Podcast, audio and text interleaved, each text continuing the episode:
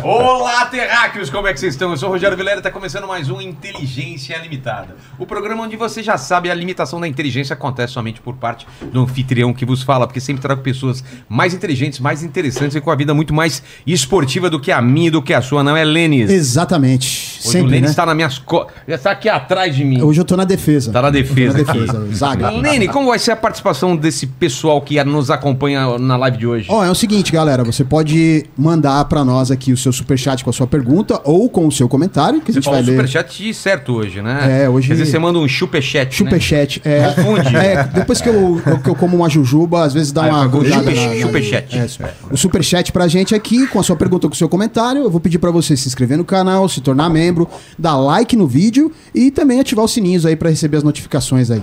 Fechou, fechou. E hoje eu tenho aqui quatro convidados muito especiais. E quando é um programa especial, antes de pedir meu presente inútil, eu peço que cada um dê as suas credenciais para as suas câmeras. Vamos lá. Primeiro, as mulheres. A tua câmera é aquela lá. Oi, tudo bem? Se apresente pelo pessoal, dê as suas credenciais. Meu nome é Ale Xavier, eu, enfim, trabalho com futebol, tenho um canal no YouTube também, que chama Passa Bola, e sou uma das apresentadoras do Paramount Plus. A gente fala de Libertadores e Sul-Americana por lá. Que honra estar nessa mesa hoje. Pô, que, a honra é Vamos minha. falar de futebol hoje. E outras coisas, né? Muito Já- mais. Fala de jujuba, futebol. Aí, Jujuba Nossa, é um bom sim. Jujuba é um ponto fraco na minha vida, hein? Jujuba Vamos sentido horário, então. É contigo. Tudo A bem, câmera Vilela? é a mais alta lá. aquela que eu tô olhando ali, Nivaldo Prieto, eu sou locutor oficial e padrão desse programa. Já tá Acabei, contratado. Tô fechando um contrato. Vamos lá, manda, manda um. né? Inteligência limitada. Inteligência limitada. Olha só. Beijo no cotovelo e tchau. E tchau. E vamos juntos aqui na madrugada toda batendo papo com a Lê, com o Vilela e com. Contigo agora. João Guilherme. Opa! Aquela lá, da direita. Tudo Lá, bem? lá. Aí ali. Ah, me Tem achei. 200 câmeras, João. É Você verdade, escolhe uma. rapaz. Que- que- que- aliás, que estúdio legal, hein? Que lugar legal que a gente tá. Tudo bem, pessoal? João Guilherme, narrador, apresentador do Paramount Plus, também youtuber. Tenho lá o meu canal Fala João Guilherme. E aqui no Inteligência Limitada com essa turma boa, a resenha promete, hein? E agora o PVC, né? A tua câmera é aquela mais baixa. Lá, É, o meu sonho era fazer armação ilimitada. Com André Beltrão. André Beltrão. Mas eu vim aqui por inteligência limitada com o Vilela. Muito bom. E Você eu já sou- denunciou sua idade nessa daí da armação limitada. Ah, né? só existe um Não é da jeito. minha época, tá? Fiquei perdida. Só, só Não, existe, não, não, não lembra? Não, é Não, conhece? só não? existe, só existe um jeito, só falar, existe um jeito de não morrer, de, de não envelhecer. É. Eu prefiro envelhecer. Ah, tá. Boa, bebê. Eu, eu também prefiro. O jeito de não envelhecer não é. não tá nos meus planos por é enquanto melhor, ainda. é melhor ficar velhinho, né? Exatamente. E eu não sei se o, o Lene falou pra vocês, ou a Fabi, que eu tenho um defeito, eu tenho uma, uma falha de caráter. Lene, fala pra eles aí. Ele é interesseiro mesmo. Eu sou interesseiro, eu peço presentes aos meus convidados em vez de eu dar. Eu dou o presentes. presente, mas eu vou tomar de volta. Ih, rapaz. Ih, você tá vê? É, vê? tem isso. Você toma de volta e depois, depois você manda um pra ficar aqui no Eu cenário. mando, depois eu mando, depois eu mando Quem começa? beleza. Eu acho que o meu vai ser disputado também. Então vai, É, quero ver. Agora com a vai Lê. Não, vai você. com então. Não, vai com o seu. com o o meu? seu. Pode ser. Ah, então tá bom. Tá aqui, ó. Ah, garoto. Olha aqui, ó. Ele até embrulhou. Quase uma dedicatória. Tá aqui, Vilela. Beleza, olha aí. Com carinho. Olha, é um, Rapaz. isso é um presente que Um vem do túnel do tempo. Caraca! Tem uma câmera aqui em cima, olha aqui, Olha ó. que É bem maneiro. bom. Colo- é, coloca pra essa câmera aqui, PVC. Olha que maneiro. Aqui, ó. Legal, Aqui, ó. legal. Não, aqui. Aqui. Aqui, ó. É, ao contrário aí. Olha, Olha que rapaz. legal. É isso. Olha. E fechado ainda. São Paulo. Fechado. Duro é achar um lacrado. DVD, né? Né? O, o, o Lene, que é um, adorei. um São Paulino não praticante, É. pergunta pra ele a escalação de São Paulo, por exemplo. Não vai saber. Cara, não Dessa sei. final aí, Lene, Vamos lá. 2005. Da Libertadores? Libertadores da América. Ah, o Rogério- tudo. Não, na Rogério atual, ele acha que É, o, o atual já tá perdido. Rogério o. Sete é goleiro, ele acha ainda. Rogério Ceni. Não, ali. O técnico? Entendeu? É, Tele Mas, ô Santana. Vilela, é, trouxe Não, pra não, você... esse é 2005. 2005, é. é, Esse é a 2005. Libertadores 2005. É Rogério, Lugano, Fabão e, e Alex. É. Cicinho, Josué Mineiro e Júnior. Danilo. A Amoroso Ilusão. Tá certo, é E o mesmo. treinador Vou falar uma coisa, É o mesmo. PVC é o nosso técnico- chat GPT. É. né? Técnico do futebol. Pergunta pro Chat chat. GPT, me dê a escalação. Chat de PVC. É isso. Já tá aí há Esse é um muito quadro tempo, é muito bom, tá? Pra você fazer no... Chat Obrigado pelo presente, Imagina. tá ali lacrada, a caixa tem. é, é, eu, só fiz a dedicatória no envelope pra você porque tá com o plástico. Tá. Tem a minha foto ali também, não sei se você reparou. Não, cadê? É, tem a minha foto ali, é, cabelo todo preto ainda naquela época. Faz tempo, hein? Olha só. É, faz Aquele tempo. topete. 2005. Deixa eu ver. É, aqui, ó. Onde? Quer mostrar na câmera? Pode, pode. Aqui, ó. Olha só que cara de novinho, Quem é esse cara? É você, Pedro? Quem é isso? Imagina! Jura? Imagina! É, Vila. O galã. Como eu disse, só existe um jeito de não envelhecer. Eu prefiro Era, envelhecer. não envelheceu, vamos Maravilha. envelhecer. Isso aí fez um grande sucesso. É, é. Não, Aquela pose, né? Tipo, Ó, sistema de som 2.0 pra você. que na época era. Era o máximo. O máximo. máximo. era. É verdade, é verdade. irado. Quem vem agora? Pô, deixa eu continuar então, né? Então Já que a gente tem um São Paulino aqui Mais e tudo mais, eu trouxe? Um livrinho do Mito pra você, do Rogério. Aqui, olha Deixa eu mostrar aqui pra galera. Esse livro, na verdade, é, eu tenho uma história engraçada. Assim, eu era estagiária na Globo quando eu consegui esse livro, foi a despedida do Rogério. E aí eu fui como estagiária, então pra mim foi um momento muito especial, eu tava no gramado e tal. E, e na salinha de imprensa eles deixaram esses livros pros jornalistas pegarem e terem informações. E eu, como uma boa estagiária, peguei uns 10. falei, vou levar pra todos os meus É, amigos. Eu tava em casa outro dia, eu falei, meu, eu não dei pra nenhum amigo. Ah, ficou, os- ficaram os 10. Tinha cinco em casa. agora tem assim. É, agora é, tem nove. é, Deixa eu- Aí eu falei, pô, isso aqui é muito raridade. Falei, ele merece no estúdio dele. Vilela, é o segundo presente, é a segunda provocação que você recebe na noite. Inteligência São Paulina, o nome Tá, do mas não tem o menor problema É, não. estamos num clima de um legal. majestoso É. aqui. Né? Olha só. Olha aí. Aí. Ricardo, o, o, o Rogério Ceni que é cover do, do Luciano Huck, né? É, é, parecido. Agora se afastaram. Agora né? é contigo aí, PVC. O PVC falou que Não, não, não. o presente que ele vai pegar de volta, ó. Fique Eu claro. vou ganhar de volta, eu. Mas por quê? Você primeiro, você primeiro, você primeiro. Olha só. Olha ali, ó, a prancheta do PVC. O último que trouxe um presente como esse aqui foi o Lu- o Luxemburgo. E ele acabou. E logo depois ele foi contratado do técnico do Corinthians, hein? Ih, rapaz, olha aí, hein? Opa. Tem um pouco de responsabilidade. Ih, PVC. PVC vai virar PVC, técnico vai de assumir? futebol. Ai, ai. PVC, sua formação favorita. Põe Uma aí, revolução pô. Tática. Olha ah, tem o 4, 2, 3, 1. Olha aí. Essa é a formação favorita aí, olha só. Não, eu podia fazer um WM também. Depois eu vou fazer a minha, então.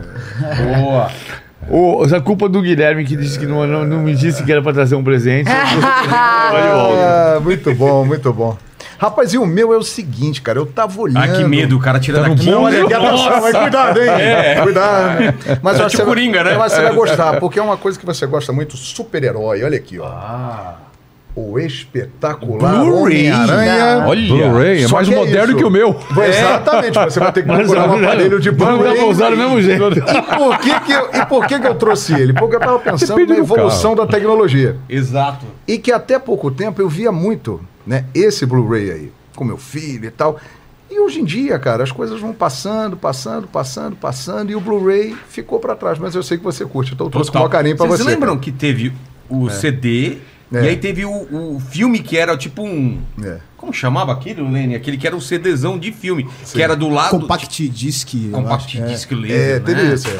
Que e as é- coisas estão passando não muito rápido, é. né, cara? MP3. O próprio Blu-ray durou pouco tempo. Durou também. pouco tempo. Pouco tempo. Porque, e eu tenho um monte de, de Blu-ray e, e DVD, eu não assisto, né? É. Porque você acaba. vai lá- Mas você tem um Assistir, aparelho aí? Não tenho mais. Ih, mas eu é. tinha até um.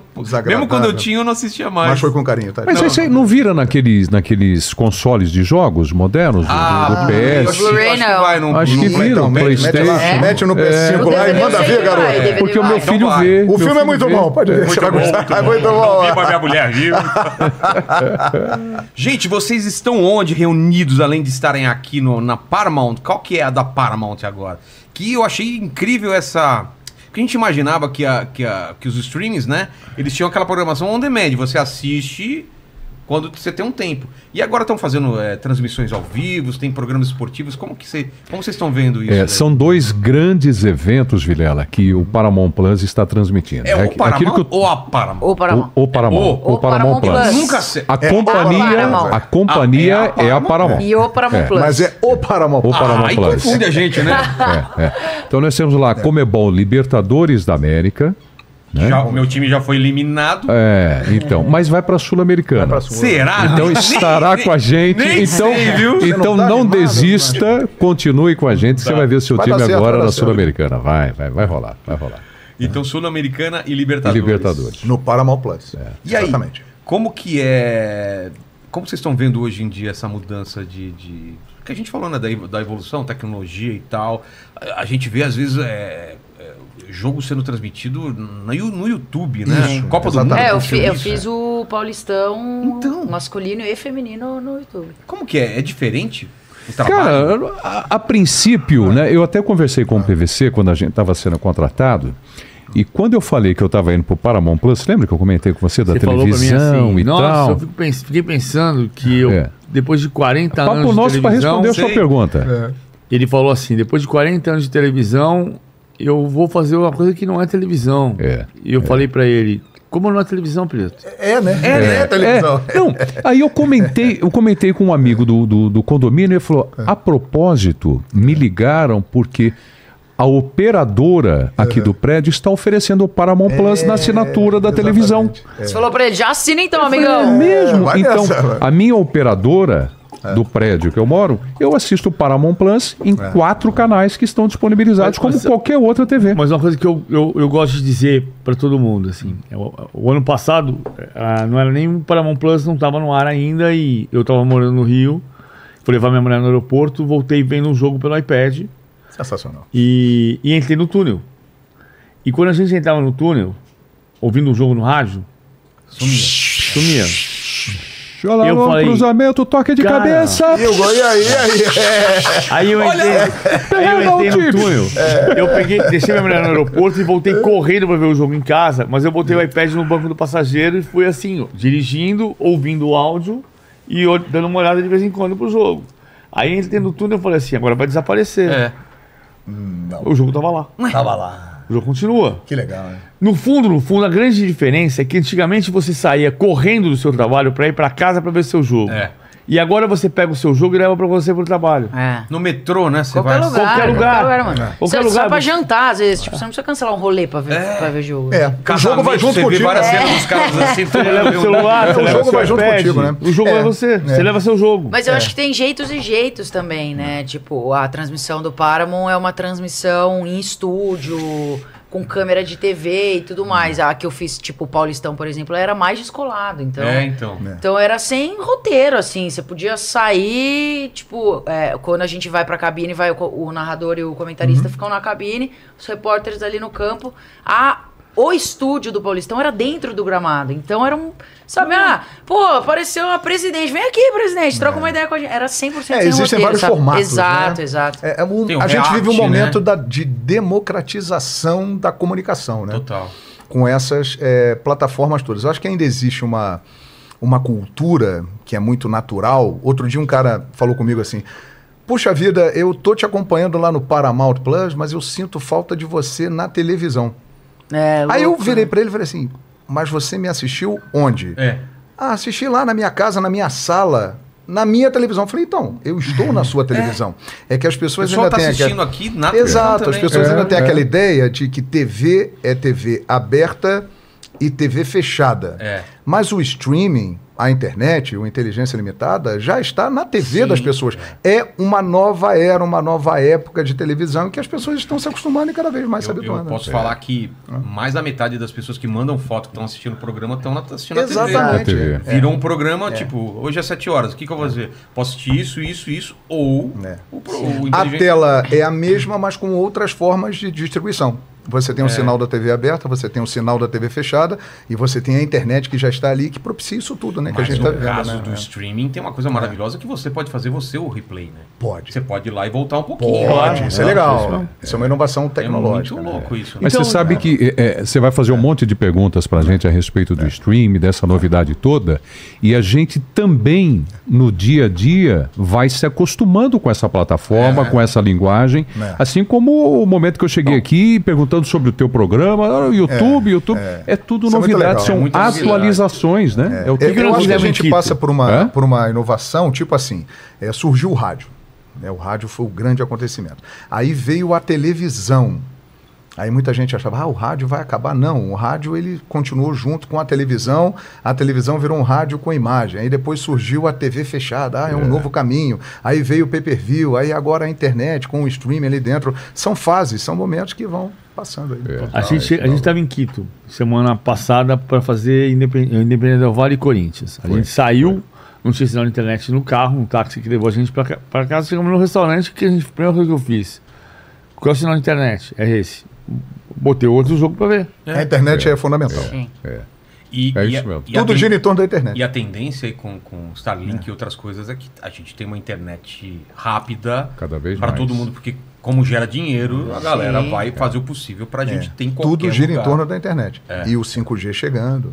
É, não, dizer, e né? com essas antenas aí do- da, da Starlink, você pode estar no meio do nada e, e, E com tem internet. sinal, e tem sinal. Pô, você tem e internet no que- avião. É, Tem. E eu acho que uma grande vantagem legal, né? do é, de você sair da TV tradicional. é, é que você consegue produzir da maneira que você quer. Então você não, você não tem uma programação ali de tipo, ah, o pré-jogo tem que ser só 15 minutos, porque antes tem a novela, É. né? Tipo, você não tem que ligar direto ali, pô, com a bola quase enrolando. Se você quiser, você faz um pré-jogo de uma, duas horas. Depois do jogo você pode ficar mais uma, duas horas. Depende do, do tanto de sinal que você comprou ali do jogo. Então você.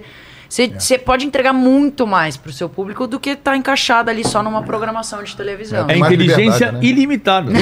Nada. Vocês viram nessa última Copa do Mundo um- uma mudança de paradigma, assim? Por- porque antigamente você tinha a, a exclusividade da Globo, ou no máximo a Globo e mais um canal, e de repente estava na internet Não, eu, também. eu acho que tem momentos diferentes também, Vilela. Assim, vamos lá. A gente pegou, a gente pegou uma época que tem Copa do Mundo que transmitia SBT, Globo Record, Manchete e Bandeirantes. Copa de Teve 90. A de 90 foram, foram todas Foram essas? todas. É. Foram todas. É. Nos últimos 20 anos é que ficou muito essa. É depois de 2002. 2002 é Ah. exclusivo da Globo. Depois em 2006 fez Bandeirantes, fez ESPN. É. Depois em 2010 fez Bandeirantes, fez Bandeirantes ESPN. não, Band Sports. Band Sports. Band Sports. É. Por quê? Em 2006 na Alemanha era É o o canal canal fechado. Bandeirantes, Ah, né? tá. Era o canal fe- que a gente falava de canal fechado canal ainda, fechado, fala é. então. 2002 a foi- é. Band Sports fez. É, 2002 foi, 2006. 2002 foi só Na televisão Globo, aberta Globo foi TV 2002, exclusivo é. da Globo Isso. também. 2006? 2006. Tem certeza? É? Quem mais fez? A Record? Acho que a Bandeirantes Mas fez. eu acho que a pergunta Ah, a Record dele fez, a Record fez, não fez? A Record acho que Band. Sports. Acho que a é- Globo, não foi exclusivo eu, Globo. eu tava na Bandeirantes. A na Globo, foi, a Globo foi exclusivo em 2002. Mas assim, a Globo foi exclusivo em 82 Teve que até a gente e em confunde, né? 2002. a Globo 2002 foi exclusiva em 82 e 2002. 2002 só Globo Sport TV, exato. Fora 2002, a Globo só voltou a ser exclusivo em 2022. Tá. Porque a, porque a ESPN fez em 2000 e... A ESPN fez 2006, 2010, 2014, 2018 fez o Fox Sports. Então, mas não, tipo, não dá mais você, pra você considerar exclusividade. Você teve o Casé TV transmitindo o jogo. Ah, isso Então, Você teve o FIFA sim. Plus transmitindo o jogo. Então, é isso que ele tá dizendo. É, Só que é. assim, só que você tá. Aí você tá pegando a TV, a TV exclusivo, e aí você passa a ter o YouTube. É, é isso. E aí você passou a ter no YouTube o Casa TV, que foi um fenômeno. Ah, Não, não foi um fenômeno de audiência como foi a Globo. É Sim. diferente. São, são, são, são coisas Mas é diferentes. que te dá mais oportunidade de assistir, né? Tipo, Te dá uma- te na dá uma Globo, alternativa. eu Como é que funciona esse lance dos direitos? Porque sempre foi muito caro, né? Pra você comprar os direitos de uma Copa. Continua um sendo. Libertadores. Continua Continua caro. sendo. Caro. Continua É, sendo na muito caro. verdade, pelo que eu soube, os direitos para a internet da última Copa do Mundo, eles ficaram meio que disponíveis, assim. Porque não a Globo abriu mão. Exatamente. Ah, é? Na hora e da- aí, na reta final, a Casé TV conseguiu adquirir. E, na minha opinião, foi um divisor de águas na história da comunicação esportiva do Brasil. 100%, Eu até porque acho. eles vão fazer a Copa do Mundo Feminina Eu acho, agora. porque É. você tinha ali a TV Globo com o narrador mais famoso da história do Brasil, o Galvão Bueno. Todo um hábito de assistir um jogo na TV Globo e mesmo assim milhões de pessoas concorrendo com toda essa estrutura da Globo foram para lá acompanhar o jogo na internet com uma outra linguagem, com um novo formato. Então, para mim, foi um divisor de águas. Foi, Foi uma a- audiência é, significativa, es- né, espetacular, espetacular. É, milhões foi, e milhões foi, de pessoas é, que antes viam na TV aberta, iam para Globo e escolheram um Ah, outro caminho. Ou seja, ali foi a, a confirmação, na minha opinião, de que um novo caminho está aberto, que novas frentes vêm aí. Existe o veículo tradicional, no caso aí a Globo e as outras emissoras, mas existe espaço e caminho e público para os outros, e eu acho que essa entrada da Casa TV foi esse marco, sem É, o dúvida. primeiro, o YouTube fez duas vezes o Paulistão já no É. YouTube, né? O ano passado e esse ano. O ano Que também passado. foi um sucesso, né? Que foi um sucesso. O ano passado as pessoas não entendiam direito. Nossa, mas eu posso assistir aqui no É, YouTube? muito tal? legal, É, cara. não, você pode. Toda a transmissão a gente. Não é pirata, assim, É, tipo, né? tipo, É, toda- é de é, graça, é. mano. Entra aí e assiste. O Porque time tinha tá jogando. que filmava a tela antes. É, né? tem Aí- ainda, ainda aí- tem, Ainda ainda tem, né? tem. Com a É câmera aí, torta, é, né? é. E Toda aí- novidade causa uma estranheza, E né? aí, Você esse fica- ano, a gente. Eu acompanhei porque, enfim, o primeiro ano tinha jogo que, quando era time considerado grande, que as Uhum. pessoas falam, a audiência era ótima. E aí, quando tinha um jogo um pouco né, mais frio, assim, a audiência não era tão grande. E esse ano, assim, era todo jogo. É. Uma burdoada de gente assistindo. E É. Você falava, meu, as pessoas elas só precisavam entender que É, tava ali e exato. era de graça. E Igual a cria-se o Casa hábito, elas podiam Cria-se o hábito. Tá- o chat tá funcionando, a É. galera tá comentando, É. mandando um coraçãozinho. É, é igual o que o nosso trabalho lá no Paramount Plus, né? O, a a. Paramount é, é um dos estúdios mais tradicionais de cinema. É. Né? As pessoas, quando pensavam até pouco tempo em Paramount, pensavam em grandes filmes, em grandes sucessos de bilheteria, em grandes séries. E agora elas estão começando a entender que a Paramount também é Libertadores, é Sul-Americana, é futebol. Elas estão descobrindo isso e cada vez mais vão entender que esse horizonte ampliou. A Então, Paramount Plus, É. a Par- Paramount é CBS, Ah, é? Estados Unidos. É uma empresa do, do grupo CBS. Main TV, por exemplo. Então, por exemplo, na Champions League, É. você tinha um- uma plataforma em que estava ali escrito na entrada da plataforma CBS. E você entrava, quem estava ali comentando, numa, numa, num painel escrito Paramount Plus, na entrada do, do pain- da, plataforma era Sim. CBS. Dentro tinha um- uma, uma plataforma, uma mesa, na Envelopada frente, com- envelopada com, Paramount Plus, Tá, e comentaristas Thierry Henry e Colo Touré. Entendi. Comentando PVC pro Paramount tá? Plus. Tô brincando. PVC. É, é muito francês, né? PVC. É, e é importante também, assim, a Paramount, né? É, é o grupo, né? É a Paramount Global e o Paramount Plus É o é o streaming, Streaming. da Paramount, É o no aplicativo. aplicativo, né? Que tem séries, é, filmes e a parte de esporte. agora. Exatamente. É. Férias com o ex, por exemplo. Opa! Ah, é? É, você Star sabe Trek que- que, eu assisto. Você tem uma muito coisa que é bom. muito engraçada como vai mudando a nomenclatura das pessoas, né? Porque as pessoas. Minha, minha funcionária em casa, outro dia, falou assim: Imagina que eu fiquei 10 minutos esperando um aplicativo. Eu falei pra ela: Não, não, cara. Você ficou esperando um carro de aplicativo. Não é. é. Não tava esperando um aplicativo. O aplicativo tava no seu celular. É, mas são novidades que a gente não se dá conta. Eu recebi, quando eu fechei com o Paramount, acho que eu comentei com o João sobre isso. Eu recebi uma mensagem no Twitter que eu não tinha me dado conta. Um cara escreveu assim, falou assim, Preto, você já percebeu que você, ele, ele escreveu, você é o primeiro narrador a atuar em todas as plataformas possíveis? Sim, muito legal. E aí eu perguntei, É. por quê? Você narrou no rádio, Sim. O João também no rádio. Sim, sim. sim. TV aberta, TV Televisão, fechada. TV aberta. TV a cabo, televisão fechada. É. É, lá no, no Fox Sports, Sim. Facebook, Isso. narrei para o Facebook. É. É, tive num projeto da seleção brasileira com o Pelé e o Denilson, que eu narrei jogos da seleção, que foram para o YouTube Aham. e, se eu não estou enganado, Twitter. Pô, zero E game. Twitter. Twitter tá transmitindo agora. Twitter. Fiz dois jogos da seleção brasileira. É, tem lá isso, atrás, lá atrás. É, tem Twitch, tem é. Twitter, Sabia tem tudo. não. é. E agora o streaming. É. Falta só Twitch, né? pô. A Twitch, é. Tu- é, que é uma rede nova. né? É, rede já já estamos lá. Já, já, já. Estamos chegando! E no TikTok, que aí tem que ser rapidão a narração, né? Ela vai começar. TikTok transmite jogo às vezes também. Sério? Mas tá fazendo transmissões mais longas, Às então. vezes faz. É, mas esse, é uma, esse relato do Prieto, ele é muito interessante, porque outro dia eu estava pensando nisso, né? Eu tenho 51 anos, né? Aí eu comecei a minha carreira em 1988, com 17 anos, numa Nasceu em- rádio do Rio em de Janeiro. 71, então. Nasci em 71, São exatamente. 70, ó, Opa, então cara, somos ali contemporâneos. O negócio Que tá isso, caprichado aqui, a gente é muito bem tratado A aqui. gente inverteu, né? Primeiro começou com a Vocês Jujuba, agora vamos vocês pra... perceberam que o programa vai É, ser longo. opa, né? cara, hoje vai ser longo. E aí eu tava pensando nisso, cara. Quando eu comecei minha carreira, em 1988, o rádio e a televisão eram os veículos fortes, eram os únicos veículos, junto com jornais, revistas. E aí as novidades começaram a aparecer, né? Como, por exemplo, o fax.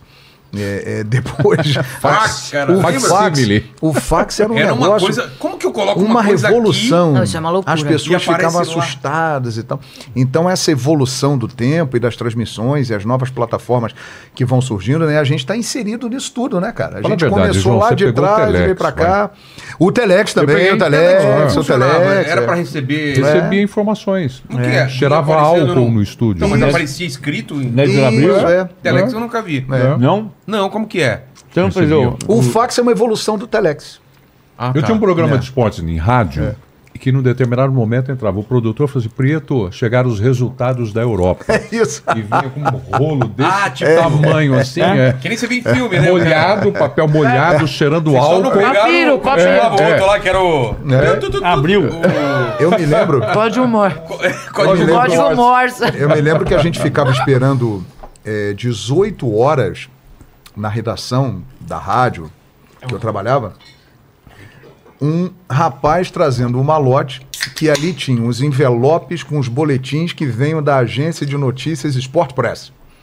E ali estavam as principais notícias do dia é, da Europa, mas eram notícias que já tinham acontecido É. há mais de 12 horas. Olha o tempo E das ali a coisas. gente Loucura, separava né? as coisas, ah, vamos falar sobre isso, vamos falar sobre aquilo. E hoje está tudo instantâneo, né? E você Acontece pensar- um negócio lá na Turquia, você já sabe Não, você pensar que você Bola. recebia na sua casa o jornal com as notícias de ontem e De tava ontem, tudo bem, e né? tudo certo. Na, na Editora Abril. A Dom Balon, na revista. Bom balão. Eu entrei na Editora Abril em É, fala 91. pra ele. No sétimo andar, tinha o banco, tinha lanchonete e tinha uma sala que era telex e fax. Tinha um fax em cada redação. Tá. A gente fazia. A Editora Abril foi, foi informatizada em 93, 30 anos atrás. Eu entrei em 91. 91 não tinha computador nas redações. Era máquina de escrever, lauda, a gente comia pizza na lauda. Olha que beleza, hein? E aí você é uma fazia. ofensa. E aí você fazia o texto na lauda, voltava do editor rabiscado, às vezes descia, descia para composição, voltava às nove da noite, até nove da noite funcionava a composição, E você voltava. sabia mais ou menos uma lauda quanto, quanto ocupava no E a jornal. gente fazia 70, eh, 20 linhas de 70 caracteres. Que loucura, tem que calcular, Aí você- né, mano? Quantas aí você palavras, subia- caracteres. Aí subia, subia a composição, a composição funcionava até nove da manhã, nove da noite. Às vezes você fechava a revista quatro da manhã, três da manhã, duas da manhã. E aí você, na última revisão, você pegava ali, estava escrito São Paulo em vez de São Paulo. Eita. E aí o que, que você fazia? Você tinha- não tinha mais a composição, você abriu o armário do. O diagramador abriu o armário, pegava as lâminas do Pestap do, do mês anterior, caçava ali um tio, Nossa. pegava o estilete, não, não. Que pegava o estilete, brother. pegava o estilete, cortava o tio, colava Opa, pera, calma, calma, bebê. calma, Opa! calma. e aí Ah, mandava pra gráfica. E, e rezava pra não sair do. Não, não saía, Saía? não descolava. É. Não descolava. Tio saiu um. Não descolava. É, eu sou, eu sou do isso. tempo. O Prieto também, né? Que trabalhou em rádio também. Eu sou do tempo que o fita de rolo na central técnica da rádio e o jogo tá rolando. E o operador de, de, Esse, de gravação. O rolo era pra quê? Pra gravar? É, é pra gravar, aquela fita de rolo que ficava Censura. gravando a programação toda, né? Censura. É, e ficava gravando a programação e tal para depois ir pro arquivo. E aí, durante o jogo, o operador ele tinha que ficar atento, isso eu vi. Ele pegava um pedacinho de papel e colocava na fita na hora que saiu o gol. É. E ali ele sabia que era a marcação de onde teve o gol. Era- era então time. tirava o papel e colocava ali. time, é, é. Lá vai E pesava fulano de o tal, entrou, bateu, é gol. Aí ele, pum, botava o papelzinho. Papel. Aqui saiu o gol. Ai. Voltaria E a viajar- fita naquele ponto. É isso. E viajava com papelzinho, papelzinho. É. Repórter de jornal viajando com fotógrafo. Tá. Não tinha banheiro. Ué. Porque o fotógrafo precisava ter um lugar onde revelar. Exatamente. Tudo escuro. O banheiro virava o, o estúdio. O laboratório. laboratório. Cara. Ô, Vilela, eu citei aqui Dom Balon. Legal. É, o que, que é? Deixa eu contar rapidamente, porque quem está assistindo fala, pô, mas que esse maluco tá dizendo Dom Balon? A Dom Balon É é uma uma revista espanhola. revista espanhola E em 94 eu transmitia o Campeonato Espanhol na ESPN e o Paulo Calçade comprava, nós íamos comprar essa revista no- na banca do Estadão, lá no centro de São Paulo Sei. na banca do Estadão. Olha só, cara. a gente comprava a revista. Agora, eu não sei se era quinzenal ou mensal. Não, não, Mens- do bolão é semanal. Semanal, né? Mas saiu, Semanal. mas saiu o guia da não, temporada. não, sim. Mas a gente comprava a revista Extra e Liga. transmitia o jogo com as informações da revista de uma semana atrás. Nossa. É. Era o que a gente tinha. Esse o é que o a nosso gente tempo, pega aqui agora em aplicativo naquela época. era um. É, não, não. Mano, Escreveu uma carta e até o cara correio. um não. mês. Ah, dá muito trabalho de alguém. Dá muito trabalho. Tem que descobrir endereço, tocar a campanha. Eu não gostei daquilo que você escreveu. Pra falar de uma passado." notícia, É. mano, um mês. Aliás, aliás, hater, bem legal você falar nisso, que eu acho que isso aí é a grande transformação de tudo, cara. É? O acesso do público Mas não ao do trabalho, hater, né? Mas não do hater. É assim, dos dois lados, porque é o seguinte, antigamente eu me lembro que aparecia é, na redação uma carta de seis em seis meses, mas que antes era selecionada. Olha aqui, chegou uma carta para você, João Guilherme. Não. Aí você lia aquela carta, ah, gostei daquela transmissão, ah, você errou nisso aqui. Tá. Hoje em dia, você tem uma repercussão imediata do seu trabalho. Né? Se você quiser, ao Pra longo de uma pra mal, transmissão, né? de um programa, aqui do nosso podcast aqui do Inteligência, você percebe o que as pessoas estão falando. Ah, esse programa tá legal, esse programa tá ruim, aquele cara falou besteira, esse cara é isso, Não, aquele cara é bom e brigando tal. entre si no chat, né? Na É. hora, na Rola um hora você separado. tem isso. Antigamente, existia uma distância. Você até tinha esse contato. Mas era muito Mas você sabe que tem um distante, assim, muito O, o Placar- Chico Buarque falando, né? É, Eu cara. descobri agora tem um monte de gente que não gosta de mim. Cara, é muito louco isso, é muito Não, louco. né? cá, É louco, você, né? você As pessoas fez estão os, próximas, né? Você fez os pôsteres do, de 94, não foi? Sim, eu tava falando com, com o PVC que eu É. trabalhei na, na, na placar e fiz o, o pôster, tipo, o melhor Corinthians de todos os tempos, do Vasco, do Palmeiras, do Flamengo. Eu me lembro disso aí, cara. Ah, cara, Legal, de 94. Eram uns posters É. muito bonitos. É. aqui. Legal, me Passavam as fotos dos, de- dos selecionados e a gente tinha que colocar na camisa e tal. Era Me muito lembro. trabalho. Placar, legal, bem Placar tinha uma relação muito legal. A editora Abril tinha uma coisa muito legal, claro que num outro tempo, né? Aham. Placar nem tanto, embora tivesse Rodolfo Rodrigues, que hoje escreve para o UOL, ele fazia atendimento ao leitor. Foi um goleiraço. Ah, não, era o outro Rodolfo Rodrigues. Capricho. Capricho tinha, Capricho tinha uma menina chamada Simone que fazia o atendimento ao leitor, que era muito cuidadosa com as cartas e para responder todas as Ah, é? cartas e tudo mais. Placar teve um dia que entrou um cara na redação, chamado Cláudio, de Bragança Paulista, e falou assim: escuta, olha só, vocês deram a bola de prata pro Gil Baiano, mas eu contei as notas de todo mundo aqui e quem ganhou foi o Luiz Carlos Vinck. Olha que bacana. E tava certo? Ele tava certo. Nossa! Meu. Na conta, ele fez direitinho, ele foi lá visitar. E sim, porque isso era uma coisa que nem todo. E isso é um ponto importante. É. Algumas revistas do passado, Placar era um pouco disso. Placar era o irmão mais velho do, do cara que gostava de futebol. É. Primeira Sim. coisa que eu fazia na terça-feira era comprar Placar. Sim. E, Coleções de e, e a Editora Abril não tinha essa noção. Tomás Souto Corrêa, quando acabou a Copa de 94, dizia que Placar tinha que ser o irmão mais velho do, do menino, como o Capricho era da menina. É. Mas era. Pra mim era. É. Eu comprava a revista na terça-feira de manhã e ficava a semana inteira com a revista aberta do meu lado. É. Mesmo tendo lido ela inteira, ela ficava do meu lado. É mesmo, já tinha essa E, relação. e aí você tinha uma relação, claro que não de todos os leitores. Alguns veículos tinham uma relação com o leitor que era muito assim. Sim. Né? Ah, Por exemplo, o Milton Neves é um cara que teve uma- tem um sucesso de comunicação no rádio extraordinário. Ah, você pode gostar do Milton Neves, não gostar do Milton Neves, mas ele tem uma capacidade de comunicação no rádio que é impressionante. Ele pegava- lembra? Aí ele começou a fazer o negócio do. Teletrim, que É. até acho que atrapalhou ele, porque ele parou de contar histórias, de se aprofundar em histórias mais recentes. Mas ele fazia o quê? Ele fazia uma relação pelo BIP. É. É, é claro que a, a comunicação vai mudando. o mudando. BIP era uma coisa. Eu comecei a namorar com a minha mulher, eu mandava BIP pra ela. Olha, mas que legal. Rapaz, vocês estão falando de umas coisas que eu não sei nem É, aqui. Pois é. outro mundo, é o Você nosso tinha que mundo, falar Alexandre. com uma telefonista, né? É. E Se ela falava com o escrevia. telefone, ela escrevia. Que eu louco, imagina as cartas erradas. Não, imagina as coisas erradas história, aqui. Essa história. Amoreco, então, já que a Lê é. falou que não sabe o que é, tem que contar a história é. inteira. Era assim. Por exemplo, eu fazia publicidade e propaganda. Não estudo, Também? locutor comercial. Locutor comercial. Então eu andava com um bip, era um aparelho na cinta da calça de uma companhia chamada Intelco. Aí eu tava na rua, no ônibus, em qualquer lugar, ele tocava, ele pip, pip, pip, pip, pip, pip, pip, e uma luzinha vermelha.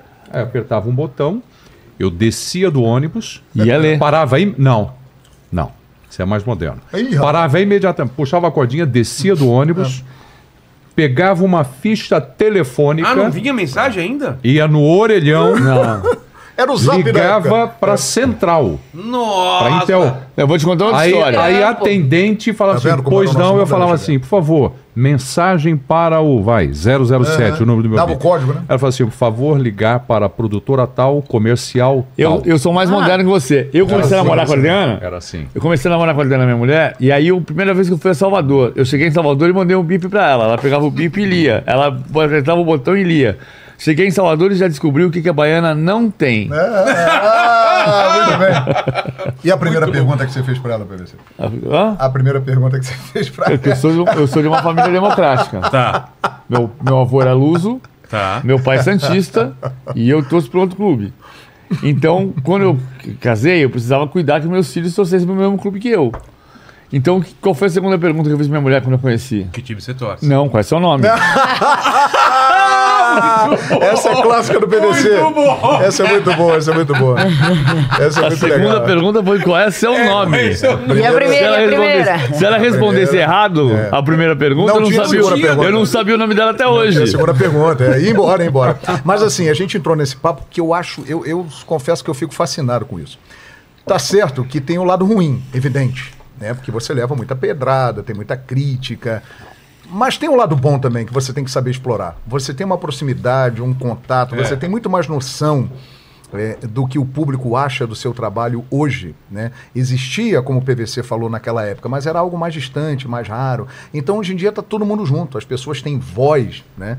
E isso é um lado bem legal que eu E considero ajuda também, né, João? Ajuda, Ajuda É, também. ajuda tem, tem um cara que manda É. mensagem e fala assim, ô Preto, atenção, esse lateral Não, aí tipo, não. já é o quinto gol que ele tá fazendo. e às aí eu não falo, ó, dá uma checada aí, técnica. PVC, vê se aí É, tem estiver. uns caras que ficam mandando assim. Sim, Por sim. que que vo- vocês já pensaram em chamar o Neymar pro podcast? Eu falando, cara, eu nunca pensei. Nunca, é. Olha que coisa. É, tem um lado bom e tem Na um lado verdade, eu tô sem agenda. É, Ele quer será muito que é participar. Será que é boa? É muito legal. Mas tem uma É coisa. tem uma- assim, a, a questão é que a, a rede social, quando ela apareceu, quando o Twitter apareceu, eu lembro do Flavinho Gomes, dizendo, pô, isso aqui vai democratiz- vai democratizar a comunicação, vai mudar a comunicação. Sim, mudou a comunicação. Mudou. Sem dúvida. Mas não é que ela democratizou, ela também criou espaço.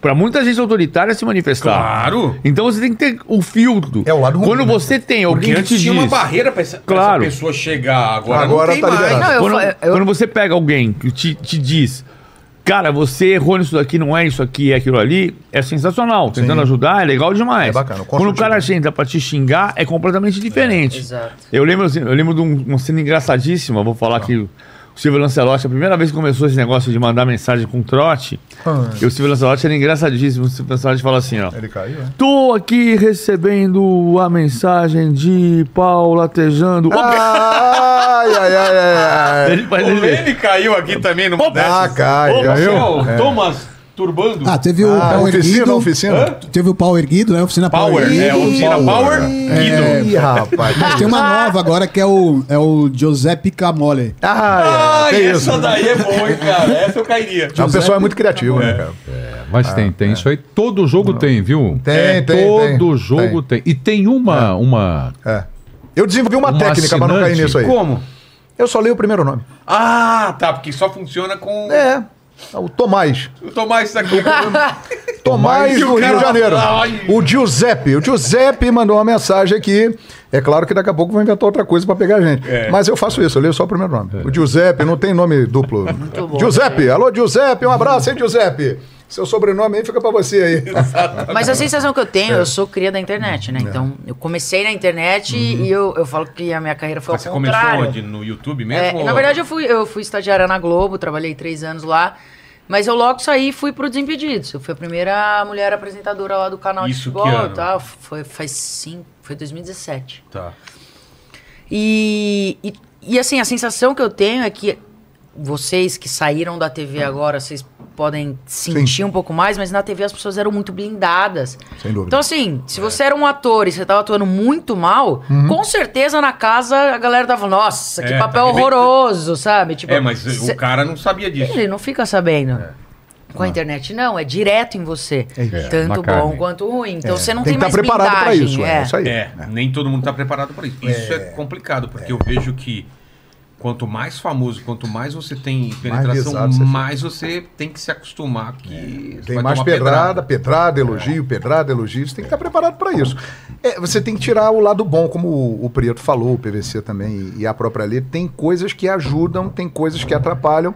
E com o tempo, conhecendo a ferramenta, você vai filtrando essas Mas- situações. e a gente não tem ainda a sensação do que é, por exemplo, um jogador de futebol. Imagina Nossa, que loucura. o que é a rede social de um jogador de E o futebol. árbitro? O árbitro? Não, o Nossa árbitro. Senhora. Se eu Cara, fosse, mas eu posso falar, eu nunca nem parei pra ir buscar o Instagram de um árbitro Eu pra chegar ele é verdade, é verdade. Eu acho que eles Mas nem vocês, têm, sabia? vocês não sentem, Eu acho que eles nem Vilela, me permita fazer uma pergunta também. Vocês não sentem uma pedrada forte? Do quê? Sim. Quando um, Claro. um cara manda, todo mundo sente. Ah, vai mais que ignorando você queira mas- ignorar, Não, mas é- mas é- é- sempre tem. eu- Não, sempre ignorar tem. não ignora, né? Não. Mas você Não, vai aprendendo a levar pancada, né? É, é o Cara, dia a que eu dia. Tem dia que você tá muito- legal, tá forte, você Eu ignora. fui cancelada duas vezes na internet já. As É duas vezes pelo mesmo motivo. É, A primeira foi quando o Palmeiras foi campeão em cima do Santos no Maracanã. Eu sou São Paulina, Sim, todo, Libertadores 2020. todo sim. mundo sabe. E eu tava com o Fred, que é do Desimpedidos, e com a Luana, que é minha namorada. Sim. E eles são palmeirenses roxos, assim. E eu Sim. fiquei muito feliz Sim. por eles. E por estar ali, vendo, né? Claro, vivenciando. Eu tava trabalhando, é meu trabalho, né? Legal. E foi é, quando as coisas estavam voltando de pandemia, então tinha pouquíssima gente no estádio. Sim. E eu tava muito feliz porque era um privilégio poder estar Sim, ali. Sem dúvida. É, o nosso trabalho, no fim, pra quem ama futebol, é um privilégio sempre, sem assim. dúvida. E aí eu fiquei muito feliz. Eu abracei o Fred, ele tava chorando muito, a Luana também. E eu sou a maior manteiga da história. Eu vejo alguém chorando, meu olho enche de lágrima. e aí tiraram uma foto e eu postei. Falei, pô, fiquem felizes pelas conquistas dos seus amigos. O quê? Ah. Meu, a, a torcida do Palmeiras e a do São Paulo acabaram comigo. É, tipo. A pessoa não entende isso.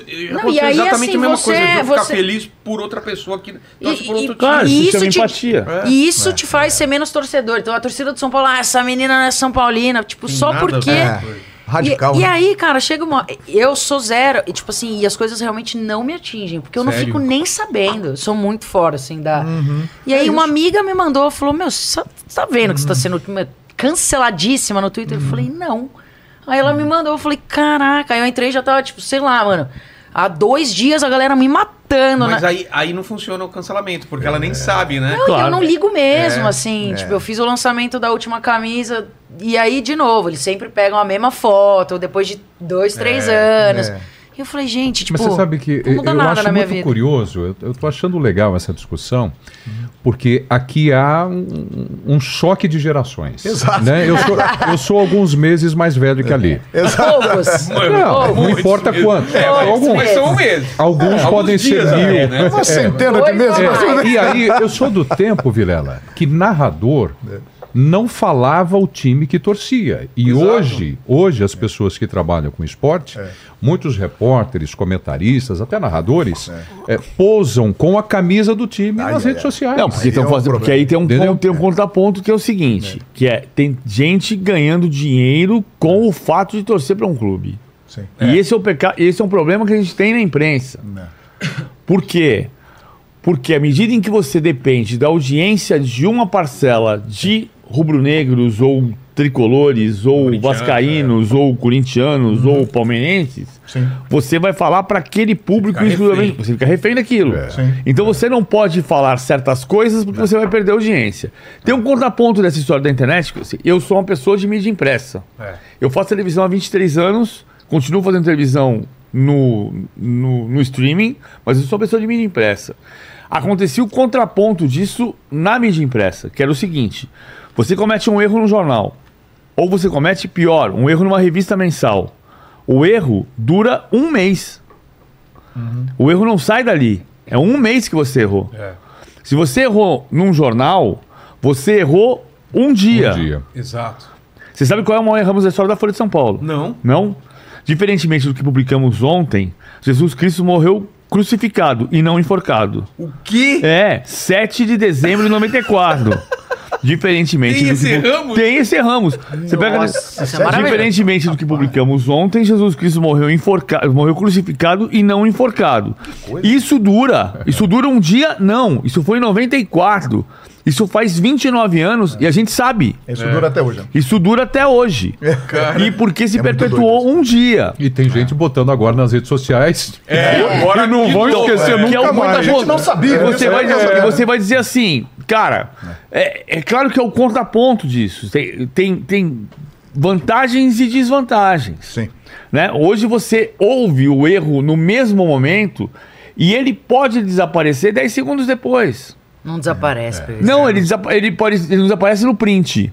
Mas ele, ele, ele, ele é consumido mais rápido. Mas Então, é que sempre que você errar, as pessoas vão voltar e trazer um- aquele é- erro. é e- muito- é e aí muito- tem a edição Então que não vão morre aproveitar só o nunca. erro, muita É, gente. Eu falo isso porque marcado, as é, coisas voltam marcado, depois de dois anos. E não foi nem o erro. É. Sim. E é muito louco isso. Hoje é pra Está sempre. registrado lá, as pessoas Pois vão é. buscar. Mas É. antes também ficava, ficava registrado. Só que você errava e o erro ficava perpetuado. Então, É, mas hoje pessoas é um não desafio tinham um maior da comunicação. de busca. É. Não É, tinha um instrumento de busca. É a ferramenta tá hoje tem.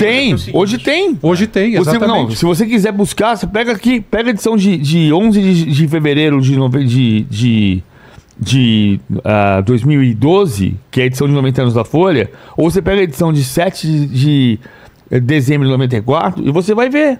Não, eu É que você não sabe que tá, você não É, sabe o que que tá eu lá. estou dizendo é que aconteceu em 1994, Uhum. em 1995 você já não tinha É, ficava uma só ferramenta para jornal, buscar né? isso. Ficava no arquivo do Exatamente. Hoje, Tá na o que internet. a lei, o que a lei é a diz que aconteceu coisa, com ela. É a mesma coisa. Não é a mesma claro coisa. que é. completamente Não, diferente. não, não é a mesma coisa, porque Há nem 10 todo anos- mundo sabe da foto Olha, dela. Assim Não, como nem todo mundo sabe da pesquisar, da Folha. sei, mas, eu- Mas se eu Mas pesquisar, eu acho também o erro na da internet e vai multiplicando, multiplicando. É, uma loucura É, mesmo. eu acho que o exemplo mais forte e que mudou também as coisas foi o que aconteceu com o Cuca. Vamos pensar. Sim. Quando que alguém imaginaria que ia ter mu- Ele foi mandado embora por causa da pressão das redes sociais. Exato. De- que buscaram uma coisa que. pediu demissão. Tá aí né? uma coisa Pediu boa. demissão. Mas, Mas aconteceu- seria mandado mas- embora Mas, também, só, né? você foi buscar uma coisa da época da mídia impressa. Porque. Porque quantos anos? 87. 87. É. Anos E- e e- anos passados. E, É. e- e- e aí eu acho que tem uma coisa que é importante dizer.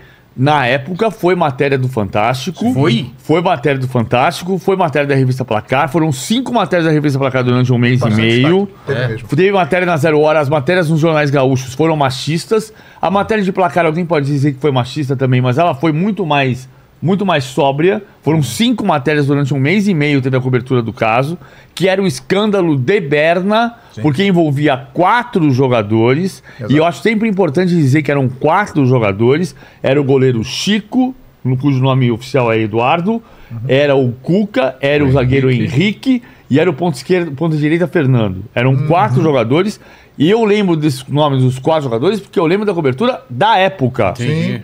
Então assim, as pessoas falam às vezes assim, e esse caso que ninguém nunca soube? Bom, Pedro Álvares Cabral chegou aqui dia 22 de abril de 1500. E eu não tava aqui, eu sei o que aconteceu. Não tava aqui, bebê. Eu não tava aqui, mas eu sei o que aconteceu. Não foi 22 de abril de 1500? Então, a- a- a- se você não sabia de um caso, é uma coisa. O caso teve cobertura. Pode ser cobertura de uma maneira equivocada de algum momento. A cobertura da empresa gaúcha foi machista, sem dúvida Mas nenhuma. foi deixado de lado durante muito tempo, né? Foi. É. E eu perguntei Mais que pro as pessoas Cuca. sabiam, sim. Sabiam. Eu perguntei pro Cuca numa bola da vez em 2004. É, é. Essa gente 2004? falou 2004 quando ele veio 2000, 2004 quando ele veio pro São Paulo. Teve bola da vez, eu perguntei pra ele. Sim. Ele se constrangia com o assunto, o assunto passava porque tava passando. É. Mas as pessoas perguntaram para ele. É, e eu acho que é um assunto específico de que as pessoas cansaram também de ah, o assunto vai passando, passando. É. Você tem o caso dele, você tem o caso do Robinho agora. Agora, então, total. tipo, as pessoas cansaram. E, O e- caso do Cuca contar voltou uma pelo coisa? Robinho. Posso É, eu contar uma acho. coisa de bastidores? É. E não vou nem pedir a sua autorização. Mas nós estávamos transmitindo um jogo no Paramount Plus há pouco mais de um mês. Sim. Cerro Portenho em campo.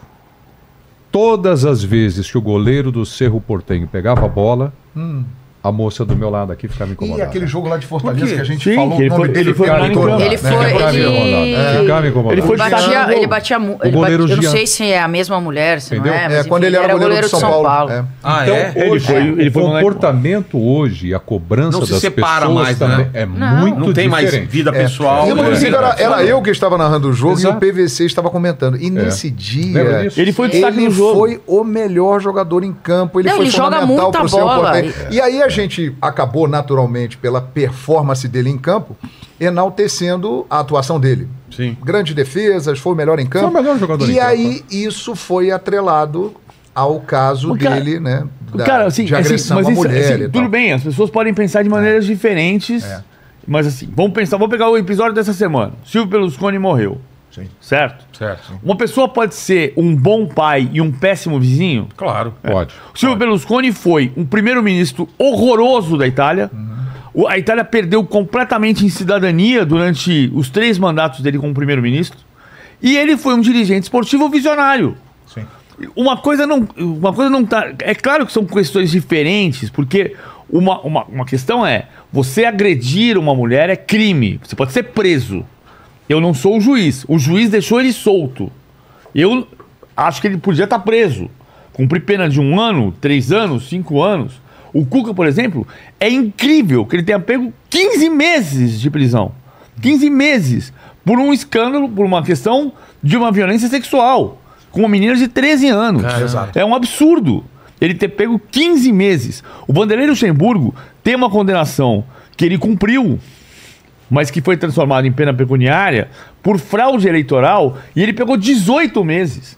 O Vanderlei pegou uma pena Maior. maior do que a do Cuca por fraude eleitoral do que o Cuca pegou na Suíça por violência sexual. É, um, é assustador. Ou seja, tem um equívoco provável da justiça suíça imperdoável. Agora, você vai pegar o caso do Jean. Ele podia estar preso por 3 anos, 5 anos, 10 anos. O juiz disse que ele estava livre. Ele vai jogar futebol. Eu vou comentar o jogo. Quem foi melhor em campo? O Jean. O seu Berlusconi foi um péssimo primeiro-ministro da Itália. Péssimo primeiro-ministro da Itália. Eu não sou italiano, mas eu sei que foi um péssimo primeiro-ministro da Itália. Embora o meu amigo italiano diga, houve piores, como a Meloni agora. Mas ele foi um dirigente esportivo visionário. É. O primeiro cara a falar em Superliga foi o Berlusconi. Então eu não posso dizer que ele. São coisas diferentes, claro Eu que sei, são. sei. Eu não posso dizer que o Berlusconi foi um péssimo primeiro-ministro da Itália e um dirigente esportivo visionário e separar as coisas da. Ser um bom pai e um péssimo vizinho. É, o o único ponto, e aí era o que eu falava pra ele, é que eu, como mulher, falei, eu me nego a falar desse cara. É. Eu me nego. Tava como incomodada. mulher. Como Incomodada. mulher, Porque no fim é sempre isso. A gente.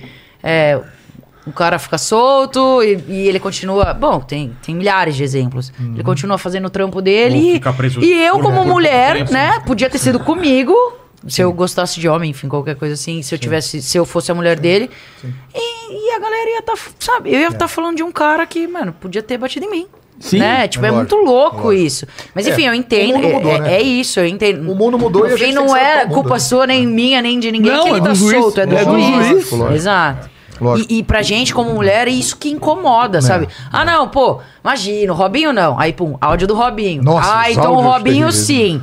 Ah, o Jean. Ah, então o Jean, o Jean também. Sim, então, sim. E aí, as pessoas elas precisam provar 79 mil vezes de que Uhum. aconteceu. É. Para de passar pano Não, é pros claro que caras. porque- aconteceu. O que caso, do aconteceu. Robinho, o caso do Robinho não tem palavras. Ele tem uma condenação. Ele tem que cumprir a pena dele. É, e os áudios agora divulgados pelo UOL, hein? É isso. Nossa e. É. antes do áudio era um papo assim, tipo, acho que não. Foi condenado só lá, né? E aí Não. precisa de prova, atrás de Ah, prova, atrás sei, prova, atrás de não- prova, atrás de prova. Mas acho que só o maluco falou que não. Assim, eu eu acho que tem, tem diferenças em cada caso. O caso do Cuca voltou à tona por causa do caso do Robinho. E o caso do Cuca, as pessoas mandavam toda hora assim, mas por que falar só agora? Que É porque tinha fala? aquele papo que foi desmentido que a, a menina não reconheceu Não, ele. ele, ele, aí no E é mentira, o- né? É mentira. Mas isso o advogado da defesa disse também. É? Também, o tempo inteiro o, o Cacalo disse que não era verdade que ela não tivesse reconhecido. Ela reconheceu os quatro. Isso. Ela reconheceu os quatro. A única diferença do caso do Cuca pro caso do Robinho, e não é uma diferença que tem que ser. ah, O que me incomoda no caso do Cuca é só você dizer só do Cuca e não dos quatro. Por exemplo, o Chico estava trabalhando no Grêmio com adolescentes. Sim. Sim. Ninguém falou que o, Cuca, que o Chico estava trabalhando. Agora ele foi demitido. É que o Chico não é O famoso. Chico, né? o Chico não era famoso, então o Chico podia trabalhar sendo professor de meninos de 14 anos. Ora, qual é a diferença do, do Chico de trabalhar com meninos de 14 anos e o Cuca trabalhar com homens Nenhuma. de 30? Os quatro. Os quatro têm que ser tratados Então igual. tem que ser tratados iguais. É, é que a gente. A- a- é, perdão, PVC. A gente vivia e vive ainda numa sociedade machista. Mas a grande diferença é que é a seguinte: antigamente a sociedade era só machista. E ela hoje não é só machista. O outro lado, que muitas vezes ficava oprimido, que não se manifestava, hoje em dia Tem é, se manifesta. Então está acontecendo esse choque, então é o momento também. Hum, mas É, o que a grande tá resumo vivendo, da né? sociedade é que não tem mais otário nessa porra. Mas eu acho que mas tem uma Mas é coisa, isso, é mas tem uma É, não coisa tem assim. mais otário nessa eu- porra, velho. A gente viveu em 87, você viveu em 87, eu vivi em 87. Estupro sempre foi crime hediondo. É. Sempre foi crime Não mudou hediondo. isso. Não mudou. Em 86, 85, 84, eu cresci, eu tinha 12 anos de idade, eu nunca toquei numa mulher sem autorização, porque eu sei que é hediondo. É hediondo. Não se faz isso. Agora, alguém faz, tem, é crime. Ele tem que ser preso. Não se dá. Não, a palavra-chave é respeito. Não é respeito por, é respeito. Sim. Respeitar, verbo intransitivo.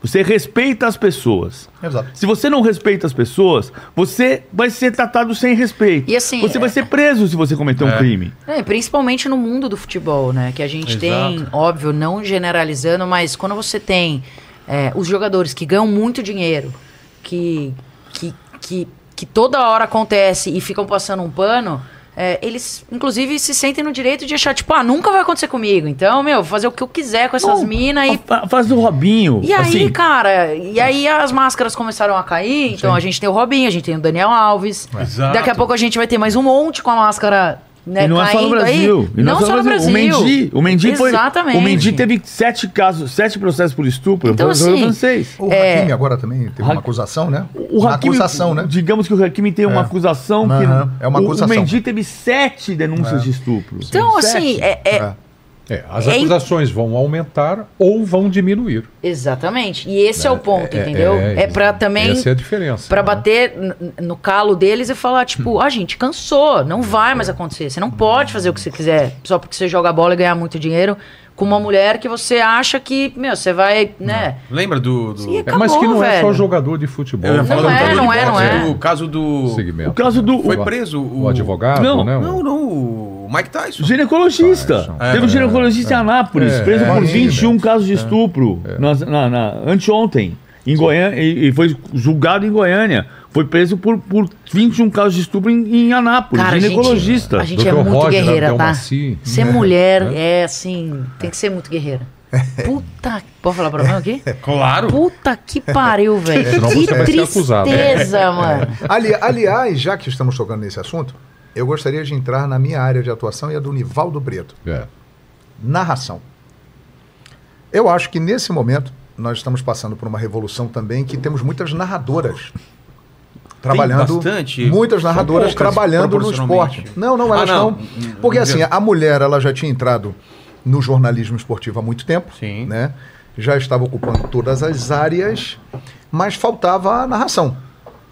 E de, aliás, um projeto que começou no Fox Sport, Foi, né? foi. Com o Eduardo Zebini, que hoje está conosco lá no Paramount Plus, é o nosso chefe lá no Paramount Plus, é, de abrir espaço para as mulheres narrarem no esporte, né? Narrarem futebol e tal.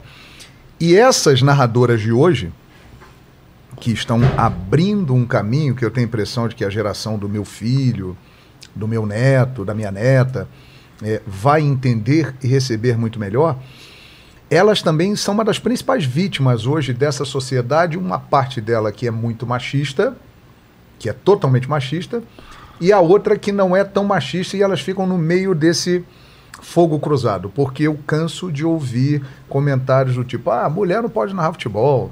Essa mulher está narrando, ela é muito ruim. Muitas vezes você percebe que o comentário é feito só porque é uma mulher, porque não está acostumado a ouvir uma mulher. E aí eu acho que o julgamento tem que ser feito da seguinte maneira: não é o sexo, não é o timbre da voz. A mulher tem uma voz diferente do homem, por exemplo, Prieto tem uma belíssima voz, né? a mulher tem uma voz bonita, mas com outro timbre, com uma outra colocação.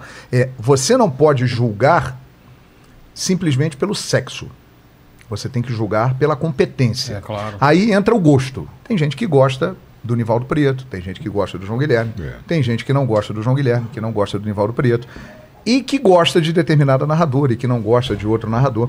Então eu acho que essas nossas colegas de hoje, né, Preto? São muitas. elas estão desbravando um caminho que no futuro eh, será consolidado, mas que estão levando muita pedrada também, eu tenho a impressão, É, por causa também, né? disso. Quando começou, lembra? Exato, exato. Então é esse momento da sociedade que as mulheres estão cada vez mais ganhando espaço e- e que elas estão sendo muitas vezes julgadas pelo sexo e não pela competência. Então acho que nossas colegas narradoras, elas Tem- são vítimas dessa eh, pancadaria que está E rolando aí, muitas heróico, vezes né? injustamente. É, o que assim. está acontecendo agora. É, eu gostaria de lembro falar das isso. primeiras árbitras ou bandeirinhas, os caras falavam uns absurdos, Não, em lembra? 2005 teve um jogo Corinthians e São- em São Paulo ah, que teve uma jogada de reclamação de pênalti pro Corinthians e o Tite na época apitou a Sandra Regina, a Silvia Regina. Silvia Regina.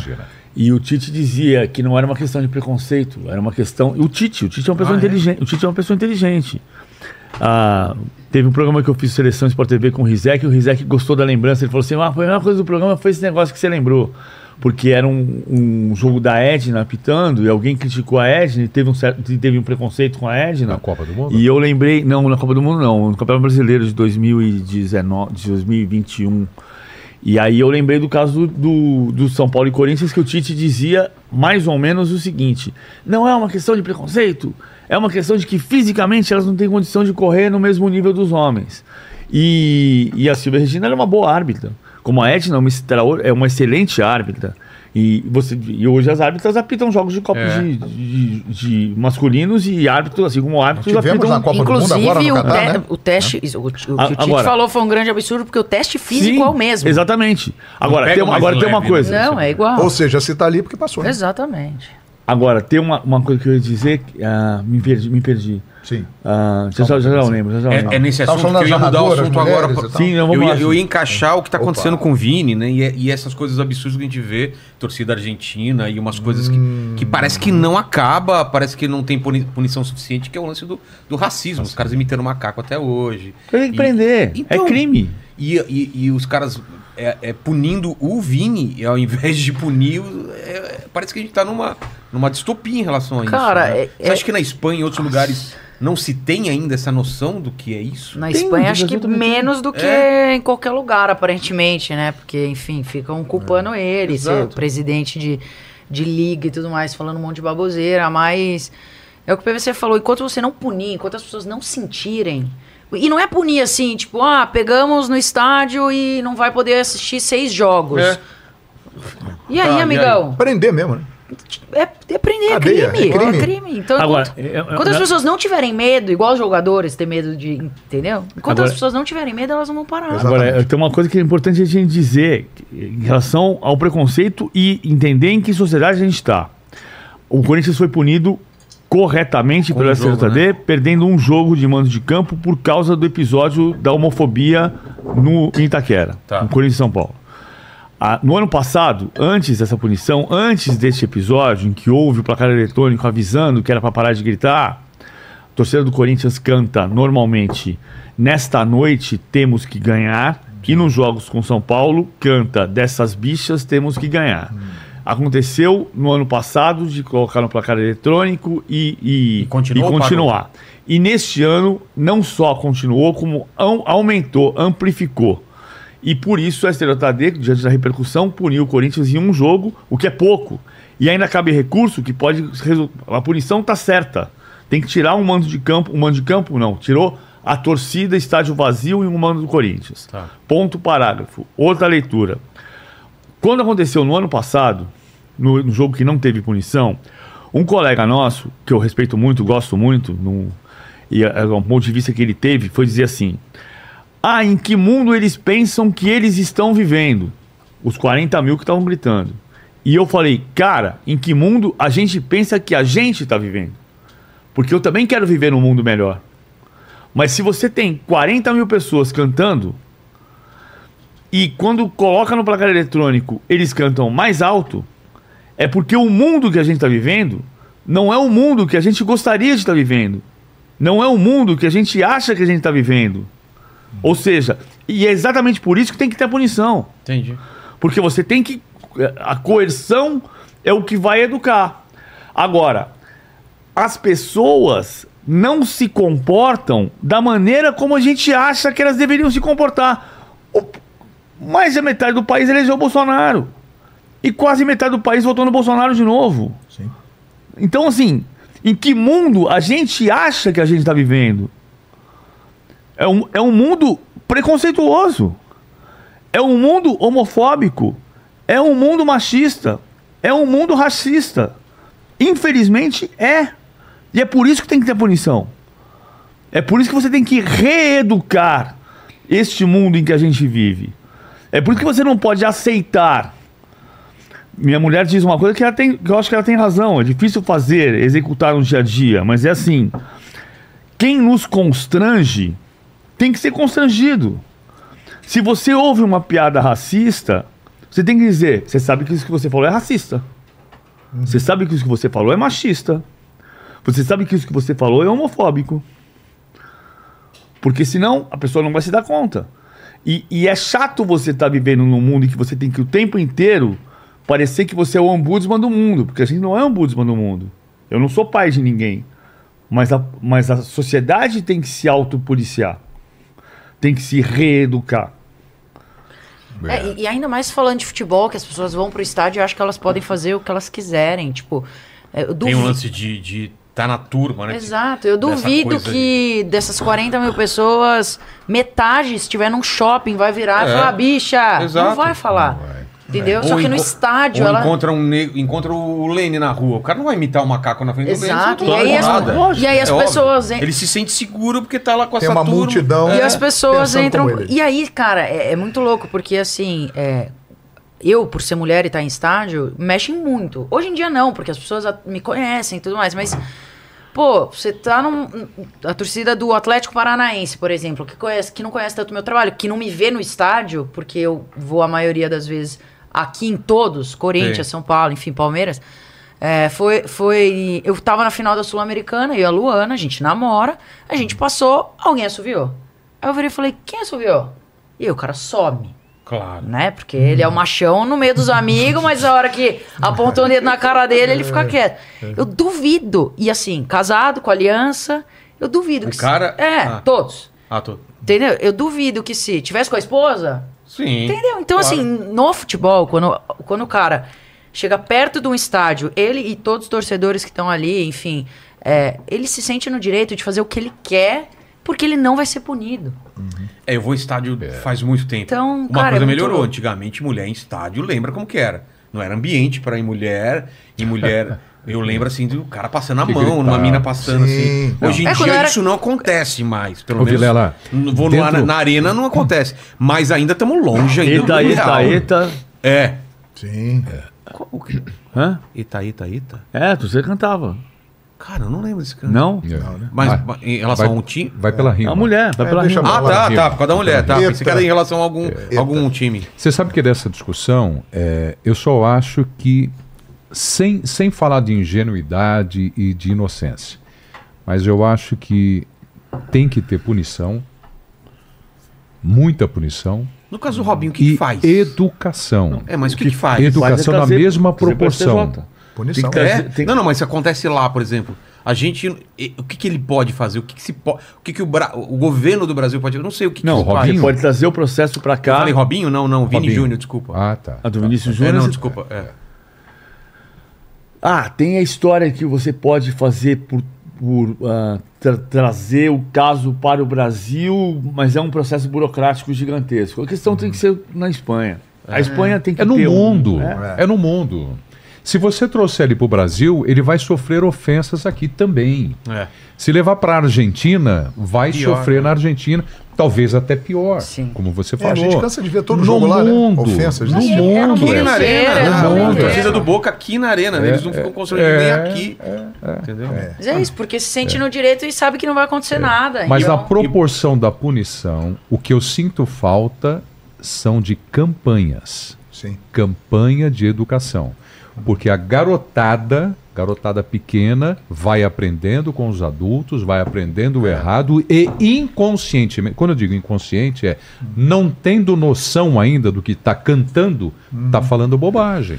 É, e aí Né? cada um tem que fazer a sua parte, né? Exatamente. Porque o exemplo em casa é Exatamente. fundamental, né? Dos pais Claro, e tal. claro, Eu claro. acho que a, a nossa sociedade, como um todo, ela carece de punição, E de educação. né? Porque a punição também acaba sendo uma forma de educação, né? Se você é punido, você vai pensar duas vezes em fazer algo e vai dar aquele exemplo. Olha, aquele cara lá fez isso, ele foi punido. Não vamos fazer isso, que não é correto, a gente vai se dar mal. Mas isso tem que virar algo A constante. E muitas vezes, na nossa sociedade, e não só no Brasil, em várias partes do mundo, a gente vê exemplos que viram assim: vamos pegar um caso e vamos punir. E ali vira um exemplo. É. Mas depois, vários outros acontecem e não há punição. Tipo, para dar meio que uma satisfação, assim, vamos pegar esse cara Sim. aqui e vamos punir. E o resto deixa para lá. Mas, João, é isso, você Tem que pune. punir todo mundo Você pune um homem de 18 anos É. e com a educação É. você educa um garoto de 6 anos. Exatamente. É. De 7 anos. Porque você não vai punir um garoto É, de mas 7 E aí anos. entra a parte vai da ser- família, né? Exato. Se for ver da nossa É. geração, cara, a gente era uma geração que não usava cinto de segurança. É isso. Aí começaram você a multar. educado. Não, com multa. E, e educado também. E hoje em dia Exatamente. você nem É. pergunta, você já Você nem coloca. consegue entrar no Você carro não e não consegue mais entrar. cinto. Eu acho Mas que a lei, gente- seca, a lei seca é um belo exemplo também. Exato, mas na nossa Muita época... gente parou de sair, ah, eu vou beber, pô, vou deixar o carro É. em casa, vou pegar um táxi, vou pegar um Uber. Mas é, o fato tem que É, doer, é, entendeu? Não importa se dói no bolso, A lei se seca é um exemplo legal, né? É, claro. Antigamente era Claro. normal, assim. Eu, todo mundo, já, já dirigi depois de sair de uma festa, de um jantar, né? Quando isso começou a acontecer da punição, né? Da lei seca, de você dirigir embriagado, no primeiro momento as pessoas duvidaram, ah, não vai acontecer nada. Começou a acontecer a punição severa, perda de pontos, multa, muita gente tendo, perdendo o acesso a dirigir, e hoje já começa a existir uma cultura que é essa de você, ah, eu vou beber então eu não vou dirigir. Alguém que está comigo não bebe, dirige para mim, ou então, se todo mundo vai beber, vamos pegar um táxi e vamos para tal local. É. Eu lembro quando a gente era moleque, quem usava cinto era... Ah, o cara não sabe dirigir, né? Isso era- Lembra? isso era Ah, 92. tá com medo? É. Porque... Tive chacota. E né? aí mudou até o é. pensamento, É que o é. cinto não tá Porque é o relacionado... contrário, né? É, tipo, o contrário. você é bobão, não vai pôr cinto, cara. Lembra a proibição de cigarro? Tem, tem um vídeo. O Maluf falando que, que tava numa, numa, numa. Naquele programa da cultura, o Roda Viva, Roda né? Viva. Falando sobre a proibição de fumar em lugar público. A galera batendo nele e Foi um falou: não! É, é verdade. lembra É, disso? lembro, É, porque eram lembro, os, fum- lembro. fumantes. O Maluf foi o cara que. O Maluf, jamais votei no Maluf e jamais votaria no Maluf. Obra de Maluf. Jamais votei. Eu votei no Fleury contra o Maluf em 90 e eu não me arrependo porque era contra o Maluf. Só por causa disso.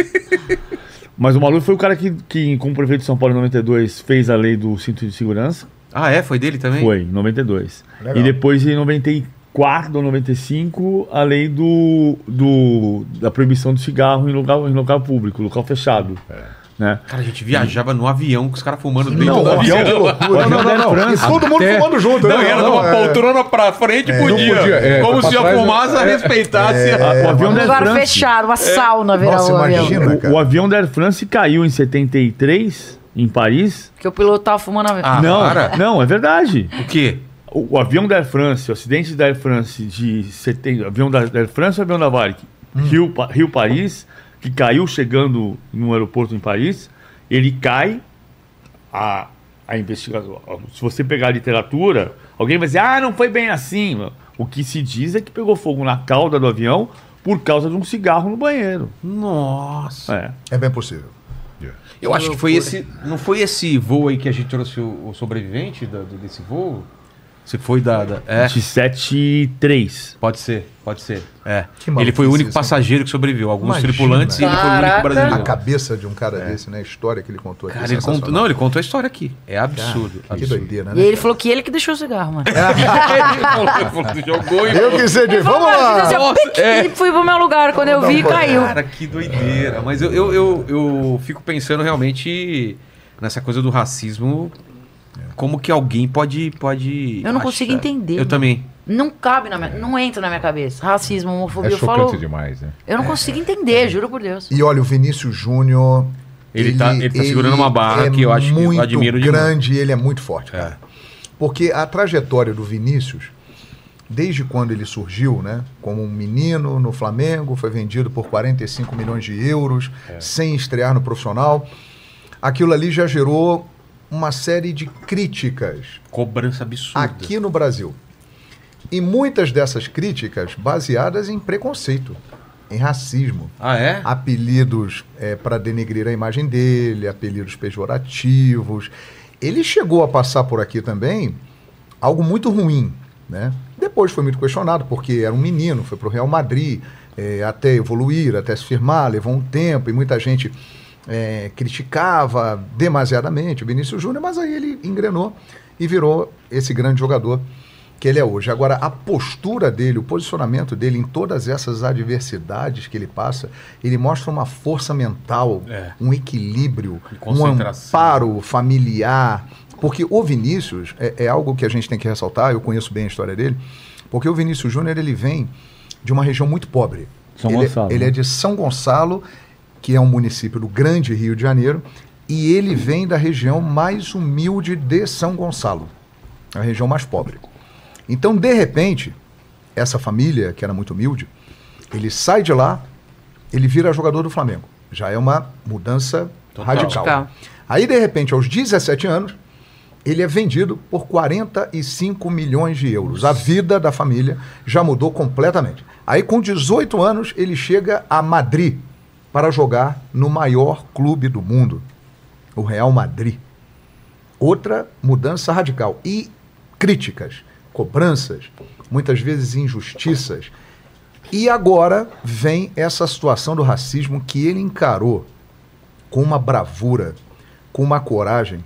Ele é muito grande. Ele fez um país de primeiro mundo, um dos países que mais recebe turistas no mundo, E muito pros lados do futebol.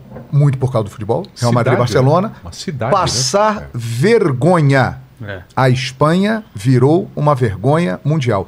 E muito pela postura do Vinícius. Por quê? Num primeiro momento, La Liga, que organiza o campeonato, a Federação Espanhola de Futebol, o governo da Espanha, o próprio Real Madrid, num primeiro momento, deixaram um pouco de lado. Se ele não tivesse se manifestado da maneira firme como ele fez, isso aí fatalmente ficaria de lado. Mas ele não. Ele encarou. Ele, ele sentiu né, a grandeza dele. Eu tenho que me revoltar e colocar para fora tudo isso que está acontecendo. E aí as cenas apareceram para o mundo todo. Tanto é que o governo da Espanha, né, o primeiro-ministro da Espanha, o, o rei da Espanha, eles ficaram preocupados com a imagem do país, o prejuízo Olha que isso só. poderia gerar para a Espanha. Então, Futebol. é, o futebol é muito forte. E então, essa já é uma vitória enorme. Fora a re- a representatividade A que ele dá para outros, representatividade. outros meninos e meninas Exato. que passam por isso no dia a dia. O Vinícius, ele virou um símbolo da luta contra o racismo. Sim. Talvez, né, como nenhum outro na história do futebol tenha sido. E ele tem caixa para aguentar isso. Ele é muito grande. O Vinícius Júnior, ele é muito maior do que o futebol. Ele tem uma missão muito grande e que ele está cumprindo com muito louvor e que ele continue esse caminho aí, Ele que até falou- agora é exemplar. Né? Ele falou nessa. Hoje é quinta-feira. Ele falou hoje, ele foi Ah, é? convidado pelo Infantino, presidente da FIFA, para ser uma espécie de embaixador da luta antirracismo, que a FIFA nunca conseguiu encampar do jeito certo. Exato. Eu até admito que é, uma é difícil você fazer. Você vai parar todos os jogos que você tiver, tem que parar. Mas assim, não é muito, não é muito fácil essa, essa, essa guerra. É uma guerra, tem que ser encarado como uma guerra. E ele chamou o Vinícius como uma espécie de embaixador disso, porque dá uma demonstração de- da grandeza dele. O futebol representa 1,2% do PIB da Espanha. Exatamente. Que? 1,2% do PIB da Espanha. Caramba. É isso. E isso em função do futebol e do turismo. Faz uma conta só. Vilela. Faz uma conta só. Quantas pessoas você conhece que foram para Espanha? Muita gente. Quantas você conhece que foram para Sevilha? Bem menos. Bem menos que Madrid e Barcelona. Claro. Porque o turismo da Espanha está completamente ligado ao turismo do futebol. Total.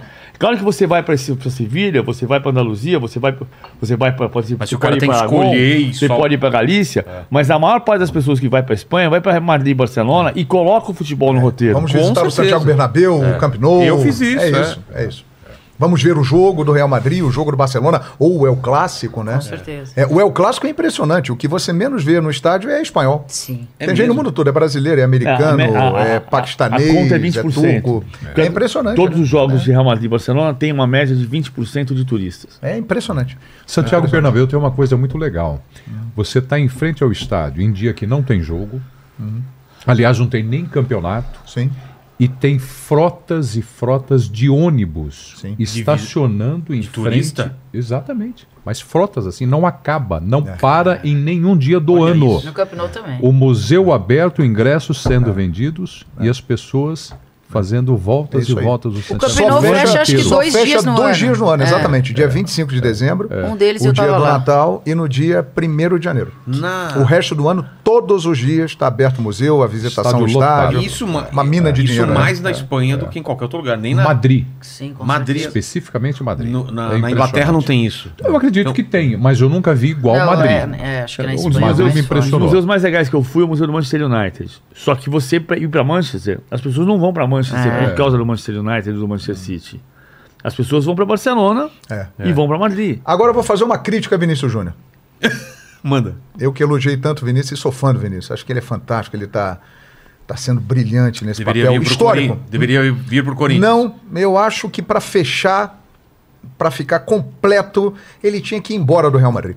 É, seria uma. Ele tinha que jogar em outro país, vai para a Premier League. Não que em outros países não tenha preconceito, porque Mas infelizmente seria- isso é algo um- mundial. Seria um recado Mas acho que seria um muito- recado. E ele tem mercado. Tem, né? claro. É assim.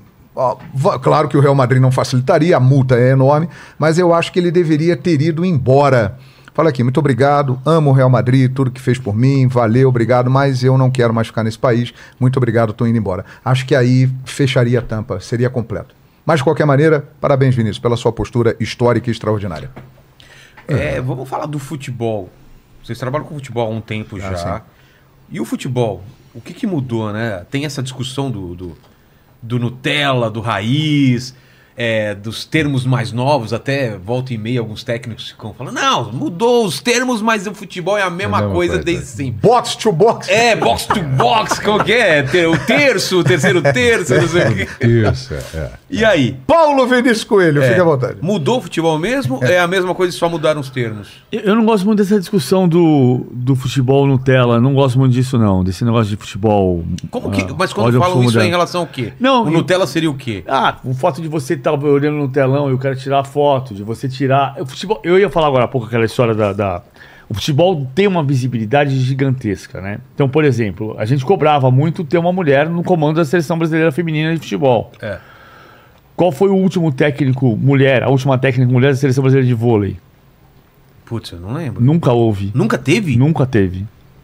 Seleção de basquete teve Maria Helena Cardoso. teve basquete feminino, é verdade. Você, basquete feminino teve Maria Helena Cardoso. Heleninha. Ninguém. Heleninha não foi técnica, foi assistente técnica da Maria Helena. Da Maria Helena. É. A comissão técnica. Mas nunca houve um técnico, uma técnica mulher da seleção brasileira de vôlei. então o futebol tem uma visibilidade gigantesca. Então você fala assim: ah, o cara vai pro estádio e quando aparece no telão ele tira uma, uma foto do telão.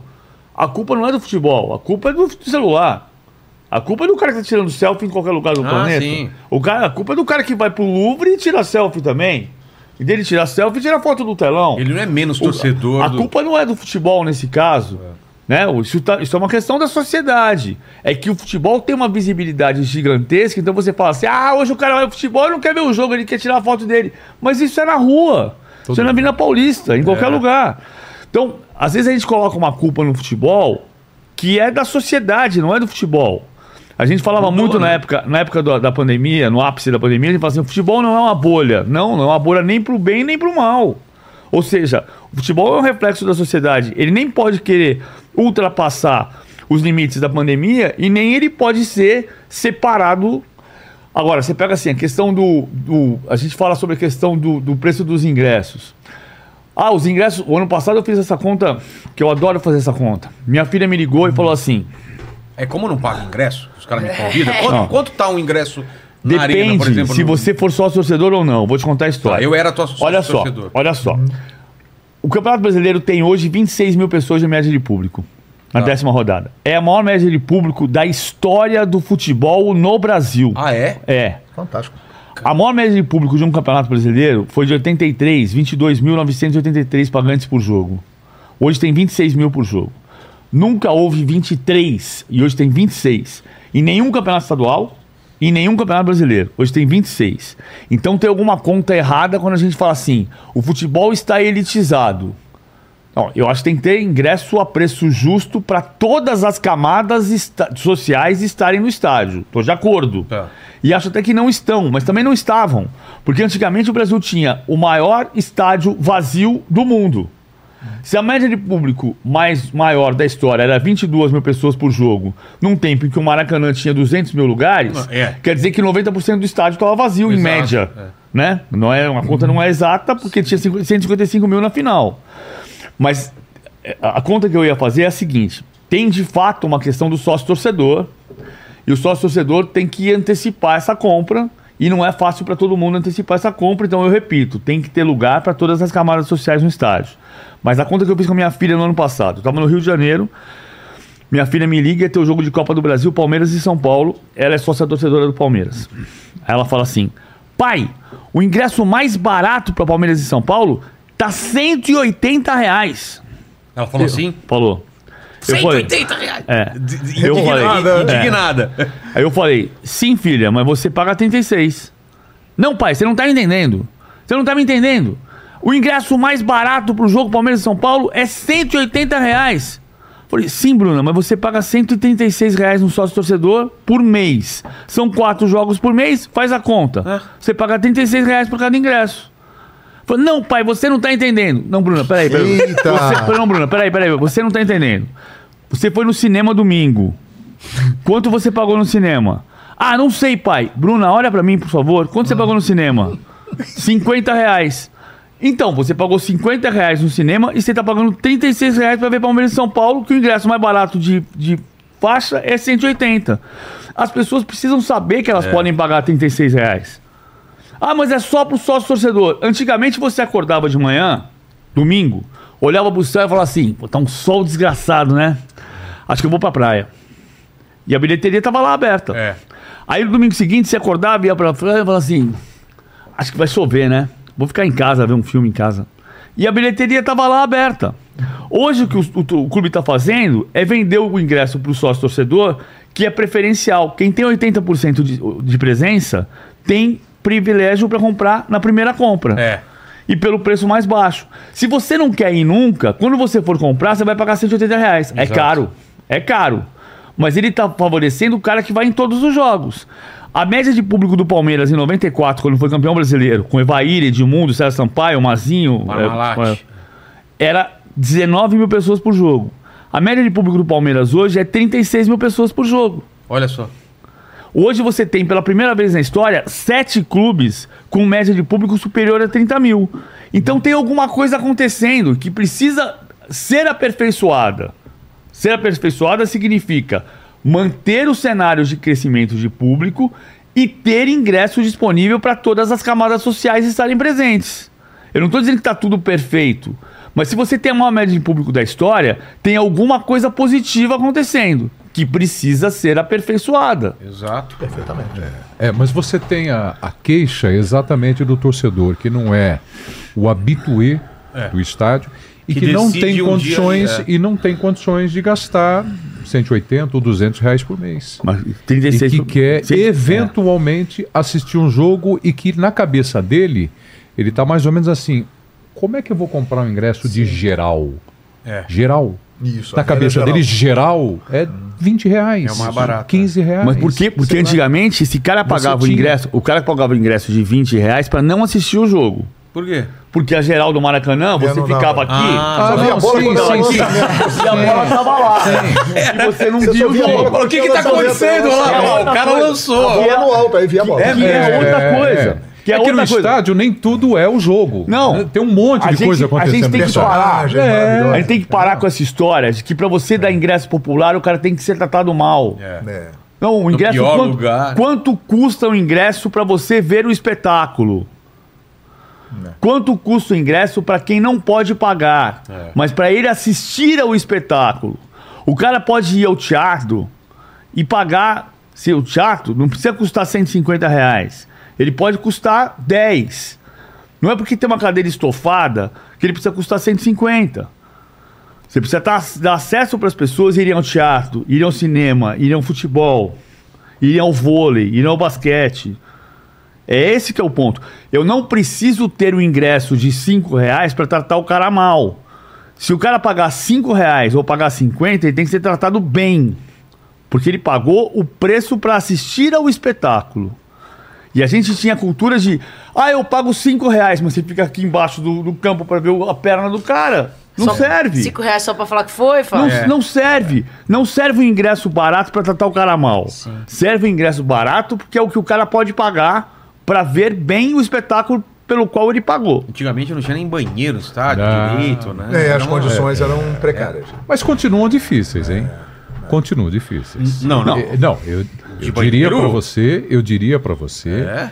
que tem estádios Ah, que nós tá. vamos transmitir jogo É, que as a gente não consegue é ver o top. campo inteiro. Mas você quer ver uma coisa? Sim. Você Você quer ver não consegue ver o campo. Eu transmiti jogo lá atrás, no começo dos anos 90, eu transmiti jogo que eu via só metade do campo. Aquele Em rádio. cego, é. Em rádio. É. Em rádio. É. E não era nem televisão. não Mas as arenas melhoraram um pouco isso. né? Melhoraram, É, mas é, ainda tem é. muitos estádios que a gente Mas você quer- viaja e não consegue ver o campo Mas você inteiro. quer ver uma coisa que a gente não fez matéria? E eu tenho orgulho de dizer que eu escrevi cinco linhas na Folha de São Paulo quando aconteceu. Em novembro de 2017 foi inaugurada a estação São Paulo Morumbi, Tá. do metrô. O metrô de São Paulo tem um problema em relação ao metrô de todas as cidades grandes do mundo, né? São Paulo é maior do que Tóquio, São Paulo é maior do que Paris, São Paulo é maior do que Londres. O É metrô de, né? o metrô de Londres começou a ser construído em 1888 e o metrô de São Paulo começou a ser construído em 1968, foi inaugurado em 76 e depois ficou 20 anos sem ter nenhum investimento. Então a gente passou anos dizendo assim, o Morumbi é longe. Bom, eu sempre perguntei, longe da onde? É. Porque É. longe depende de onde. E e então Daqui é você, pertinho, né? Em 2017, em novembro de 2017, Está aqui. em novembro de 2017, quando a estação São Paulo Morumbi foi inaugurada, da linha amarela do metrô de São Paulo, nesse dia, todos os estádios de São Paulo, inclusive a Rua Javari, passaram a ter a ser servidas pelo metrô. Você quer ir de metrô para Itaquera, você desce na estação Itaquera, você está de frente, são 900 metros de caminhada, mas você está de frente para o estádio. Você desce na estação São Paulo Morumbi, você está a 1,1 km do estádio. Na estação Bayern de Munique, você anda 1 km para chegar no estádio. Mas você sai como em Itaquera e vê o estádio na sua frente. Parece que está do lado, mas você tem uma caminhada. Se você descer na estação Barra Funda do metrô, você vai a pé até o, até o Allianz Parque. É uma caminhadinha, mas é uma, é uma, uma está ali do lado. Na Rua Jabari, você desce na estação Bresser Moca e você vai a, a pé até a Rua Jabari. Na, eu já cansei de fazer de, de metrô pro, pro Canindé, você desce na estação Tietê, atravessa a ponte e vai a pé até o Canindé.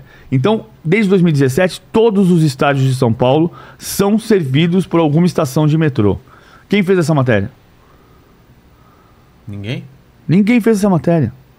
A gente passou 40 anos dizendo que o Morumbi era longe, que o, tor- o torcedor era tratado como gado, que para chegar no Morumbi tinha que pegar aquele ônibus especial do que você ia todo apertado. No dia que inaugurou a estação acabou. metrô, no dia que inaugurou uma estação de metrô no Morumbi, que você passou a ter todos os estádios de São Paulo, clínicas no Pacaembu, você, você pode ir de metrô? Você pode ir de metrô do, pro Pacaembu da Barra Funda também. É. É, uma Dura caminhada. quando tem você pode- prorrogação e o metrô fecha, né? Pô, os, os jogos diminuíram para 9 da noite Sim, justamente por sim. causa disso.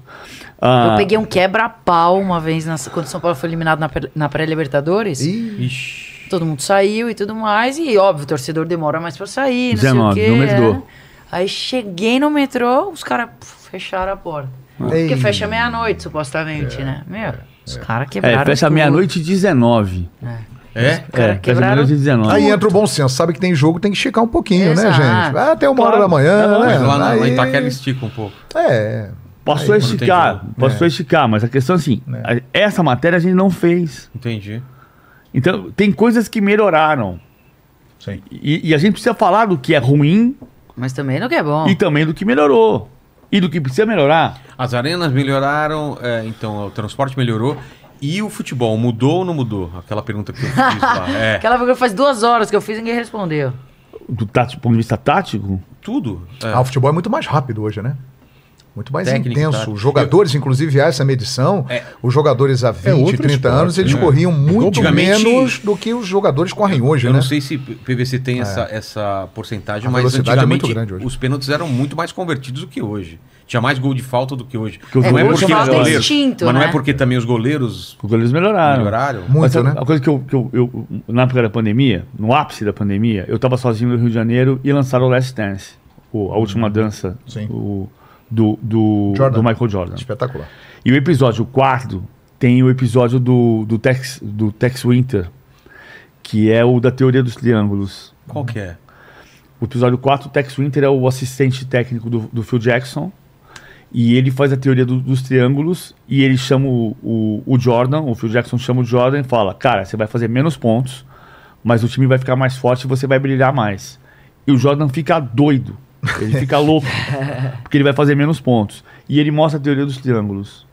E durante 30 anos, talvez, 25 anos, o basquete foi a teoria dos triângulos, das triangulações. Até que a gente chegou nessa era de, de LeBron Uhum. e. ah, O'Brien. não, Depois. o cara do Curry. Do, do Curry, o Stephen Curry, Stephen Curry. que virou o jogo dos três pontos. Sim. Né? Mas durante muito tempo foi a teoria dos, dos triângulos. E eu lembro muito do Cláudio Mortari, Cláudio Mortari. que foi técnico da seleção brasileira de basquete nos Jogos Olímpicos de Moscou e que ainda hoje trabalha no São Paulo. Sim. E o Mortari, em 83, deu uma entrevista para a revista Placar e ele dizia: o futebol vai ficar igual ao basquete. Em que sentido? Pega um jogo de basquete brasileiro ou da NBA dos anos 80, que você vê aquela coisa de a bola vem no armador, abre pro ala, volta no armador, abre no ala, É. volta no armador, vai no pivô, volta no armador, abre no ala, o cara chuta, três, dois pontos, volta. Vê o jogo do Barcelona do Guardiola. É isso. A bola vem no chave, abre na direita, volta no chave, abre do outro lado, vo- e, triângulo, e triângulos. Principalmente. é. E Até triângulos, chutar é. e. É. Porque o espaço diminuiu. Aí você fala assim: ah, o espaço diminuiu porque o campo tem 105 por 68. Na Copa de 82 era 105 por 68. O campo diminuiu porque você, os jogadores correm mais. Exato, mais rápido. Então você sobe a tua linha da de defesa e você baixa a tua linha do ataque. E quando você percebe, você está jogando num espaço de Por isso que 12 divide em metros. terços. Ah, tá. De um terço. Último terço, olha aí. Quando você percebe, você está jogando num espaço de 12 metros. E por isso você precisa ter mais ensaio de ataque. Você fala assim: ah, no último terço do campo o jogador resolve. Não resolve mais. Até porque a bola não chega, às vezes. É. Você tem um espaço curto. Então você precisa do ensaio. Você precisa... Claro que uma hora o Messi vai pegar a bola e vai fazer tum, tum, tum, tum, tum e vai dentro do gol. Mas é o Messi, né? Por isso E que é quando vez, você né? assiste treino em loco, assim, né? Ou até às vezes aquecimento e tudo mais, é tudo campo reduzido, né? Então É, eles treinam num campo muito pequeno, justamente porque o espaço é muito menor e tem que ser Exato. muito Para mais se adaptar a rápido. isso aí, né? É. Tem coisas do futsal, né? Total. Cada vez mais, né? O futsal que sempre foi, o antigo futebol de salão sempre foi um berço de craques, né, para o futebol de campo, mas hoje em dia é, o futebol, além do basquete, ele tem, tem muita coisa também do futsal, exatamente por essa diminuição do espaço, a velocidade de raciocínio, né, a constante movimentação. Então, o futebol ele está virando sim um, um futsal num campo maior, né? Um basquete ou um É. handball. O Guto Ferreira disse que vai virar handball. Então, hora que você vê uma defesa com duas linhas assim que estão completamente fechadas, como se fosse um jogo de handball. Eu acho que ainda virou um jogo de basquete.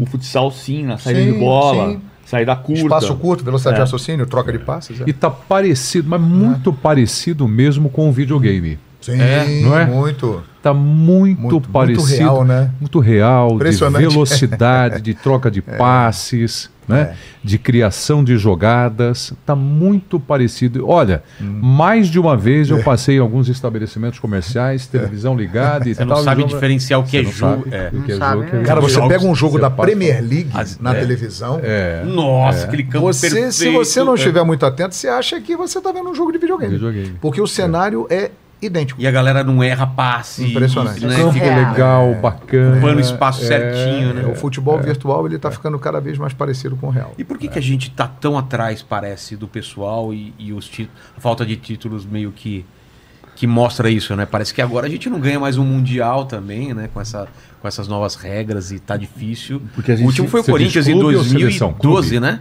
12 o Corinthians, o último brasileiro Então- campeão do mundo. Tá falando de clube, né? De, É. de clube e depois do Brasil também, né? Porque Tem- a gente achava que era só dos clubes, mas quando juntava a seleção, a gente ainda era o Brasil. E, eh, parece que não, né? Mas a gente tem uma questão cultural nossa também. Você está perguntando por que, que o jogo mudou. É.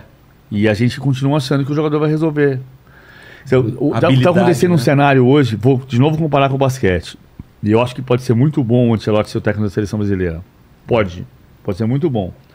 Agora, lembra o que aconteceu com o basquete em 2010? O que, que aconteceu? A seleção brasileira contratou o técnico campeão olímpico pela Argentina, Sim. Rubem Manhano. A gente achava que o basquete brasileiro tinha uma geração extraordinária de jogadores, Leandrinho, Anderson Varejão, ah, Thiago Splitter. Sim. Era uma geração extraordinária. Jogadores de NBA, inclusive. Jogadores É. de NBA. E a gente não tinha técnicos à altura disso. E o Rubem Manhano veio, passou seis anos, ganhou um título, foi embora depois de ser nono colocado na Olimpíada de- do Rio de Janeiro. Hoje a seleção brasileira não tem jogadores, não tem técnicos, não tem times. A NBB virou um campeonato digno, mas assim, a seleção brasileira de basquete desapareceu do O cenário. basquete sumiu, basicamente, Sumiu, do sumiu. país, né? Então, assim, já foi o segundo esporte, né? Há muito tempo perdeu o espaço pro vôlei, né? O Brasil é. É. bicampeão do mundo. O Brasil é bicampeão do mundo de basquete. Então não adianta você pensar assim, eu vou trazer o Ancelotti, vou montar uma grande seleção. E campeã feminina também mundial. Campeão mundial feminino em É, 94. Exato. O Ancelotti pode ser muito bom, mas é preciso trabalhar o fomento. É preciso formar gente. Se você chegou à conclusão de que você não tem técnicos formados no Brasil, então a primeira coisa que você tem que fazer é formar uma geração de grandes treinadores. Você pode trazer um estrangeiro, nada contra o estrangeiro, mas não basta trazer o estrangeiro, você tem que formar o cara. Você vai trazer o, o técnico estrangeiro porque você tem grandes jogadores, mas não tem técnicos, você vai repetir exatamente o que o basquete fez. Então, pode fazer isso. Só que você tem que fazer um trabalho de base. Você precisa fazer um trabalho de formação. E tá sendo feito ou não? Não, não tá. Não tem esse movimento. Não tá. O único movimento que tem é rezar para o Tchalote aceitar a seleção brasileira. O que- mas o que tá acontecendo com o Palmeiras com o Abel? Que, que, o que que é? Trabalho. Ou, ou com o, o- o Flamengo com o que aconteceu com o Mister O? Jorge Jesus. É, o- o- é, tem, Flamengo- tem alguma coisa diferente, não é possível, né? Mas o Flamengo. O, mas o, o Mister, tudo bem, mas e o Domenech Torren e o Paulo Souza e o Vitor Pereira? É, Cudê. Sim. Então, se você for pegar. Eu, eu, eu não tenho nada contra. O técnico não tem que ter nacionalidade, ele tem que ter qualidade. Exatamente. Competência, né? E o Abel, que, qual que- o que, que aconteceu? É uma liga que é Eu acho que- perfeita? Se o Abel caísse no Palmeiras de 2013, não tinha acontecido nada. Sério? Porque eu acho que tem muito a questão de você ter o cara certo, no lugar certo, na hora certa. É. O Abel é um grande técnico num clube que se transformou. Você vê que o Palmeiras se transformou em pequenas coisas. Tem um o Jardim no, no clube, que tem os seis bustos. Junqueira, Valdemar Fiume, Ademir da Guia, Dudu, Marcão. Marcos e Oberdan. A Ademir vai Jardim- vir aqui. Tá- o, jardim marcado. tá, o jardim tá lindo. Dez anos atrás a gente falava que o Palmeiras não homenageava seus craques. Hoje, a sala de rouparia da academia de futebol se chama José Panzarotti, que é o Panza, que foi roupeiro do clube por 40 anos. Nos detalhes, você vê que um clube se Entendi. transformou. Um clube transformado, você pega um grande técnico e coloca nesse lugar. E ele vai ser, e ele vai ser um grande técnico num grande clube. É isso. Se você pegasse o Abel e colocasse no lugar do Paulo Souza, talvez ele fosse fritado como foi o Paulo Souza. É, Esse ponto que o PVC levantou é O fundamental para no- explicar o, o Abel no sucesso do Abel. O Abel no Corinthians É, do porque jeito se você que tá for agora, ver, o, não ia adiantar. o, o PVC, por favor, que tem uma memória privilegiada, pode me corrigir. O Abel chegou no Palmeiras em novembro de 2020. Sem nenhuma grande conquista. Exato. Não, era um, ele Não era um treinador nenhum iniciante, título. né? Ele, ele Ah, é? trabalhou no Sport em Braga, aí depois foi pro PAOK da Grécia que que tu- e veio pro Palmeiras. ele? Porque o que chamou a atenção pro trabalho do Abel foi o fato de ter eliminado o Benfica do Jorge Jesus, Ah, é? que tinha foi deixado foi, a credencial que tinha deixado recentemente o futebol brasileiro com grande sucesso. Ah. E aí, poxa vida, eu me lembro que comentaram muito aqui, poxa, o Abel, Bra- Abel Ferreira, técnico lá, português, jovem, eliminou o time do Jesus que tinha feito um, su- um sucesso enorme por aqui. Mas o que eu queria dizer é o seguinte, ele chegou em novembro de 2020. Tá. Aí ele venceu a Libertadores da América no final de janeiro. Ele voltou a ganhar uma outra Libertadores em novembro daquele ano. E ganhou a Copa do Brasil em março. Entre janeiro e novembro, ele ganhou a Copa do Brasil. Mas ele teve uma série de insucessos. Ele perdeu a Recopa Sul-Americana para o Defensa e Justiça, ele perdeu o Campeonato Paulista para o São Paulo, ele não fez uma boa campanha no Campeonato Brasileiro. Se fosse. Ele balançou? Num acho que não. Se fosse num outro clube, aí eu entro no que o PVC está falando. O Palmeiras se transformou. O Palmeiras soube esperar o Abel, acreditar no Abel. Ele já tinha ganho uma Libertadores uma Copa do Brasil, isso ajudou, obviamente. Mas nesse período de turbulência que não foi pequeno, e eu me lembro que ele era muito criticado, ah, é retranqueiro, só joga para trás e tal, esse técnico não está com nada.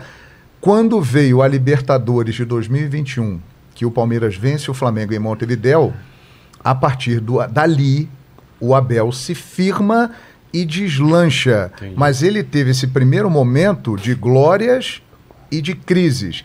E que esse clube transformado que o PVC citou o segurou. E hoje tá aí, valeu a pena. Três anos de um É trabalho basicamente histórico, o né? que o É. City fez com o Guardiola Exato. até conseguir ganhar uma Champions, vai, digamos assim. É isso aí, exatamente. Vai isso. dando tempo, tempo, tempo, deixa trabalhar. Porque é uma das piores manias que a gente tem no futebol brasileiro, é isso. Perdeu É. quatro jogos, ah, vai mandar o técnico É, embora. A O gente. cara- A gente. É, o cara A não gente. tem- A gente. A semana passada tava, isso. ninguém tá- tem gente inconformada, mesmo na imprensa, dizendo que. Porque, como assim não demitiu o Barbieri ainda? Não. Como assim não demitiu o Cudê? Assim, agora o Cudê saiu. Cudê saiu. A- isso, isso passa muito por toda a estrutura. Sim. É Sim. torcida, dirigente, e as pessoas chamam de cultura do futebol brasileiro e eu chamo de analfabetismo do futebol brasileiro. É, É, e tem, tem a questão do encaixe de paixão e respeito também. Sim. né? O, o Abel era a primeira opção de, de técnico Era a o ser Miguel contratado Ángel. pelo Palmeiras? Era não, era, não era, não era.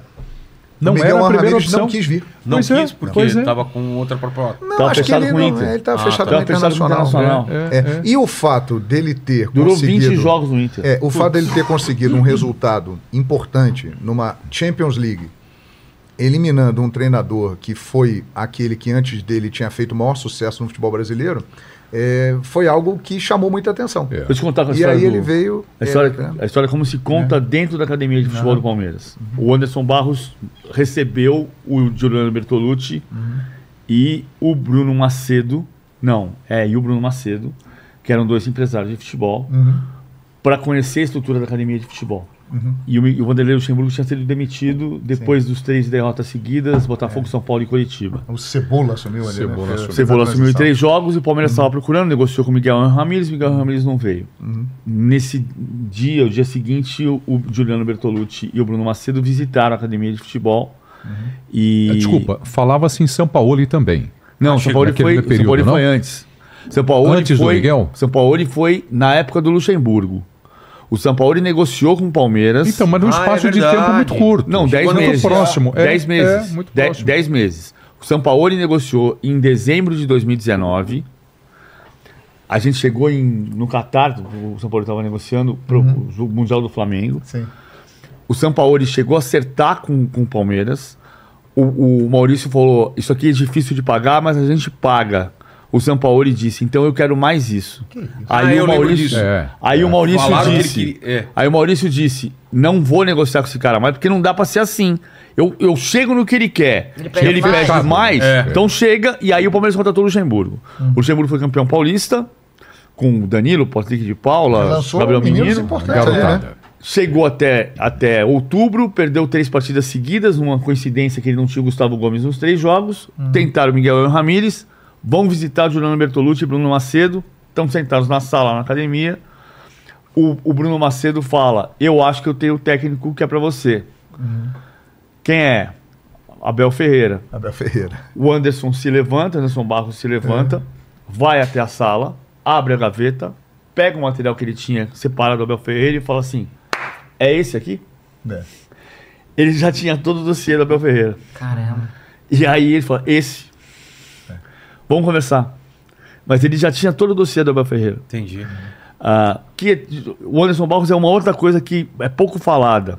O Anderson é o algodão entre os cristais. O Palmeiras sempre foi um clube de muita crise. E, e o Anderson, A vou fazer a conta aqui. né, Eu acho que eu- não haveria Anderson Barros com a estrutura atual do Palmeiras se não tivesse passado o Alexandre Matos antes, ok? Mas se você fizer a conta separada, o Alexandre contratou 69 jogadores e ganhou três títulos em cinco anos. O Anderson Barros contra- passou, é o quarto ano dele, contratou 18 jogadores e ganhou nove títulos. Aí você fala, pô, custo-benefício. Claro que você pegou já a terra formatada, né? O, Alexandre, o Alexandre comeu o pão que Já amassou. sementinhas. É. Mas, mas essa coisa de você criar o ambiente, se não fosse o ambiente, o algodão entre os cristais, talvez o Abel tivesse muito mais dificuldade porque ele cria atrito. E ele é um cara que pouco aparece, fala pouco publicamente, mas internamente é muito importante. o É a soma das coisas. É, exatamente. Não, não existe, um Encaixe, avião né? não cai por Funciona uma bem. razão Mas- só. Mas PVC, falando do Palmeiras, e agora eu quero puxar a sardinha pro meu lado. E o Corinthians? O que, que tá acontecendo com o Corinthians, cara? Do, do Não, contrário. não tem um, não tem um time ruim, mas não tem um time ruim, se for Não? colocar no papel. Por que que tá acontecendo isso? Você sabe que o, o, o- o Juvenal Juvencio tinha uma frase maravilhosa. Você lembra do Juvenal Juvencio Lembro, falando? lembro.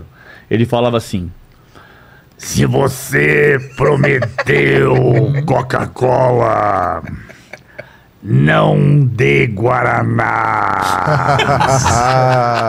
É isso mesmo. o problema é prometer, né? E, e essa é uma magia que existe para entrar no vestiário. O, o, o, o jogador de futebol é, é, um, é um cara que normalmente é um artista que veio com uma formação muitas vezes precária e que precisa confiar no que você fala para ele. Tá falando em relação ao dirigente ou ao técnico? Ao ambiente do vestiário. Ah, tá. Você precisa, você precisa entrar no vestiário e falar a verdade pro cara. Ele precisa saber que ele está num ambiente em que ele vai ter que falar a verdade, vai se criar um comprometimento e que o que você prometer para ele você vai cumprir. E nesse caso, se o que ele prometer para você, ele também tem que cumprir. E você cria um ambiente que seja favorável. Claro que assim, eu estou falando de uma maneira geral, é mu- tem muito mais mistério Ah, entre a sim. parede do vestiário e o chuveiro do que você pode imaginar. é, e eu acho o seguinte: é uma frase muito usada, principalmente no futebol. A conta chegou. É. Para a maioria dos clubes brasileiros. O futebol brasileiro está bem? Ah, tá ganhando a Libertadores da América, é, ganhou a Sul-Americana recentemente, fez final de Libertadores, fez final de Sul-Americana. O é um futebol time, brasileiro ó. está bem? Exatamente, não. Quem está brasileiro tá bem é o. Flamengo, o Palmeiras, o Atlético Paranaense, o Fortaleza, Botafogo. que é um belo. Não, Botafogo é um outro papo que eu vou falar já Ah, já. é? É o Fortaleza. E a partir daí você já começa a ter É. alguma dificuldade. Porque é o seguinte: um o problema do Corinthians é o problema da maioria dos clubes brasileiros.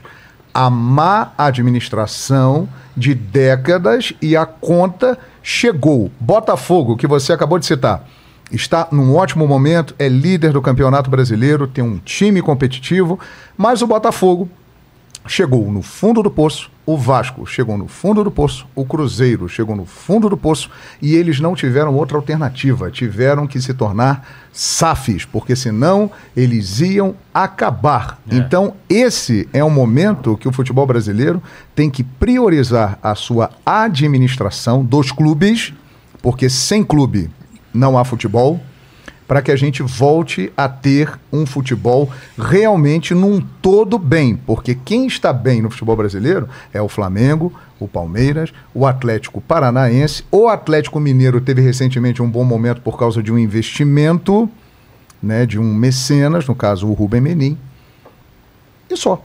E esse outro exemplo que eu citei, que é o do Fortaleza, que eu acho que é muito interessante, eu e o PVC estivemos lá recentemente, e inclusive começamos com o presidente Marcelo Paes, é um caso exemplar no futebol brasileiro, de um clube que cresceu dentro das suas possibilidades e que hoje é muito mais forte do que era há seis anos.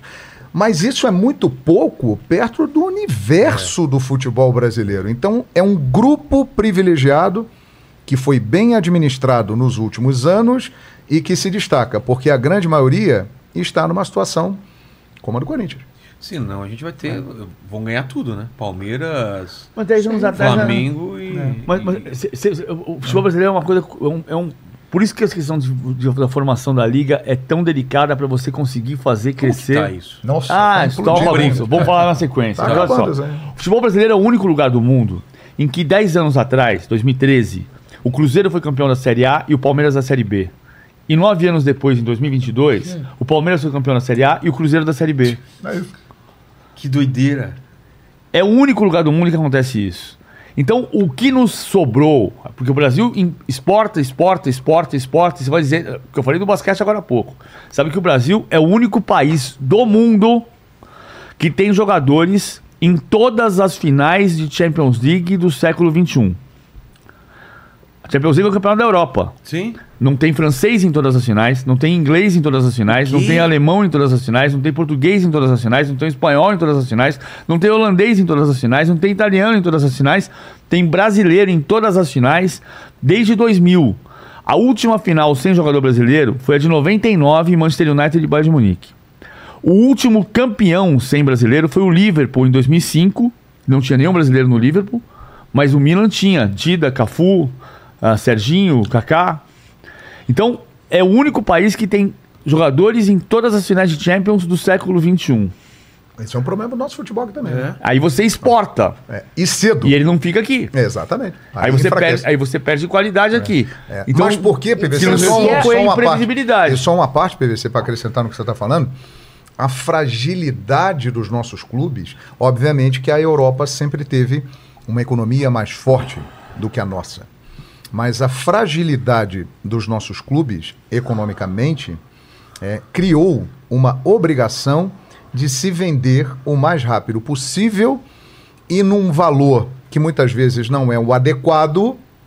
Né? Então, esses jogadores saem daqui, os clubes pegam esse dinheiro, vão pagando dívidas, não vão aproveitando esse dinheiro e continuam se enrolando. Tudo isso fruto é, da má gestão. Hoje nós temos no futebol brasileiro é, dois times que começaram uma reformulação há 10 anos, e mais ou menos no mesmo período, que são os times que estão na ponta, que se destacam. Flamengo e Palmeiras. Eles começaram no mesmo período, de forma diferente, e se reestruturaram. E hoje são times que não vendem os seus jogadores por qualquer mariola. É. O cara chegou, ó, estamos aqui, duas mariolas que eu Consegue quero o. Hendrick. Consegue segurar. 10 anos atrás. 35 milhões de euros para iniciar a Mas e- conversa. Vinícius Júnior, que era esse 45 time milhões de euros acabou. De 15 anos De atrás. 15 anos atrás. É o mesmo caso que a gente citou. A má gestão. São Paulo hoje tem uma das maiores dívidas do futebol brasileiro. Aliás, coincidente, até um, um estudo que foi divulgado esses dias, muito interessante, me esqueci o nome do autor. César alguma coisa, me César perdoa. Grafietti. César Grafietti. Os clubes e as suas dívidas e o tempo que eles levarão para pagar as dívidas, retirando 20% daquilo que eles arrecadam. Os clubes que estão no topo dessa lista, os mais endividados, são os que viraram SAF, Botafogo, Cruzeiro, Vasco da Gama, Atlético Mineiro, Corinthians, São Paulo. São esses times que estão ali no topo. Então, mas olha aqui, na linha do que eu falei agora há pouco do Cruzeiro, campeão da Série A e o Palmeiras da Série B que se inverteu. Você fala assim, ah, vai ser assim pra sempre. Não é, nada é pra sempre. Como Sim. diria Cássia Eller ou Sim. ah, a música do Renato Russo, né? Sei. Ah, Mudaram as estações. Mas Nada nada, você canta. Mas eu sei que alguma coisa aconteceu, tá tudo assim, tão diferente. Que beleza, Você lembra quando a gente chegou um dia a acreditar que tudo era pra sempre, sem saber que o pra sempre sempre acaba. Só 2010, no final que deu uma rateada aí, Fluminense. Começou 2010. bem. Foi bem. PVC, foi bem. foi bem. 2010. 2010, Fluminense. 2011, Corinthians. Tá. 2012, Fluminense. 13 e 14, Cruzeiro, 15 Corinthians. Num espaço de seis anos, só ganharam títulos brasileiros três clubes: Corinthians, Fluminense e Cruzeiro. Hoje nós estamos falando de Palmeiras, Flamengo e Atlético. É, São os três rivais dos três que ganhavam verdade. nove anos Cara, atrás. olha, oito anos atrás. É a sequência. É isso. Não, e, e o Corinthians estava tava ganhando o Mundial e o Palmeiras sendo rebaixado. Exato. Isso, isso causa um efeito de o que, que a gente vai fazer. É, 2012 e aí tem a foi um virada. horror pros palmeirenses. E tinha o, o Exatamente. São Paulo e os dois muito abaixo. Você vira, isso vira. E É. a grande vantagem, por isso que a gente precisa fazer uma liga que mantenha o que nos tem, o que nos resta hoje, que é a imprevisibilidade. Mas vai sair né? isso aí, mas- Não sei, isso é um outro problema. É. Se você pegar. Acho qual, que é a não. grande, qual é o grande campeonato nacional do mundo hoje? É o campeonato inglês. Sim. Sim, volta 15 anos no tempo. Eu fui comentarista de campeonato inglês na ESPN e depois Fox Sports por, por de 13 anos, 14 anos. De 2003 a 2016, eu comentei campeonato inglês. Fase diferente. É, né? fases diferentes. Se em 2008, quando o Manchester United era bicampeão e o Chelsea vice-campeão, e você tem ali 5 campeão Chelsea, 6 Chelsea, 7, 8, 9 Manchester United, 10 Chelsea, 11 Manchester United.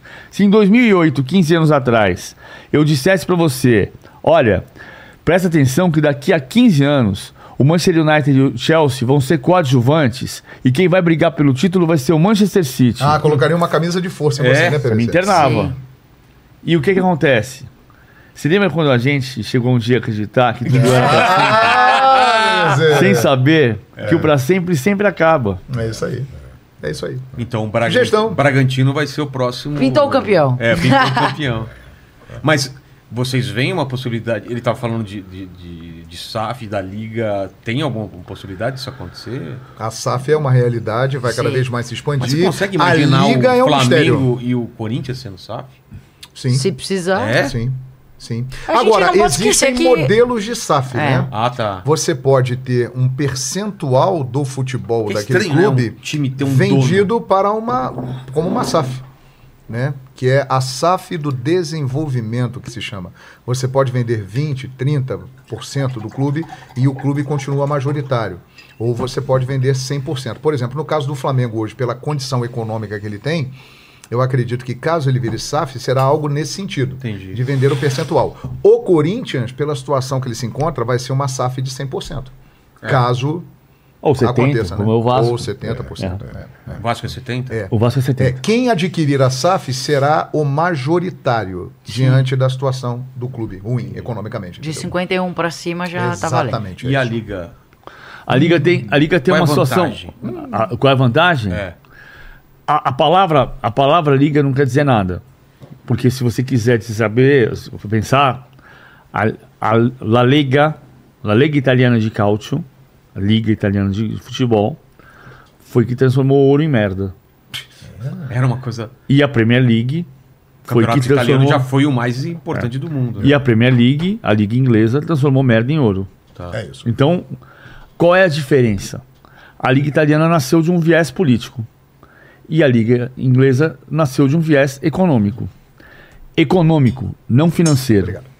Se você pegar hoje a discussão que existe em torno das duas, da, da Liga e os dois grupos que se separaram, Libra e Liga Forte, você vai perceber que existe uma, uma tabela que, se, que, tá, que é uma projeção. O Campeonato Brasileiro valeu, no último contrato de televisão completo, 2 bilhões e 200 milhões de reais. Tá. Aí os caras da Libra dizem que se chegar a 4 bilhões, você consegue equilibrar o que eles chamam de direito mínimo garantido e você pode abrir mão desse mínimo garantido. O mínimo garantido é uma coisa que existiu para Corinthians e Flamengo no contrato do pay-per-view. O, pay- o contrato do pay-per-view último durou de 2018 a 2024. A projeção era que houvesse 600 milhões de reais nesse contrato, nesse valor do pay-per-view. Hoje o pay-per-view vale 380. Ah, é? E o Flamengo ganha 170, e o Corinthians ganha 130 e o Palmeiras ganha 70. Como diria Márcio Braga, acabou o dinheiro. O que acontece com o pay-per-view? Histórica. É. O que acontece a partir daí? A Globo completa o dinheiro dos outros, tudo abaixo de 70 milhões. E o pay-per-view cria uma distorção. Corinthians e Flamengo não abrem mão do mínimo garantido, que é o mínimo garantido que eles têm a partir do contrato do pay-per-view. Mas é o contrato do pay-per-view que desequilibra. O pay-per-view, a, a, a, a Lê falou agora há pouco sobre a questão do YouTube. O que é que o Reinaldo Carneiro Bastos, presidente da federação, prometeu para os clubes em São Paulo na renovação do contrato de TV? Ele prometeu que ele ia pulverizar os direitos de transmissão e que os clubes iam ganhar mais dinheiro. Na Globo alguém vai dizer, mas eles perderam visibilidade. O Reinaldo não prometeu visibilidade, ele prometeu dinheiro e ele cumpriu. Os clubes ganharam mais dinheiro. Então, se você pulverizar o dinheiro, o contrato de televisão a partir do próximo contrato, pela situação atual do pay-per-view que não chegou aos 600 milhões, os clubes podem ganhar mais dinheiro, mas esse contrato não existe mais. Então você vai ser o contrato do pay-per-view vai ser um pedaço disso. Não tem por que você manter o mínimo garantido de um contrato que não existe a partir do final de 2024. Aí a Libra criou uma, o que eu acho que é uma falácia, quer dizer, vamos estender o mínimo garantido para todos os clubes. Se você pega uma tabela, você vai ver que todos os clubes com o mínimo garantido vão ganhar um pouco mais do que ganham hoje e a distância para o topo da tabela vai ficar maior. Outro dia eu estava conversando com o presidente de um grande clube de São Paulo e ele dizia assim: Não, eu ganho 90, mas se, se subir para 4 bilhões eu vou ganhar 180. Eu falei, presidente, você vai subir para 180, mas o Flamengo vai subir para 500. Hoje você ganha 180 milhões de reais a menos do que o Flamengo, você vai ganhar 300 milhões de reais a menos do que o Flamengo. Você vai, você está discutindo ganhar 4 milhões a mais, mas o teu buraco vai ficar muito maior. maior. Eles vão crescer mais rápido. Então, então aqui é que está o X da questão. Vou voltar para a metáfora. Você o que, que aconteceu na Premier League que precisa acontecer no Brasil? Você precisa olhar para a árvore. E as pessoas estão olhando para o galho. Mas o que, que, eles, o que, que eles pensaram lá? O que eles fizeram? Eles Como fizeram. eles fortaleceram? a- Eles, você tem uma árvore da felicidade na sua casa? Não, Não. não. Eu tenho uma árvore da felicidade que a gente comprou em casa pequenininha. Cara, era do tamanho desse microfone aqui. Tá. Aí você rega a árvore da felicidade todo dia. Você acorda de manhã e olha e fala assim: aqui tá seco, pô, aqui tá molhado demais, aqui vai apodrecer. Aí você cuida, você aduba de um lado, você rega do outro e a bichinha vai crescendo. Hoje você tem uma árvore enorme, uma enorme árvore da felicidade. Se você regar a árvore da felicidade inteira, todos os galhos vão crescer bonitos. Todos vão dar fruto. Agora, se você ficar olhando o galho daqui, um galho podre vai apodrecer o tronco, vai chegar na raiz, a árvore não vai ficar bonita. Você precisa. O que a, o que a Premier League fez foi olhar para o tronco e para a raiz e cuidar da árvore como um todo, porque todos os galhos nasceram E qual frondosos. foi o modelo usado lá, PVC, de Foi- distribuição de cotas? O, modelo, eles tiveram a felicidade de ter o Murdoch no início. Sim, Sky Sports, né? que Sky Sports atopou bancar. Havia uma discussão muito parecida com o Brasil durante todos os anos 80, em que se debatia muito com a, a- a velha Football League. Já não era a federação que fazia, era a Football League. Já era uma liga que estava podre de política. E os cinco grandes da época, que eram Manchester United, Manchester City, Tottenham, Arsenal e Liverpool, não. Manchester United, Tottenham, Arsenal, Liverpool. Liverpool e Everton E Everton. eram os cinco grandes, decidiram, chega dessa política, nós vamos fazer a liga. E eles abriram mão de interesses e começaram a fazer a liga para construir a árvore. Quando, em 91, a, a Premier League foi criada em 92. Em 91, o grande jogador inglês era o Paul Gascoigne. Tinha feito uma grande Copa do Mundo em 90. Ele era jogador do Tottenham, décimo colocado do campeonato inglês. A Lazio, décima primeira colocada do campeonato italiano, bateu na porta do Tottenham Falou assim: me dá aqui que eu vou levar para Itália. A Lazio era um time medíocre da Itália, Sim. só que a Itália era a meca do futebol internacional. E a Lazio levou o Gascoigne. A Premier League nasceu em 92. Em 97, o Chelsea, oitavo colocado na Inglaterra, bateu na porta do Parma, vice-campeão italiano da temporada 96-97. Gianfranco Zola, me dá Venha. foi o primeiro sinal em Virou cinco jogo. anos de que, tava, que podia virar o jogo. Não é que virou o jogo. Ela começou a de- dar um indício de que podia virar o jogo. Porque a Premier League foi construída de um viés econômico. Aqui, o grande dificultador, por tudo que o João falou agora há pouco, os clubes estão com o Pires na mão. Então, você passa o Pires para ver quem coloca mais moeda. E aí a liga não, se, não nasce de um viés econômico, nasce de um viés financeiro. É diferente. Eu é preciso de mais duas moedas aqui. Você tem duas moedas para me dar? Então entra. Então entra. E não pode ser assim. Mas- Agora, você imaginou o futebol brasileiro com toda essa condição da liga e uma boa divisão financeira? O que se torna? Porque a cada ro- mundo. do mundo, É. A cada rodada do campeonato brasileiro, eu tenho reparado cada vez mais isso. Os jogos, se você prestar atenção só do ponto de vista de camisas e torcida, é fantástico. É uma quantidade fa- enorme de Nenhum grandes, né? campeonato no mundo tem a quantidade de clássicos, Não. clássico nacional que nós temos no é Brasil. verdade. É só você pegar a próxima rodada. É, sim. Você vai ver, por exemplo, vai, ó, só pra gente jogar aqui um Palmeiras e Cruzeiro. Olha a história. Sim. Um Internacional Total, e Vasco da total. Gama. Total, né? Né? Um não um Corinthians campeonato e assim? Não, e Botafogo. o tamanho um do Flamengo país. e Vasco. Olha o tamanho do a país. rodada inteira é Exatamente. emocionante. O Brasil, o É país tem um bom número de times grandes. né? Exatamente. Não tem A nenhum- Itália tem um número outro. grande, a É. Inglaterra também, mas o Brasil tem mais times grandes, de Exato. grandes torcidas. Porque a né? gente fez um formato nascido do estadual. Do ou estadual, seja, você é. criaram times grandes o, nos estados. O né? Internacional chegou aos anos 70 com 25 títulos, aproximadamente, poucos, que faziam a torcida do Internacional acreditar que ele entrava no Campeonato Brasileiro para ser campeão. Exatamente, é. É isso aí. É, o É campeonato é maravilhoso. Ah, o potencial é enorme. Ô, Lene, como que tá o chat aí? Manda pra gente. Ó, é o seguinte, é, tem uma pergunta aqui do, do Renato Monteiro. Ele perguntou se a Libertadores, o que fazer para ela chegar no mesmo nível da Champions League? Vamos falar aqui a Libertadores. Lembra como era a Libertadores antes, né? Era, era qualquer muito. coisa, né? É, eu acho, demais. eu acho que elas é, é, é, nunca chegará é, por um motivo muito simples. Elas são diferentes. Sim. né? A Libertadores, ela é a América Latina. Com O as suas características, futebol, com seu torcida, é jeito de jogar futebol, Geograficamente, com as suas dificuldades. E a Champions, ela representa a Europa. Lá estão os clubes mais ricos do mundo, que têm acesso aos melhores jogadores. gramados, os melhores gramados, uma melhor estrutura. Dentro das suas realidades, são as duas maiores competições de clubes do planeta, mas acho que nunca chegarão no mesmo nível. Agora, a Libertadores, ela tem um potencial para se tornar muito melhor do que ela é. E ela já vem melhorando. E pode se organizar mais, economicamente já vem melhorando muito, e ela pode se tornar é, muito maior do que é. Inclusive um projeto, uma ideia que pode ser executado nos próximos anos, de se fazer uma Libertadores da América mesmo Inteira. integrando.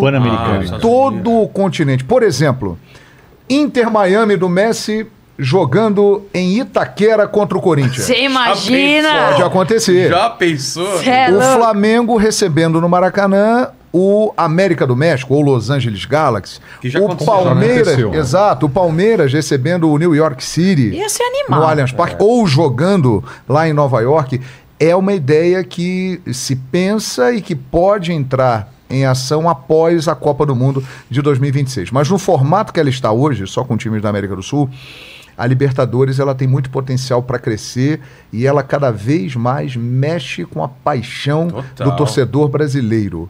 O torcedor brasileiro cada vez mais valoriza e tem uma obsessão em conquistar a Libertadores. na É só ver a torcida como ela, ela abre mão de um campeonato brasileiro, às vezes, Ah, a Libertadores. para é- uma Prioriza. Libertadores. É, não, não, é. eu aceito.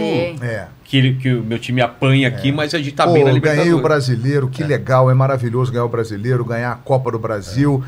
Mas a Libertadores é o máximo. O Fortaleza, aqui, né? o Fortaleza no, no ano retrasado, foi o ano retrasado, ele ficou na, Uhum. na zona de rebaixamento Ano passado. do campe- Ano passado, ano passado, né? isso, isso. Zona de rebaixamento do Campeonato Brasileiro e firme na Libertadores da América. Exatamente. Firme na E Libertadores. só melhorou no brasileiro depois que saiu da Depois Libertadores, caiu, nas oitavas de final. Mas, mas é mais fácil fazer o grande campeonato brasileiro e que pa- e mais parecido com os grandes campeonatos da Europa do que a Libertadores mais parecida com a Champions. Sim, É. sim. Por, por um desnível econômico da Do região. né? É. Ou seja, o Brasil tem um potencial econômico que o Equador não tem. Ah, Aliás, eu vou sair aqui para pegar uma Equador, ilustração. aqui pra ajudar Venezuela, Bolívia, né? É. Ninguém tem. Paraguai, né? e por aí vai. Ah, só se comparar território também, né? Vocês, vocês gostaram da final única ou não? O que, que vocês acharam? Eu não gosto de nenhuma final única, essa aqui é a grande É. verdade. Eu sempre gosto de ir e É volta. estranho, né? Eu acho que eu me acostumei. Embora tenha pouco tempo, eu acho que eu me São acostumei. três anos, dois anos? Não, desde 2019. 19. 19, 20, 21, 19. 22. Essa é a quinta final única. Final Você única cria uma expectativa diferente, neutro. né? É. É, neutro. Neutro Depende desde que não de- chegue o dono da casa. É. O Flamengo pode fazer a final no Maracanã esse ano, ou o Fluminense pode fazer a final no Maracanã esse ano. É, sim, eu, eu, eu sempre achei que na América do Sul não cabe a final única. Eu ainda acho que na América do Sul, diferentemente da Europa, é melhor a final em ida e volta. Na Europa é diferente, porque é uma tradição, sempre foi. A Champions League sempre teve, desde a Copa dos Campeões da Europa, sempre foi final única em campo, em Por campo isso que a semifinal é antes. sempre mais legal, porque é muito mais emocionante. Ah, Depende. A única é pouco gol. É que a gente encontra muitos problemas. É uma final aqui seria em Santiago, é, 40 dias antes mudou para Lima. Sim. Sim. Né? Por causa de problemas É. sociais no Chile. Uma outra É. decisão que seria em Buenos Aires foi em Madrid, Mas Espanha. essa, mas essa era jogo duplo. Hã? Essa era jogo duplo. Sim, mas eu seria falando de, última, né? questões né, Ah, de, é? de- de problemas, né? Verdade, Seria a verdade. última. O primeiro né? jogo foi na e River Plate. né? Mas aquela- aquela o teve jogo dois. Monumental de É. Nunes não aconteceu e foi disputado em problema. Então, Não, mas é o que eu estou dizendo, são problemas inerentes ao continente. Olha aqui, PVC, Entendeu? essa arte aqui é interessante que eu vi hoje, eu vou ler aqui, não tem como a gente mostrar. Mostra aqui, pô. É, dá pra mostrar aí? Tem, tem uma câmera aqui. Frango frito. Opa, então. É, Eu aparece não um sei se vai dar frango. o Aqui são as maiores receitas do futebol da América, dividida aqui por países. E, e veja bem, os Estados Unidos dominando aqui. A maior receita hoje é, de clubes do continente americano de futebol, Flamengo em primeiro lugar, com 1 bilhão e 44 milhões. Em segundo lugar, o Palmeiras, com 682 milhões de reais. São os dois times que têm o maior faturamento no continente americano, em se tratando de futebol. Tá. Aí depois vem os times da MLS. Los Angeles FC com 606 milhões de reais e Atlanta United com 538. Aí, olha que absurdo. O River Plate tem o maior faturamento da Argentina com 339 milhões de reais. E o Boca Juniors, 261 milhões de reais. Aí eu vou puxar de novo aqui o futebol brasileiro. Flamengo, 1 bilhão e 44 milhões de reais. Palmeiras, 682 milhões. River Plate, 339 milhões. Boca. Boca 261. Aí vem Colo-Colo com 94 milhões, Universidade de Chile com 80, Atlético Nacional da Colômbia 69 milhões. Aí entra o que você está falando, da diferença da É. disparidade econômica, a, né? a- É. capacidade, o, É. o- o potencial que o Campeonato Brasileiro tem de se aproximar das grandes ligas europeias, não ser a maior liga do mundo, não, não existe isso. A maior liga do mundo é a Premier League e vai continuar sendo. Mas você vê que é, é engraçado, né? Qual é a maior economia da Europa? Alemanha, né? Alemanha. Não é a Inglaterra. Sim. E por que o campeonato alemão não. Porque o campeonato alemão tem um limite de gastos muito bem definido. Ah, E o campeonato inglês, durante muito tempo, foi o paraíso do picareta internacional. Era ou não.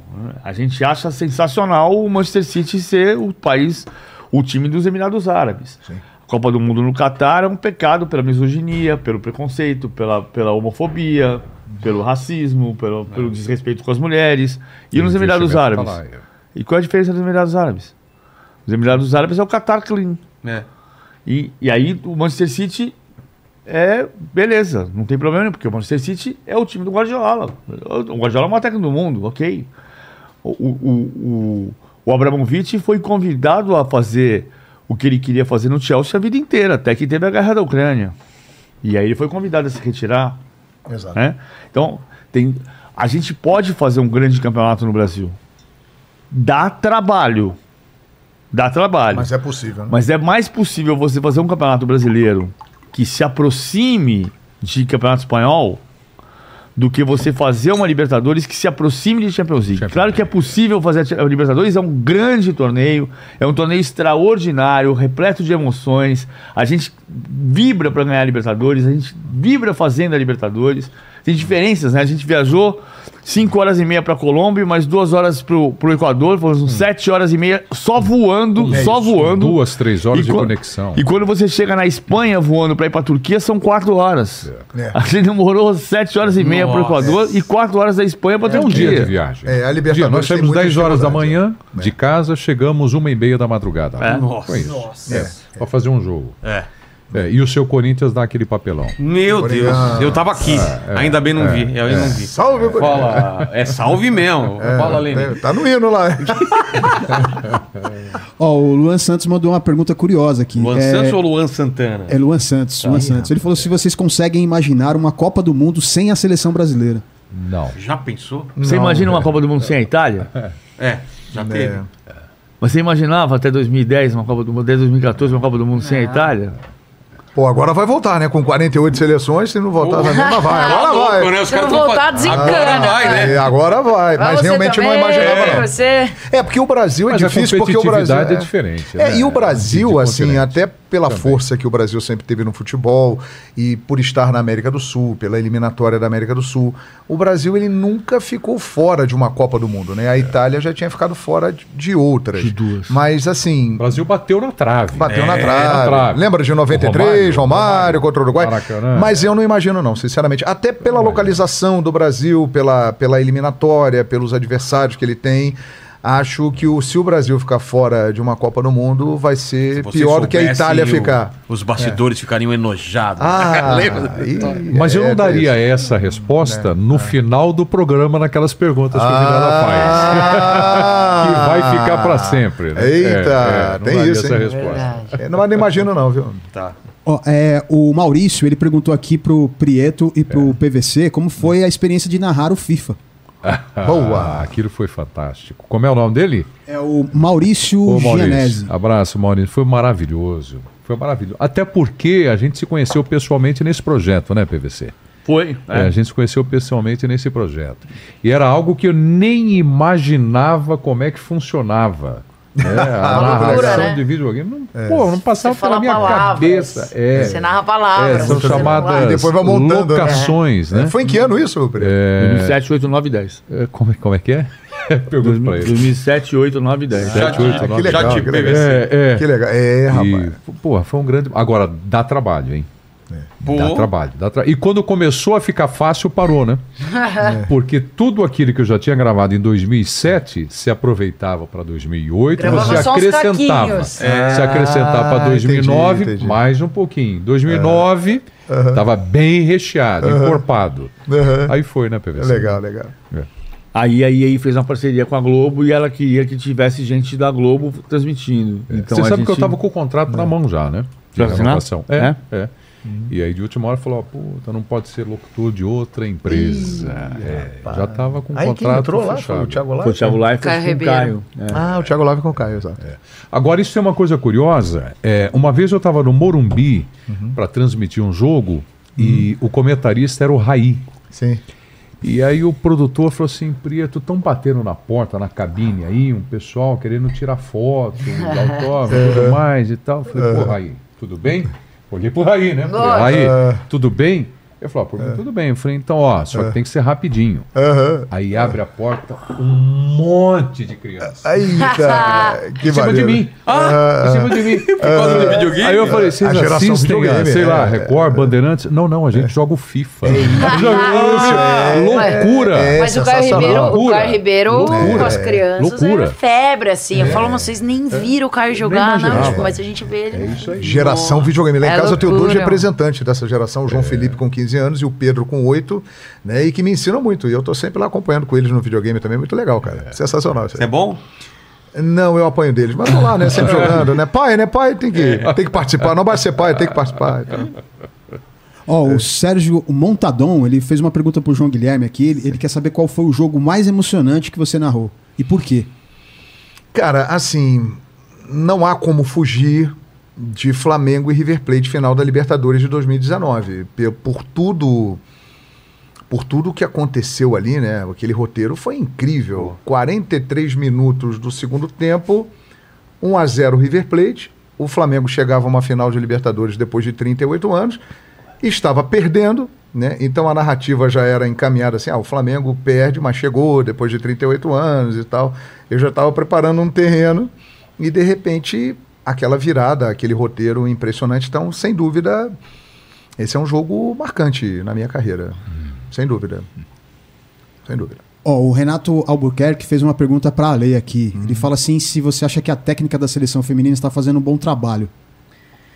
Cara, primeiro um beijo pro Renato. Uhum. É, a Pia, ela veio pra quebrar barreiras, inclusive fora de campo, na verdade, né? Se tratando em futebol feminino aqui no Brasil, até pelo que o PVC trouxe do basquete, do vôlei, né?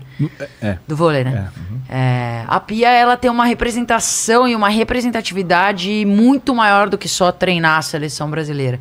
Eu concordo em vários aspectos dela, mas a Pia, ela é uma treinadora que gosta muito da parte física das jogadoras.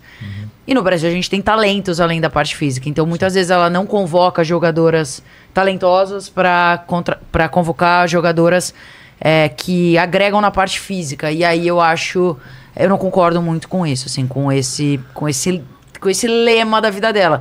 Mas ela vem de, enfim, ela vem de países e treinou países que o físico levou ela a ser campeã do mundo. Então ela tem isso com ela, é uma crença dela, é como ela gosta de trabalhar. Eu não concordo. É, eu, eu levaria, por exemplo, uma Cristiane, que é artilheira é, disparada do paulista, do brasileiro, tá jogando muita bola, e ela diz que a Cris não se encaixa na- nas partes físicas que ela Que gostaria. loucura. Então, é, nesse aspecto, eu não, eu não concordo muito, não. É.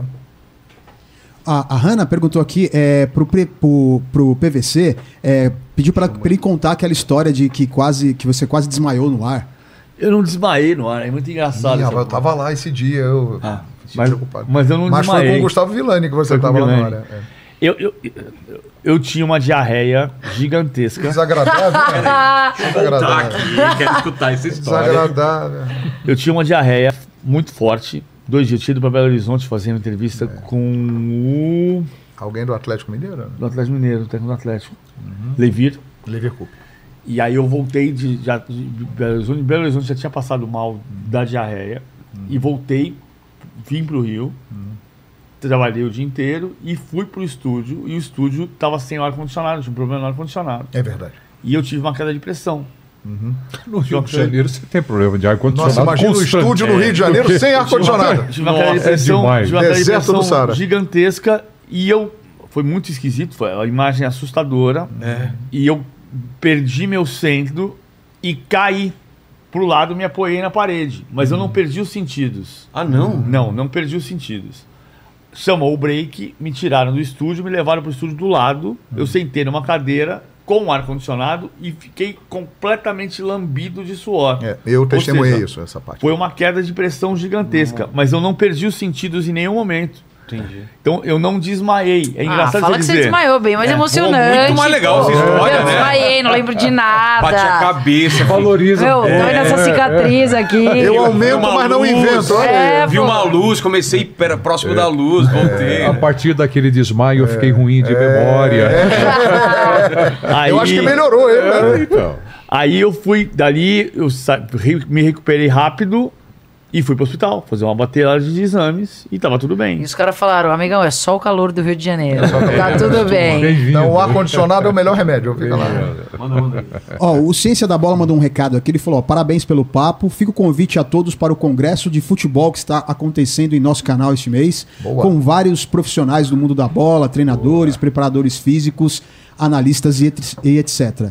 Aí o, o, o Alex ele mandou aqui o seguinte: se vocês poderiam falar sobre o futuro do Neymar. o futuro do Neymar? O Neymar tem 31 anos. Eu acho que o Neymar tem uma coisa do futebol brasileiro que é muito diferente de outros lugares do mundo, assim. O Messi não nasceu com as pessoas perguntando quando você vai ser melhor do mundo. E futebol não é tênis. A gente não tem que perguntar quando o Vinícius Júnior vai ser melhor do mundo. A gente tem que perguntar quando a seleção brasileira vai voltar a ser campeão do mundo. E se o Vinícius Júnior for o destaque da seleção brasileira, no jogo coletivo, ele vai acabar sendo o melhor do mundo. É uma consequência. É uma né? Você consequência. acha que se o Real Madrid ganhasse a Champions, ele ia ser melhor do mundo? O Vinícius, provavelmente, porque ele foi protagonista Sim, Grande chance, lógico. né? da campanha do Real Madrid, mas porque é uma consequência do melhor Exato, time. Exatamente. E, e a gente tem essa mania no Brasil. Agora, o Neymar também tem essa coisa de, talvez por ter começado a carreira perguntando quando ia ser melhor do mundo, a história do, do Neymar, o, o Caos Perfeito, o documentário, que ele tem o quadro do Batman e do Coringa, metade Batman, metade do Coringa, e ele diz: Eu sou metade herói para minha família e metade vilão para quem não me conhece. Também não é isso, né?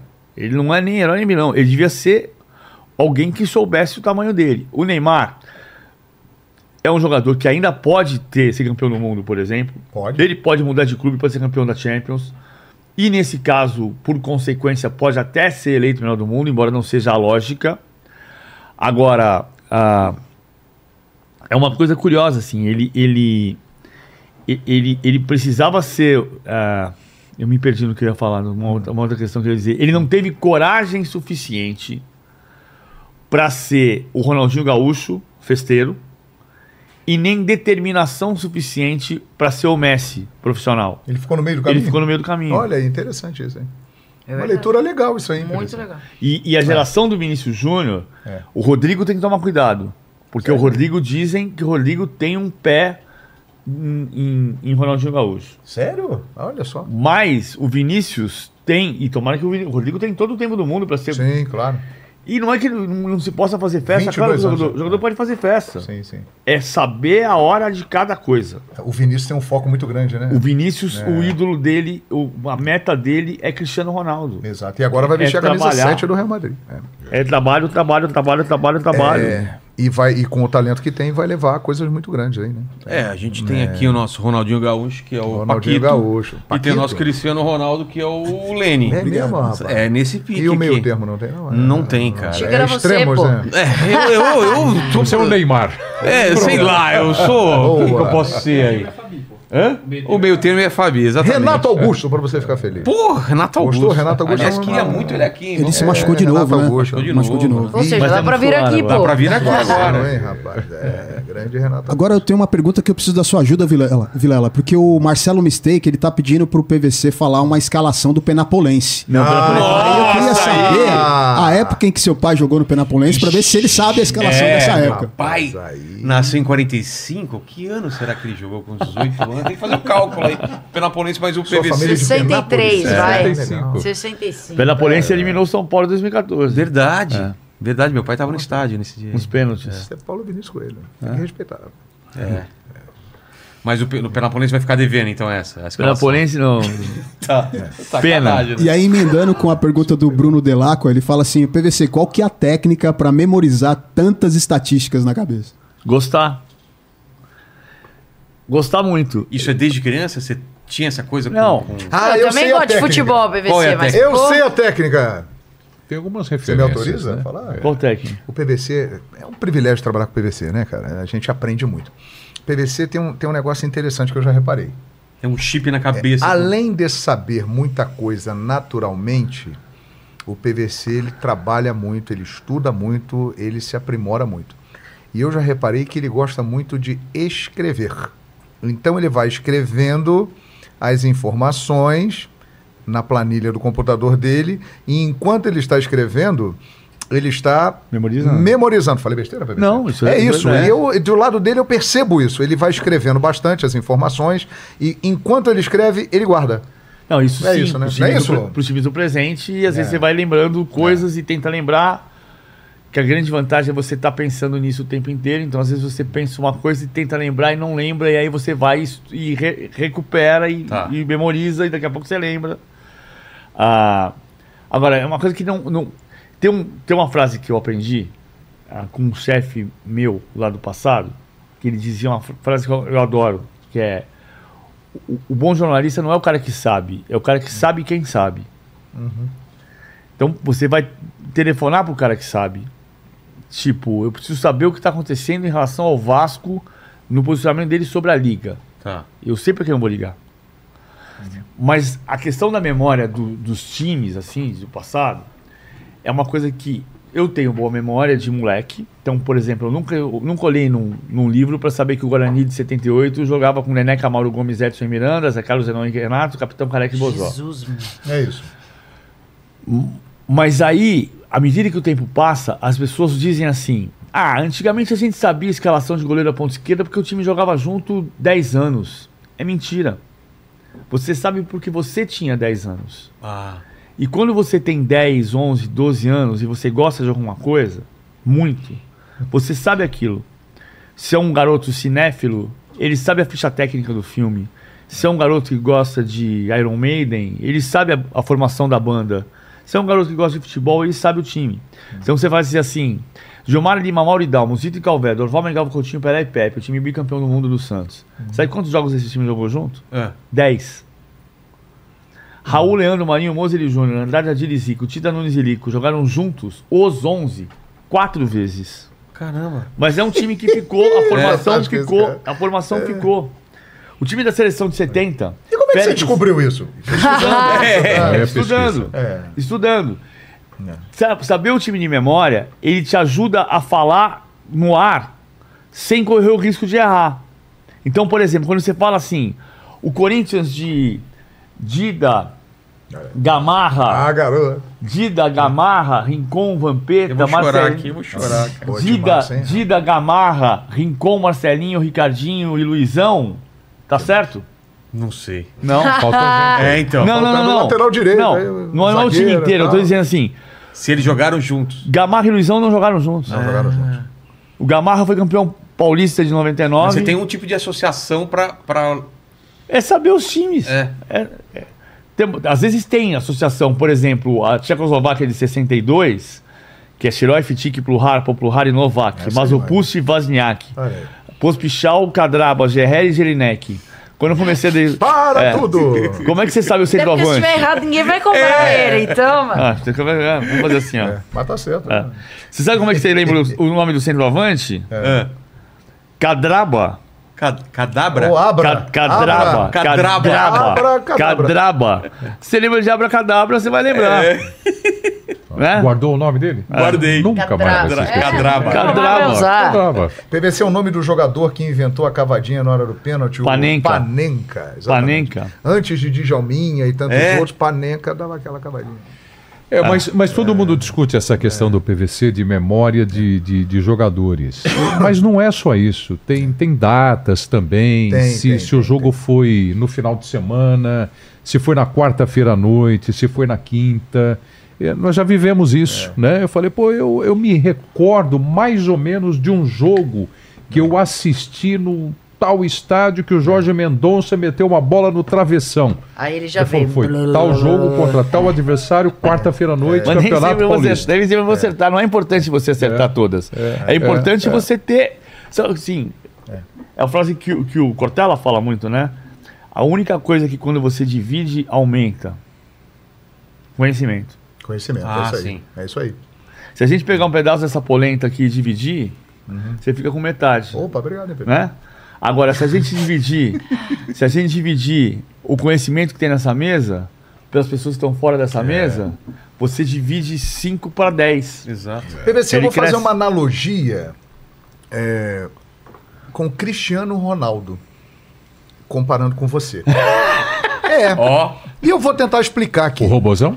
É, porque é claro que os perfis são completamente diferentes. Eu mas sou eu acho... bonito, né? Exatamente.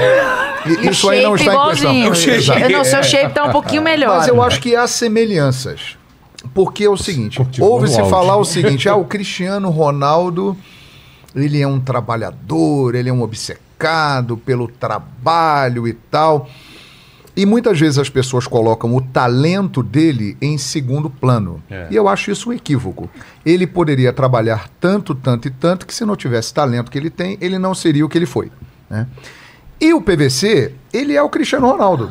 Porque ele tem esse talento natural dele, que é Eu. Eu impressionante. tenho uma benção. E ele, que é uma benção, e ele trabalha muito. Então ele amplia esse talento através do trabalho que ele tem. Ele já tem um talento natural, mas ele, minuto a minuto, vai abastecendo o maior HD do planeta Terra, que está dentro desta mente aqui, com informações. Então acho que tem a ver. É talento, muito talento, um dom e trabalho. Uma, é uma e nós somos bênção. testemunhas disso, né? Sim. Uma, uma Sim, bênção sim, que existe é. você trabalhar com o que você gosta. É Exatamente. verdade. Então você não trabalha, você se diverte. É, isso eu trabalho, É, mas eu me divirto. É, exatamente. É, É, é isso, não foi. E além do que, eu não sou o Cristiano Ronaldo porque eu não teria a disciplina de morar em Riad. É. Mas manda um si, vai, deixa eu ver. É. Mas a disciplina que Cristiano Ronaldo tem para ir para os treinamentos e fazer a dieta dele equilibrada, PVC tem para abrir o seu computador, esteja onde estiver, fazer as suas anotações, aprimorar e, e pesquisar informações. Ele tem essa disciplina. Incansável. É incansável, impressionante. Seja no aeroporto, seja no bar, seja no ônibus. Eu já vi o PVC eh, fazendo lives, entrando no ar. é, pesquisando informações, ligando para obter informações. Em Todos os lugares possíveis. Ah, de- no avião, no, no saguão do aeroporto, no ônibus, indo para o estádio, voltando do estádio, dentro do estádio. Né, no, no- no corredor da emissora, no banheiro da emissora. Ah, é? todo No lugar. banheiro? Ah, também. Ele tá É? lá e tá ligando. E essa informação aqui procede? Fulano, eu posso conversar com você amanhã sobre tal assunto e tal. E a liga vai sair, não vai sair? É isso. Só um minutinho dá. É, nós somos descarga. testemunhas, nós somos É, testemunhas oculares. É, né? Manda aí, Lênis. É isso. É? Não. Bom, aqui foi. Só tem um comentário aqui do Batman Feira da Fruta. que ele falou aqui assim: ó, boa noite, amigos. PVC é um HD de 5 terabytes. Exatamente. cinco Vá terabytes. maior HD do mais. Põe planeta mais, Terra. é. Isso aí. Eu acho que cabe mais coisa lá. Cabe mais coisa aí. Mas é, mas é engraçado isso que o João falou. Às vezes as pessoas falam da memória. Outro dia eu, eu, tava, eu tava no Rio ainda. Eu tava no Rio. Aí o cara passou, eu tava com o computador aberto, escrevendo um negócio. Tá vendo? Ele ficou. Aí o cara passou e falou assim: Cara, eu admiro muito a sua memória. Aí eu falei, "Um, esse é um dom, ele falou pra mim. Aí eu falei assim: É, muito obrigado. É memória. Mas é trabalho também. Não! Tá vendo? É um dom! É assim que Tomei um esporro! Se ofendeu. Eu também trabalho e não tenho. Não tenho essa memória, amor. É isso aí, é isso aí. Ficou bravo é um comigo. É um pronto. Tá bom, tá bom, legal. tá bom. Justo. Muito bacana, muito bacana. Mas, galerinha, obrigado demais pelo papo. Vamos, eu, queria, eu queria que a gente agora eh, encaminhasse para o final, mas que, que saber um pouco de vocês, da, da trajetória, né? Dessa, desse caminho, cada um aqui, uma mini entrevista aqui. Mais duas horas de É, programa. mais duas então. horas.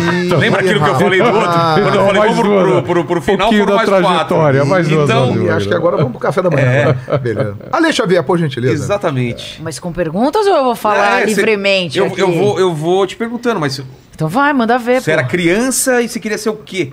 Cara, jogadora de futebol. É mesmo? Joga muita meu bola, sonho era. É, esse aqui é meu empresário. Joga bem. Ele me elogia pra todo Bom mundo. jogador. técnica, jogadora técnica. Eu queria ser jogadora de futebol e eu era craquezinha, assim, na minha cidade. Sou de Piracicaba, né? Do interior aqui de São Paulo. Não eu... tem o sotaque de Piracicaba, né? Eu tenho? Tem? Bem de leve. Como é que é a música lá do 15 lá? Cachará de forfe, azar de barata, Isso aí. 15, crá, crá, crá. É, é isso. É, e queria ser, cheguei a jogar profissionalmente Ah, pelo é? 15 lá de Piracicaba, daí depois, enfim, acabei parando por milhares de motivos, falta de investimento, de incentivo, preconceito e tudo mais.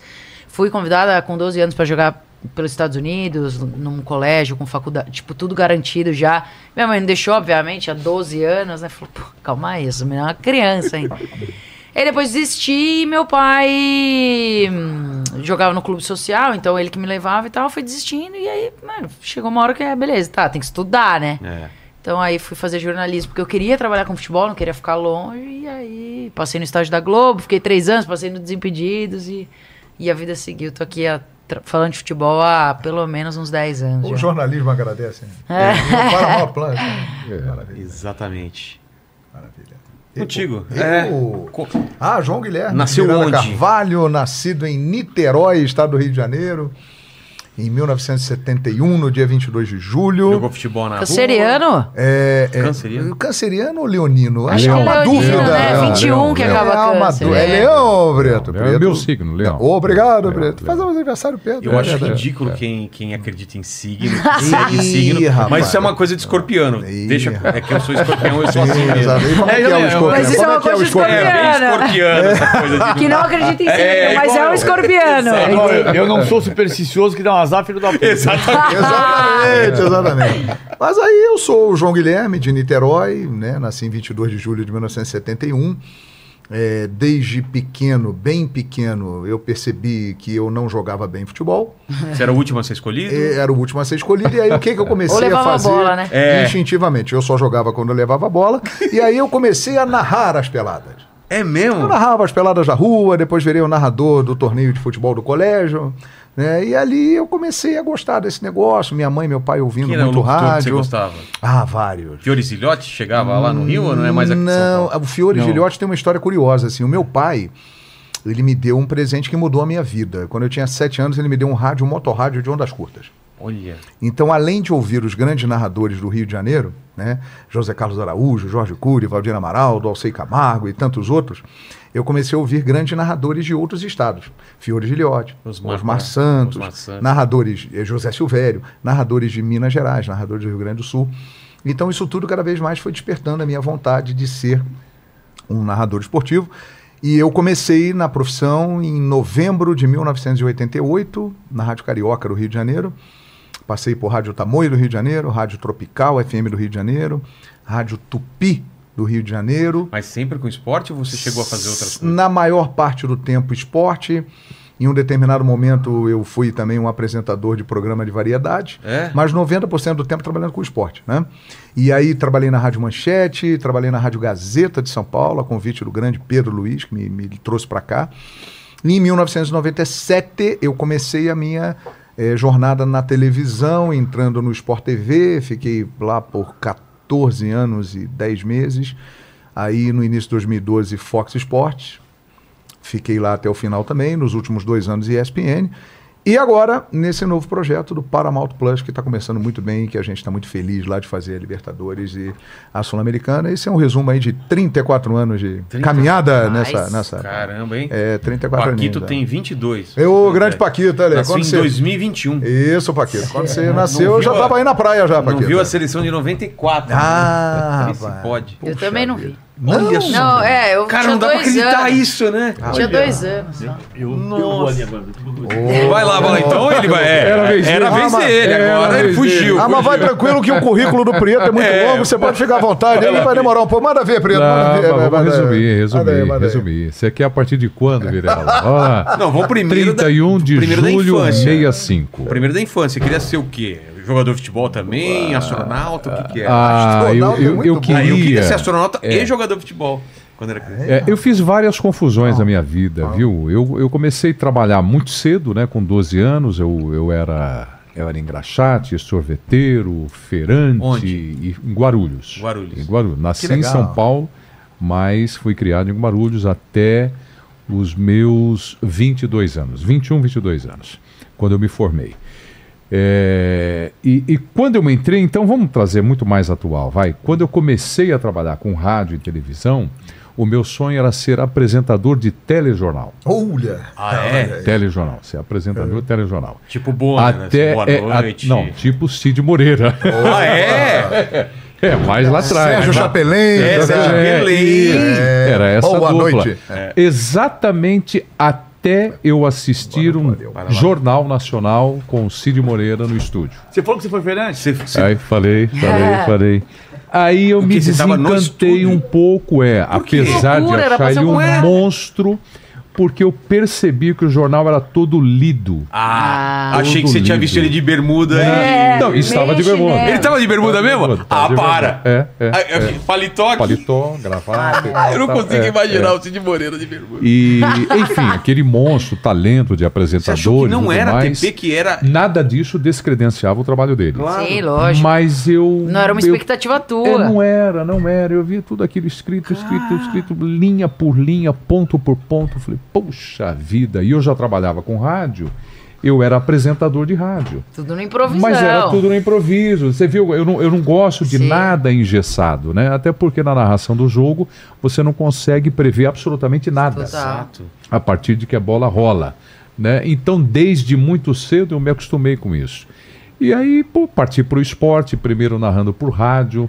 eh, trabalhei em várias rádios, Antena 1, como já disse aqui, o, o PVC, Metropolitana, Transamérica, Musical, Eldorado, TV Globo, né? Rede Globo, Rede Record, SBT, Rede Bandeirantes, né? a criação da ESPN, que era TVA Esportes, o primeiro narrador, primeiro apresentador, primeiro locutor. Ah, onde é que nós paramos? ESPN, ah, Bandeirantes. Fui apresentador de telejornal da TV Cultura. Cheguei a apresentar chegou a jornal na, na, na Rede Cultura. Lendo o, tele... o TP. Lendo É. TP. De bermuda. Lendo TP. Bermuda. Sem bermuda. E com o moleque do Lano falou: Ah, ele tá lendo tudo É, aqui, ó. tá lendo Ah. tudo. É. É, passei por onde? É, ESPN, Fox Sports e Paramount Plus. E a diferença de narrar é, rádio e, e TV? Então, Faz eu- uma, eu- uma, uma diferenciação aqui, se você puder pegar então, um pedacinho. eu, eu vou dizer na pra você, Vilela, mas a resposta que eu vou dar pra você, eu dou pra todo mundo e todo mundo se surpreende. Ah, é a todo mesma mundo coisa? se surpreende. Eu, particularmente, acho televisão mais difícil do que rádio. Sério? E a As tão maioria das pessoas, a maioria acha que rádio é mais difícil. eu tinha essa Eu- ideia. E eu tô concordo dizendo, e eu É? tô Concordo. dizendo Eu tinha isso. ideia que o rádio é mais difícil. Então, Concordo mas é, não há nenhum menosprezo para quem narra rádio, mas é porque eu narrei rádio e narro televisão. É. E a cobrança da televisão ela Ah, é muito sim. maior. É porque a imagem já te alimenta, né? E a autocobrança. É. Né? Porque é, sem nenhuma irresponsabilidade, mas você está me ouvindo narrar do rádio. E eu digo para você, Vilela, pênalti. O que, que você pensa? Pênalti. Pênalti. Né? É. Foi pênalti. É. A televisão não. A televisão eu posso dizer pênalti, você dizer, não foi pênalti. Não foi. Né? Não foi Mas pênalti. é, por causa da então, imagem. esse conflito é Clubista. constante na televisão. Sabinar, esse narrador. É. É, e, e É outra bem coisa diferente. também. é, Nossa, Você é concorda, João? Concordo plenamente com você. E por que, que é mais difícil, na minha opinião? Porque a narração de rádio é uma narração que você tem um desgaste físico maior. é. Você É. fala muito o tempo todo Preencher e você silêncio. Fisicamente termina mais cansado. É. A televisão, você não precisa falar tanto, porque você tem a imagem, você complementa a imagem, mas você tem muito mais coisas envolvidas. Então o desgaste mental é muito maior. Você tem que prestar atenção à imagem do monitor, do que aparece na tela. Tem várias pessoas falando no seu ouvido para te passar orientações. Você tem que administrar os repórteres que estão em campo, o, o trabalho dos comentaristas, o narrador é que distribui o jogo e você tem várias chamadas, foguetes, que são aqueles anúncios que aparecem. Não, é- Então, muito mais coisa para você se é. preocupar. E a parada do Então, por isso silêncio é, difícil. muito louco. O primeiro muito jogo louco, que eu é. fui comentar foi com o JG. Exatamente, E, é. e umas horas ele ficava quieto e eu falava, será que é pra eu falar? E aí acabou o É, jogo, eu falei é- assim, João, tipo, eu nunca comentei jogo assim e tal. O silêncio às vezes me deixa meio desesperado. Ele falou, por quê? Tem a imagem. É. Não precisa falar toda hora. Tem a imagem, tem o som, o ambiente Mas do sabe- campo e tal. Mas eu sofri isso no início também. É, e aí Eu- ele eu comentou, eu vim é, de rádio é, e eu pra vim mim era rádio difícil. E comecei a narrar em televisão em 1997. Então eu falava o tempo todo. E na televisão é, ficavam espaços e aquilo me incomodava, me incomodava, me incomodava. E aí eu chegava em casa e via a transmissão e percebia que ficava legal, mas na hora eu ficava muito incomodado.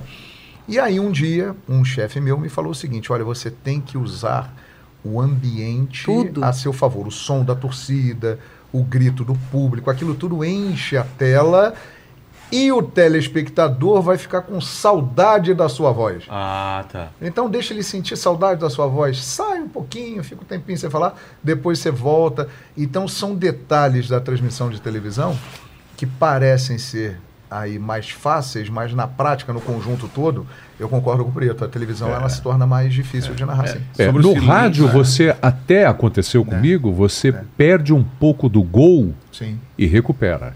sim. Você recupera. Você narra um pouco atrasado Ah, tá. e vai buscar.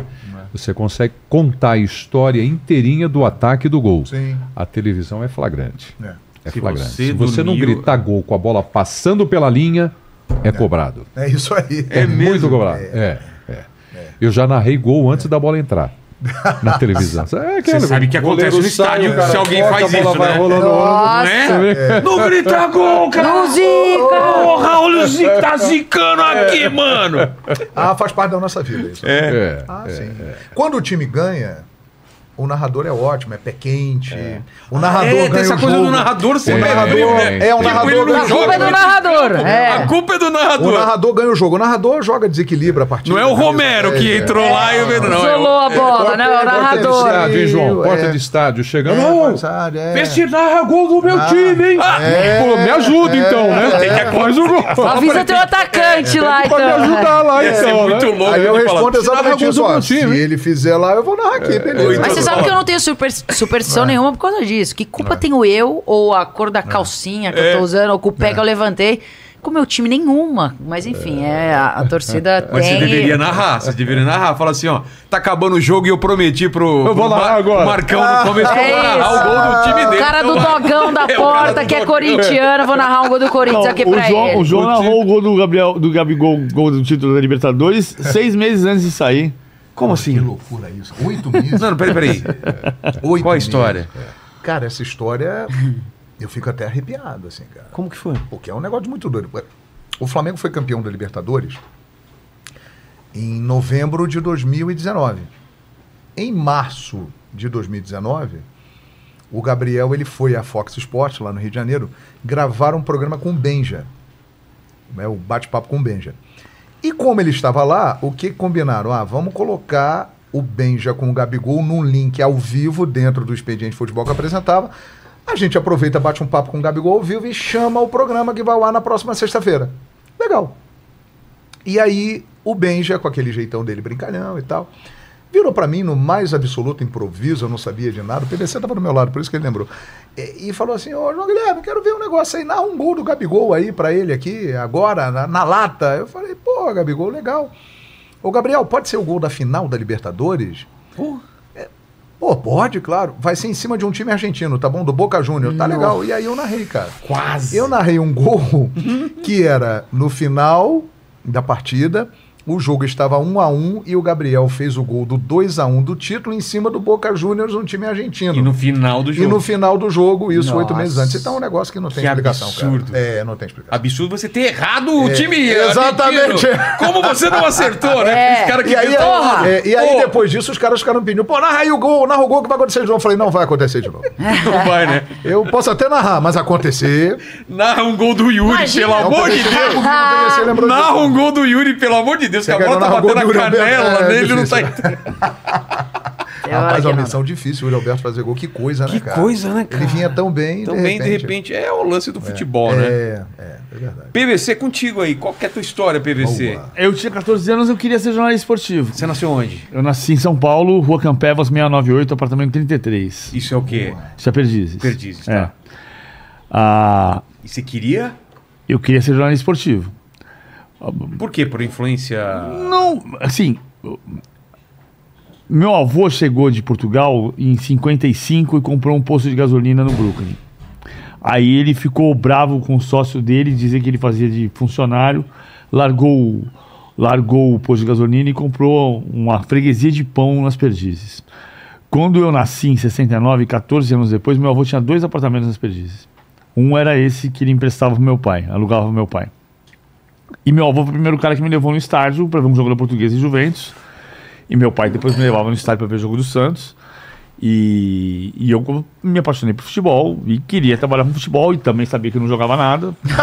embora, embora o Bauer. Tem essa história, né? Embora o Bauer, gigante do Maracanã, tenha sido meu técnico ah, no, no Parque Continental, onde eu morei também. Olha que legal, rapaz. E, e aí, com 14 anos, eu queria ser jornalista esportivo. Só que eu ouvia sempre que eu ia ganhar pouco e que, não, e que eu era muito tímido, e as duas coisas eram verdade. Ah, não que eu possa reclamar hoje, assim, mas. Você Ah, ganha pouco? Não, não ganho pouco, não. tá. Ah, aí. E nem é tímido. Não, tímido eu sou.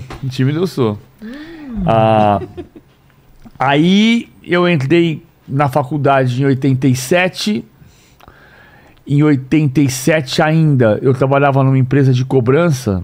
Eu levava intimações e trabalhava muito na rua. Passava na rua Jurubatuba, em São Bernardo, onde eu morei, 15 anos. Você morou em São Bernardo? Morei. Morei lá no bairro Assunção. Também, em Assunção. É. Um vizinho, Tá. rapaz. Meu era Vila? Euro. Só falta o nome da rua. Tá ligado, né, Vila Não, Euro? eu morava. É, Vila Euro aí subindo sentido onde morava o Lula. Não, o Lula morava do outro lado da avenida. Do outro lado da João Firmino. Demarque, talvez? Não, não. O Lula morava primeiro Não, eu sei onde era a casa dele. do mas- lado do João Firmino. Do colégio. Isso, isso. Do colégio eu, João eu sei Firmino. dessa casa dele. É, eu ali era estudei a com casa a, com a filha dele. Vocês eram Então, vizinhos, É, Luiz Inácio? mas eu era Vila Euro que tinha uma, uma pracinha, Praça da Colina, Praça da Colina. e a car- perto da Carmanguia, lá, pra aqueles lados lá. É, mas ali é mais pra cima um pouquinho É, só, pro, é. atrás do Hospital Assunção. E estudava no Kennedy. Eu estudei no Kennedy. Olha Ih, rapaz. Epa, Ô, Olha o epa. destino, é o destino. Mas ele é mais novo que eu. Eu estudei no Kennedy de 83 a 86. E você, Vidal? Nasci em 70, então. 80. Ixi, Não, eu sou ruim de. memória, né? Minha mãe, minha mãe era professora lá, dona Iraídes. Ih, foi só Não, não lembro, Daniel. Isso. Me reprovou. É, ele reprovou, estragou minha vida, né? Ah, Você Mas pensa- era a dona Helena? A, a... Dona Helena, diretora. né? Brava pra caramba. É, depois ela saiu, aí ficou a Silvia, Não, acho que era outro nome. Era. Vou lembrar o nome, mas era. que era de cabelo preto. Ah, não lembro. Depois da Dona Bacana isso, Helena. rapaz. Pô, barato. É, Dona Helena era diretora. É. Mas eu estudei oitava série, primeiro, segundo e terceiro anos. Não, eu fui lá desde a sétima até. Até o terceiro A ano. primeira até, até a oitava série. Até a oitava. Então, É, você saiu da oitava, você saiu em 84. E fui para pro Pentágono em Santo André. Então, mas eu fiquei 83, 84, 85, 86. Eu fiz, o- eu Ah, fiz o tá. colégio lá. Entendi. Eu fiz o ensino médio lá. À noite. E o Lula morava do outro lado da Avenida Isso. João Firmino, perto do Colégio João Firmino, Exatamente. na frente do Colégio João Firmino, onde ele volta até hoje. E um amigo meu morava na, na rua lá, exatamente. Era, É. A casa dele era do outro lado. Quem era? O Dimas? Não. Sampei. Hã? É, Cláudio Sampei. Não. Eu, eu, tinha um amigo chamado Cláudio, que morava ali do lado também. É. Olha só. É. Ah, aí eu tava falando de São Bernardo por quê? Aí eu fui para São Bernardo, aí eu trabalhava na, numa, empresa de cobrança, passava na Jurubatuba na frente de um, de um jornal chamado Diálogo. Passei uma vez, era uma portinha, tinha uma escada. Na quinta vez que eu passei ali, falei, subi e falei, eu sou estudante de jornalismo, quero fazer um freela. Aí o cara me deu quatro pautas e publicou duas. Me deu mais cinco, publicou mais duas. Aí no ano seguinte eu arrumei um emprego na Gazeta de São Bernardo. Eu era o único repórter da Gazeta de São Bernardo. Ele, primeira eleição que o PT ganhou em São Bernardo, que foi em 88, Maurício Soares, eu cobri a eleição. Ah, é? É. E, mas eu queria trabalhar com esporte. Aí em 90, para encurtar a história, eu fui fazer curso Abril. Do curso Abril eu fui para a Revistação, que foi uma revista que durou 36 semanas, que substituiu o placar. Na terceira semana, o Carlos Costa, que era diretor de redação, entrou na redação e falou mais ou menos o seguinte: vocês devem ter ouvido aí um boato que a revista vai fechar. Não é boato, não, fechou. Que legal! Mas a gente tinha, a gente tinha mais quatro números para fechar, então eu acabei ficando um mês e meio na revista. Saí da revista, um mês depois o, Álvaro Almeida me chamou para trabalhar no placar. Eu fiquei em placar de 91 a 90 e... É isso que eu fico curioso, que é o seguinte, né? Eu, come... eu li placar dos 10 aos 21 e trabalhei em placar dos 21 aos 28. Olha, Caramba. quem que era o diretor de arte lá? O diretor de arte era o Walter Mazzucchelli, Anjinho. Será que foi com ele que eu falava? Não tinha outra Depois, em pessoa? 94, era o Anjinho- 94 era o Haroldo. Eu acho que era. 94 era o Haroldo. O Anjinho saiu em 93. Em 94 era o Haroldo, 95 entrou a Lenora de Barros. Tá. E o Silas. Ah, aí. Eu, engraçado que eu, assim, eu estudava antes, né? Quando tinha 10 anos, quando comecei a ler placar aos 10, eu estudava numa escola no Parque Continental, perto de Osasco, chamada Professora Chiquilino Santos, e subia a pé para minha casa. Eram cinco quadras. E eu passava na banca e pegava o placar e ficava lendo o placar. Um dia o dono da banca virou para mim e falou assim: Ô moleque, você não pode ficar lendo a revista inteira aqui não. eu subi, fui até em casa, peguei dinheiro, desci, comprei a revista e nunca mais parei de comprar. Ah, Que legal. olha só. E aí depois, em 91, eu fui trabalhar em placar. Que doideira, cara. Emocionante, hein? Legal. Irado. E, e a placar naquela época vendia quanto, hein? Quanto chegou a vender? Não, Nossa, não, o recorde de placar, nos anos 70 era 225 mil exemplares, eu acho, que era uma capa de Leão, Luiz Pereira, Ademir da Guia e César, as, as novas bostas do Palmeiras. Depois, aí eles, quando ficou aquele monstrengo gigante, que era bonita a revista, É. que era o Edmundo, o animal precisa de carinho, Ah, tô ligado. Eu lembro dessa capa. é, essa capa vendeu 250 mil. Acho que essa capa é recorde de placar. Tá. Que legal. Hum, e eu, eu, trabalhava, eu trabalhava nessa época. Eu tinha coberto só a Copa de 94, né? Por, por placar. Cobri a Copa de 94 por placar.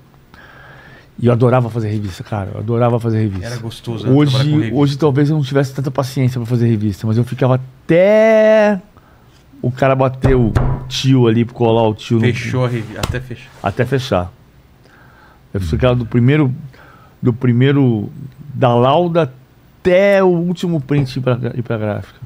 Era muito louco.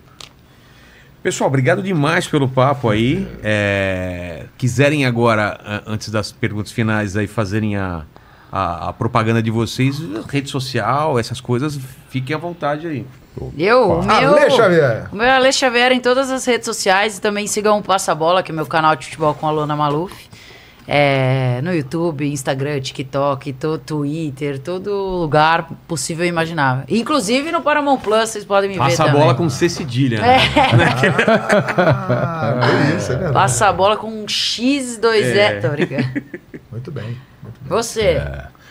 Ô, Vilela, você me dá essa oportunidade, eu acho muito legal. Eu tenho um canal no YouTube também. Boa. Eu sou cozinheiro. Rapaz, Ih, nunca fez um almoço pra gente. verdade, É, tá. Que isso? É, mas nós vamos Ah, seu combinar. Preto. Aliás, eu tinha convidado o João para participar É verdade, do programa, é que eu vou verdade. gravar Obrigado, amigo. amanhã, né? Obrigado. Duas receitas. Excelente, é. E chama-se Prieto na Varanda. Boa. O que, que você vai fazer amanhã? Pre- Já Eu, ia Pra ver fazer se para nós ele. vamos falar com João, você. Eu ia fazer um bife à parmegiana. Nossa, porque rapaz. ele pediu. Porque ele pediu. Ele me perguntou qual É, o prato que você gosta. você quer, filé, então, parmegiana, tá bom, quiser. pode É. fazer. Não E- pegou e leve, né? amanhã, é. Então, essa audiência absurda que você tem aqui, te agradeço. Prieto na varanda, peço pro pessoal passar por lá para ver as receitas, sugestões. E se achar legal e interessar, se inscrever no canal também. Aliás, hoje, às 8 horas, eu estava aqui batendo um papo com você, subiu uma receitinha no ar. Qual? Ah, foi. Sei, sei, sei, sei, sei. Foi um. Pô, vou indicar pra minha mulher, que Um minha mulher prato. adora receita, É, nutricionista. ah, então. Vai gostar do. Foi um prato que eu fiz com, com carne de patinho, uma carne moída e berinjela. Ah, Porque eu passei rapaz. vários programas, rece- eu não sei o que que deu na turma, me disse, pô, Preto, faz uma receita com berinjela, berinjela, berinjela. Saudável. Então, então eu fiz no forno, ao forno, uma carne com um recheio de berinjela. que bacana. Beleza, hein? E- Rapaz, dá água na boca, hein? E eu experimento, né, a maioria dos pratos, ficou uma delícia, né? Que beleza, cara. Bom pra caramba, ficou muito legal. Que bacana. Então tá no ar lá no YouTube, Prieto na varanda. Boa. Eu também estou no YouTube, tenho o meu canal lá, o canal Fala João Guilherme, que é um canal que fala de futebol, né? Que tem uma resenha diária, uma live, que eu converso sobre os principais assuntos do dia, também sempre gravo vídeos, dando a minha opinião, trazendo conteúdo, né? Aquilo que a gente estava conversando aqui, da importância de você no YouTube estar ali presente diariamente, com conteúdos, com lives. E eu faço isso lá no canal Fala João Guilherme. Se quiser, por favor, se inscreva. Vai ser um prazer. E estamos também no Paramount Plus contando as histórias da Libertadores e da Sul-Americana. Estamos esperando narrar o seu Coringão na Sul-Americana. Vê lá, hein, rapaz? Vamos ver, vai vamos ver, né? Ah, e você falou de redes sociais também, é, É. o meu nome, né? Arroba Nivaldo Prieto. Boa, Prieto. Arroba Nivaldo É. Prieto. E a minha também, Instagram, Twitter, Facebook, João Guilherme sem o E no final, para no M. E o PVC? Ah, arroba PVC no Twitter, Paulo Vinícius Coelho no Instagram e canal do PVC na Stages, que não é YouTube. Stages é uma. Stages? Stages é uma. É Plataforma? uma, é uma plataforma, é, um, é uma prateleira de vídeos ah, num formato que os Estados Unidos estão acostumando e que você paga R$ 1,99 por vídeo que você faz. A gente foi para a final da Champions League, tivemos pela primeira vez 40 mil visu- visualizações no material que a gente fez de lá. Foi super legal, fizemos umas entradas ao vivo, várias. Lá você paga por vídeo assistido? Você paga por vídeo ou por pacote de mensal. Ah, tá. É, você pode fazer as duas coisas. É, a Stage está começando no Brasil e a gente está começando o canal do PVC ali. Pô, não conhecia. É. Canal do. PVC. Canal do PVC, você vai botar no, no- qualquer plataforma, você põe canal do PVC, vai aparecer ali. E você vai ver o trabalho que está começando ali. E, na, e no Paramount Plus. Ah, e na Folha de São Paulo, e no UOL. Todo lugar, né? Todo PVC? lugar tem o Tropeçou. PVC. E o chat GPT que você tá lá respondendo o pessoal. Quando a gente é quando a gente manda lá a pergunta é você que responde. Esse, aí tá. Esse é um emprego dele que não divulga muito, mas é ele que responde. Total. não, eles agora vão me chamar de chato PVC. Ah, não. Para. O cara já dá a piada, né? Eu não tinha nem pensado Ele, ele é bom, ele é bom nisso. hein? Ele é bom, é bom. boas. É, escolham a ordem da- da- das respostas aí, fiquem à vontade, mas eu queria que vocês dissessem aí na, na trajetória de vocês, profissional ou pessoal, qual foi o momento mais difícil pra vocês que vocês passaram? O meu foi narrar Brasil 7, Brasil 1. Eu queria ter narrado Brasil 7 a 1. Eu narrei Alemanha 7, Brasil 1. E aí, hein? Um horror. Você tem que trabalhar, você tem horror, que. um Porque. horror. Querer se quer ir embora, É, né? você quer falar, gol. É, foi a pior situação que eu vivi na minha profissão, né, na minha carreira, pelo seguinte: era uma Copa do Mundo, Brasil em casa. Desde 1950 não sediava uma Copa do Mundo. O Brasil tinha a chance de ir para uma final de Copa do Mundo. embora a Alemanha tenha chegado naquele jogo até com um certo favoritismo, né, mas existia uma esperança em um clima de que o Brasil iria para a final no Maracanã. Né? E aí aconteceu aquela tragédia, a maior derrota da história do futebol, dentro de casa, uma marca que ficará para sempre no futebol brasileiro. E o pior de tudo para o narrador: o jogo foi definido muito rapidamente. Nossa. Com 30 minutos do primeiro tempo, você sabia que não tinha mais jeito. E aí a gente teve que levar a transmissão com muito profissionalismo, da melhor maneira possível, sem procurar perder a linha, sem desanimar, embora o desânimo fosse é, inerente àquela situação. Então o 7 a 1 foi algo muito complicado. uma Bom é que muita difícil. gente desligou a TV também, né? Ah, pô, sim. é. E a missão era essa, tentar fazer com que alguém pelo menos continuasse ligado ali acompanhando. missão difícil. É, foi complicado, cara. Foi muito triste. aqui. Acho que se tiver. Não sei se mediram isso, né? Deve ter tido uma queda absurda. né? Brutal. No intervalo foi todo mundo embora. Mas assim, os caras Só ficou você. Do estádio e da televisão. Eu tava nessa transmissão na outra, na no outro canal, que eu tava na SPN, mas eu, eu lembro, o que eu lembro que eu fiz bem foi dizer: está decretada a maior derrota da história da seleção brasileira. Sem dúvida. Quando saiu 7 a 0 Depois saiu o gol do Oscar, que diminuiu. Ah, porque o, o meu papel sempre é dar informação. Eu sou um comentarista repórter. Então, é, é, quando eu consigo dar informação. Ah, enfim, é, situações difíceis tem algumas, mas tem uma- algumas que são muito legais de você dizer, não desiste. Ah, eu lembro de uma. Você lembra do Mário Cano? Sim. Mário Cano? Mas o. no- O Mário Cano, o, o infografista da Folha? Não, não, não. Não? Não, não. Mário Cano foi infografista de placar depois. Só que ele era frila, Cara, eu, eu acho que eu sei quem é. Tá, eu posso estar confundindo, mas eu acho que eu sei quem é. japonês. É. E a gente foi para Amsterdã fazer a inauguração da Amsterdã Arena em 96. E era o estádio mais moderno do mundo na época. A gente foi, tinha uma. Um, foi semana do meu aniversário de 28 anos. E. 27 anos. E tava tudo marcado com um cara chamado David Ent, que era o diretor de comunicação do Ajax. Chegamos o Alexandre Batibugli, fotógrafo, o Mário Cano. O Mário Cano não podia assinar, porque ele era, ele era da Folha, então ele fazia freela e não podia assinar. Então ele assinava S-T-E-V-E, outra palavra, A-K-Y. Tá. Estive aqui.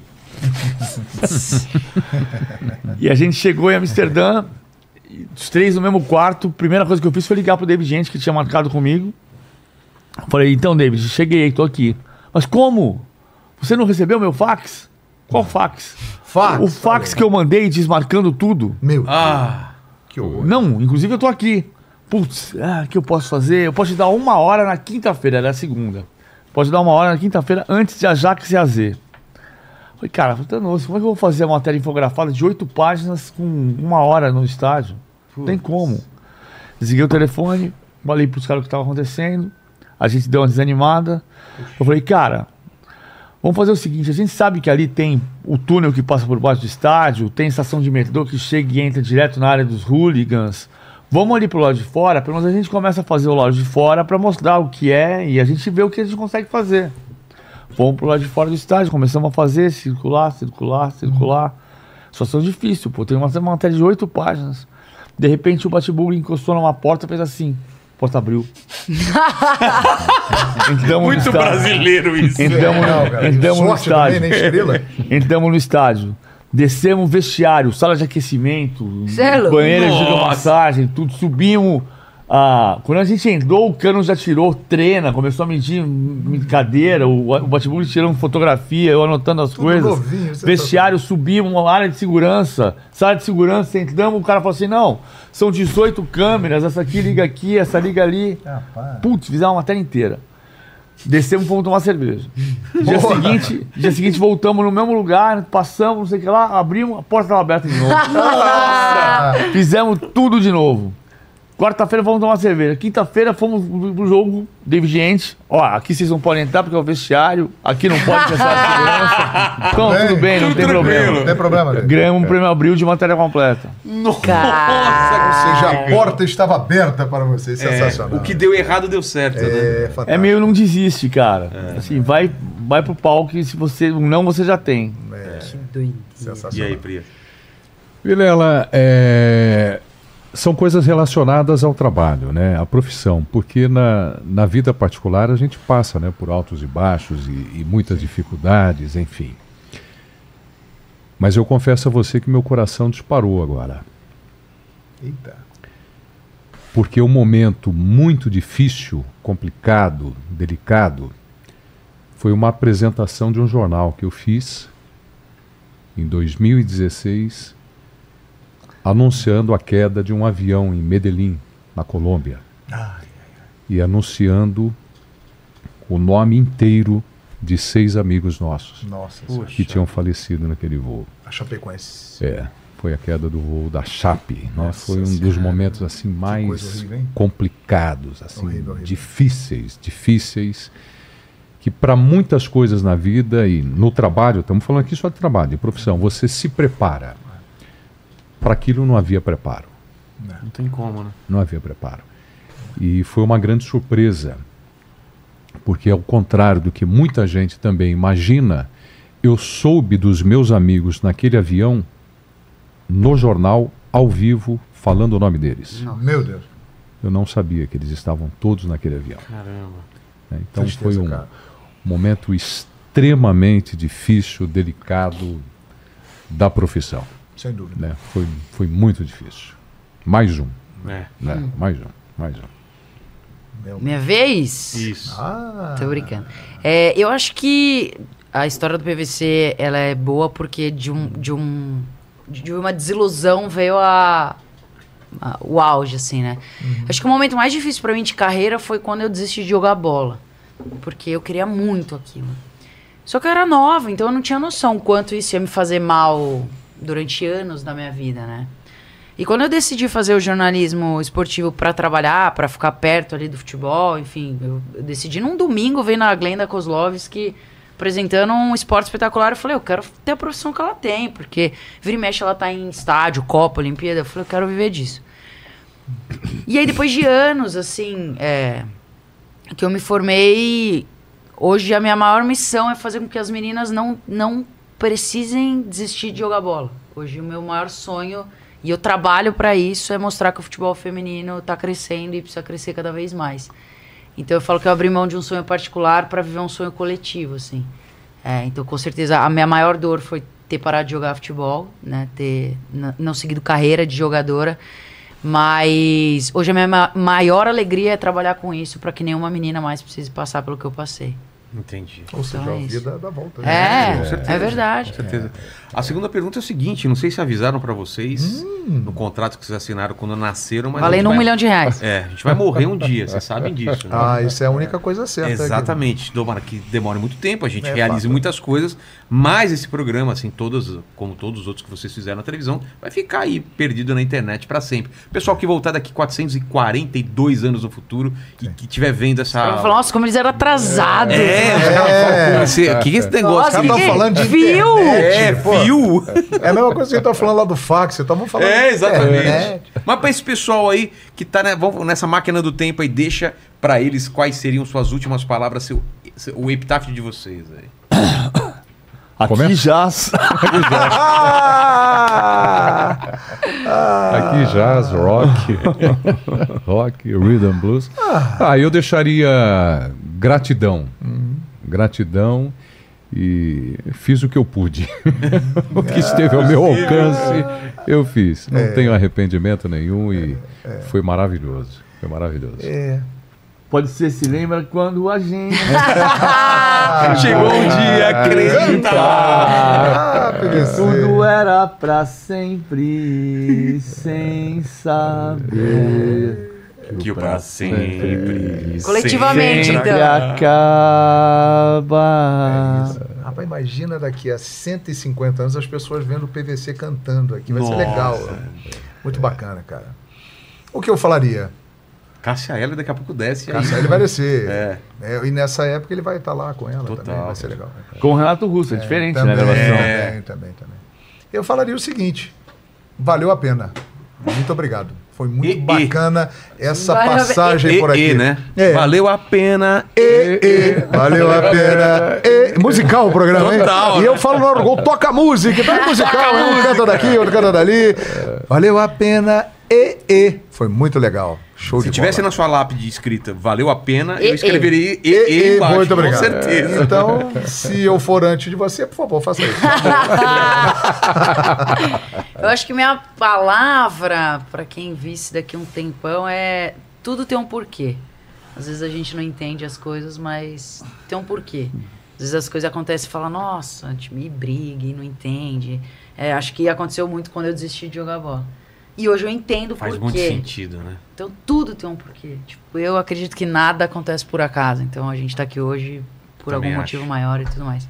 Então, vocês, do É. além aí, que vão Aê! E não, não há Tudo outro... tem um porquê. Estamos e, chegando aí. e não né? há outro lugar que eu queria estar do que aqui com vocês, porque eu, eu prezo muito esses momentos aqui, essas reuniões que a gente faz aqui. Que legal, obrigado. Porque cara. é impossível a gente ter essa mesma reunião, mesmo que a gente marque os cinco, outro dia vai ser Exato. outra coisa, verdade. vivemos outra experiência. Então, esse momento que está aqui, a gente está vivendo ao contrário do que muita gente, né? Que está sempre preocupado com o futuro, com o passado e esquece de viver o presente. Então, agradeço demais a presença de vocês, o que a Obrigado. gente Foi demais, dividiu aqui. Tá registrado. E para finalizar, então, fiquem à vontade aí para colocar uma dúvida de vocês, um questionamento que vocês têm. Pode ser pequeno, pode ser grande. Pode- Ah, por exemplo, um, um convidado aqui falou assim: por que, que quando. uma. Por que que tem um falco com barba aqui? Porque alguém deu. Inclusive, inclusive faz pouco tempo. Você lembra quem foi que deu? Foi recente aí. eu Foi não- recente, é, hein? eu não lembro quem que foi. Cara, que você teve esse Falcon? Eu, Ah, eu tive. Que a gente jogava, colocava. Tinha um tive. paraquedas, né? Não Fazia um paraquedas. Na época era X-Men. É, o meu é Falco. Tinha esse e tinha o Ruivo. Era um tio sem barba. Tio sem barba, Tio não. sem barba, claro que tinha sem barba. Lógico que tinha sem O barba. Falcon sem tinha barba, Com, tinha Falcon sem É, barba. eu também não lembro de Falcon sem barba. é né? É, eu, eu, eu agora fiquei preocupado. Tinha o Dá uma Falcon olhada. barba. Eu não me lembro do Falcon Será que não arrancaram a barba do seu, Não, não? tinha o Falcon com barba, tinha o Falcon sem barba. Será que ele não fez Será? um publi de marca de Exato. lâmina? Ele fez um implante de barba. O meu depois. era com barba, o seu também? Também, eu só lembro de. Seu, é preto. seu jogo que É, chuta. mas, eu, mas eu acho que teve sem barba. Não, pode ser, pode ser. Eu acho Pode que teve ser. sim. Eu tô Não, que teve, teve. buscando na minha memória. Olha aqui. Cadê, cadê? Aqui. É, tá vendo? Você vai brigar com, PVC, vai brigar com o. PVC? Aqui, ó. Olha aqui, ó. Sem barba. E tinha mesmo, ó. Tinha, tinha. Mas não, mas não, é, não tem cara de, É, não de tem cara de eu mas é É. sem barba. É um Falcon. Olha, tem até o ozinho aqui de é aí, É um é, Falcon sem barba. É tinha essa? Eu tinha com barba sem barba. Vê se tem cicatrizes Não, aí esse também. é o Falcon. Olha aqui. Caramba, mas Tem é de cicatriz? Pelinho. Que da Olha, hora. cara. Olha aqui. É de pelinho. É, Achei que era era pintado. Mas Isso era tem- um sucesso na época. Olhos de águia, lembra? Falcon. É, muito bom. Não é da minha época, tô Que zoando. recordação, rapaz. Cara, a minha maior dúvida, assim, que eu realmente não consigo entender é porque as pessoas continuam sendo preconceituosas, homofóbicas, qualquer coisa nesse sentido. E assim, é real, eu não consigo Eu acho entender. até que dá mais trabalho a pessoa ser preconceituosa, né? Eu não consigo entender. É. Então, assim, a minha maior dúvida que eu fico quebrando a cabeça, assim, tentando entender por quê ou qual motivo. Ah, ela não tem é, educação. Pô, mas hoje todo mundo tem direito, sabe? Consegue ter informação, acesso à informação, qualquer coisa assim. Então eu não consigo entender, mano. É, a minha maior dúvida e acho que vai ser pra sempre, assim. Prieto, tem alguma dúvida? Pra onde eu vou?